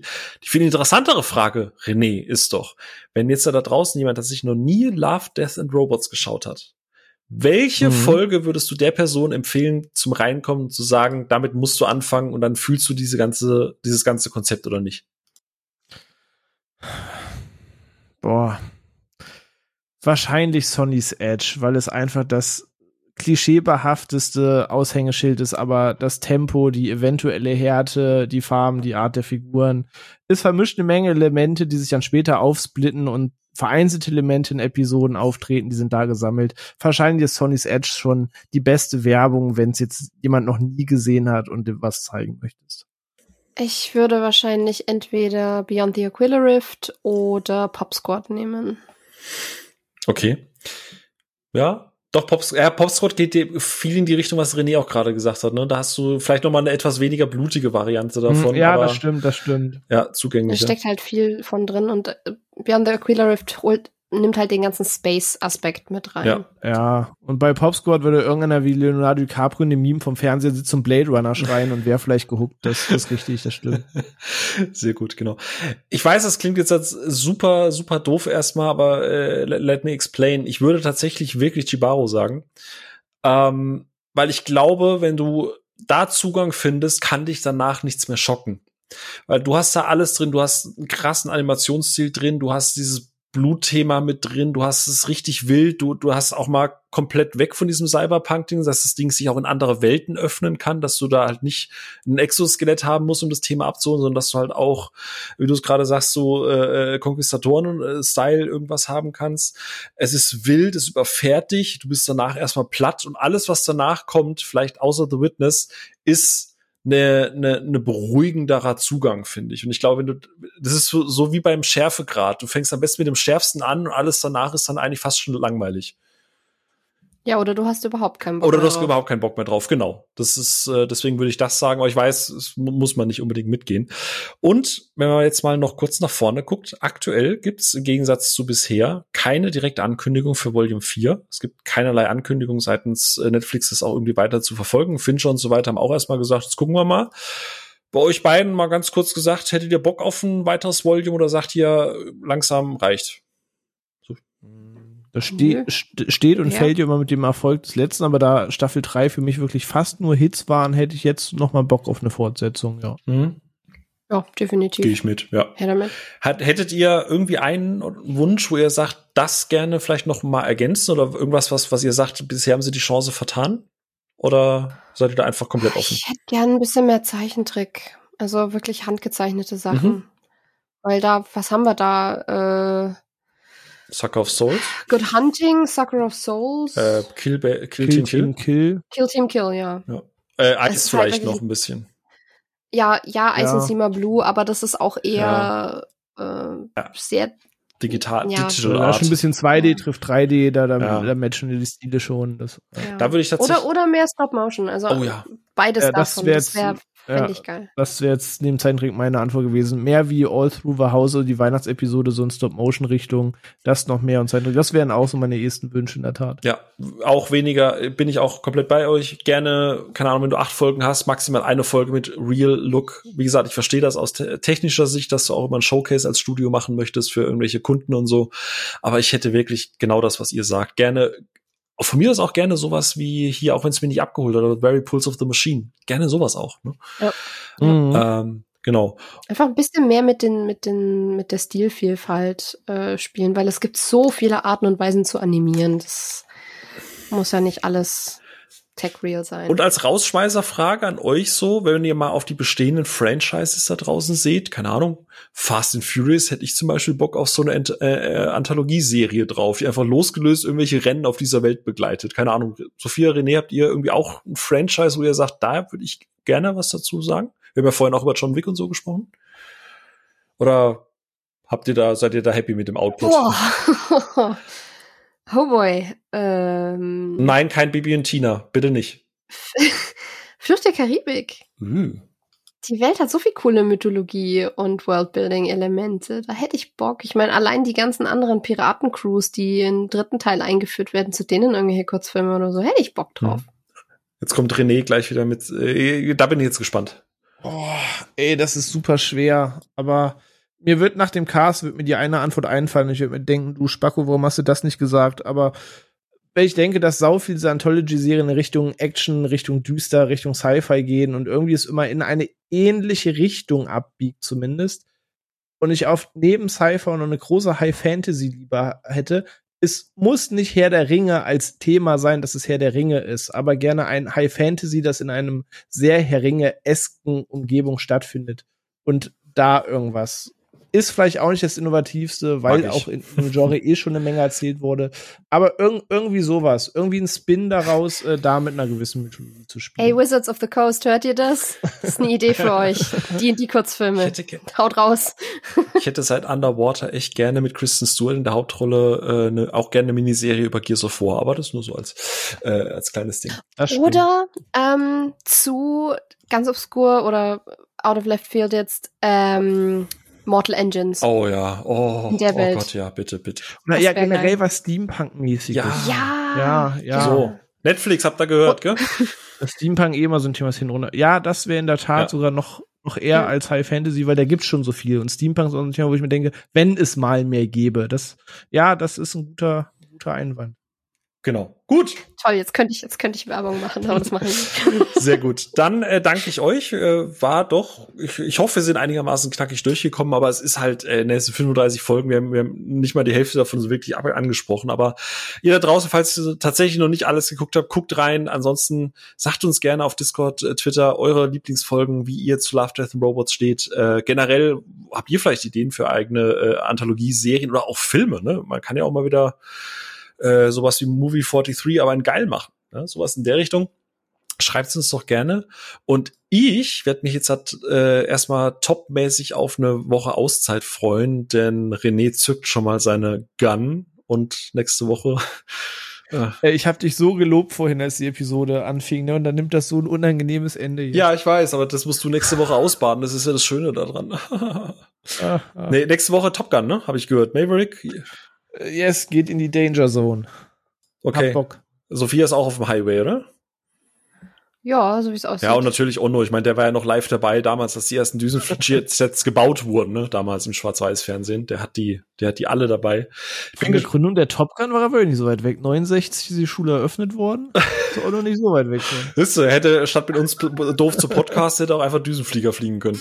Wäre jetzt äh, geil. Nee, aber wünsche ich euch schon mal viel Spaß, auch die da draußen. Ne? Wünsche ich euch da draußen auch viel Spaß. Ich glaube, das wird eine gute Folge. Ich bin mal gespannt, äh, ihr werdet das sicher knackig in anderthalb Stunden durchbekommen. Wenn der René da moderiert, da geht das ratzfatz.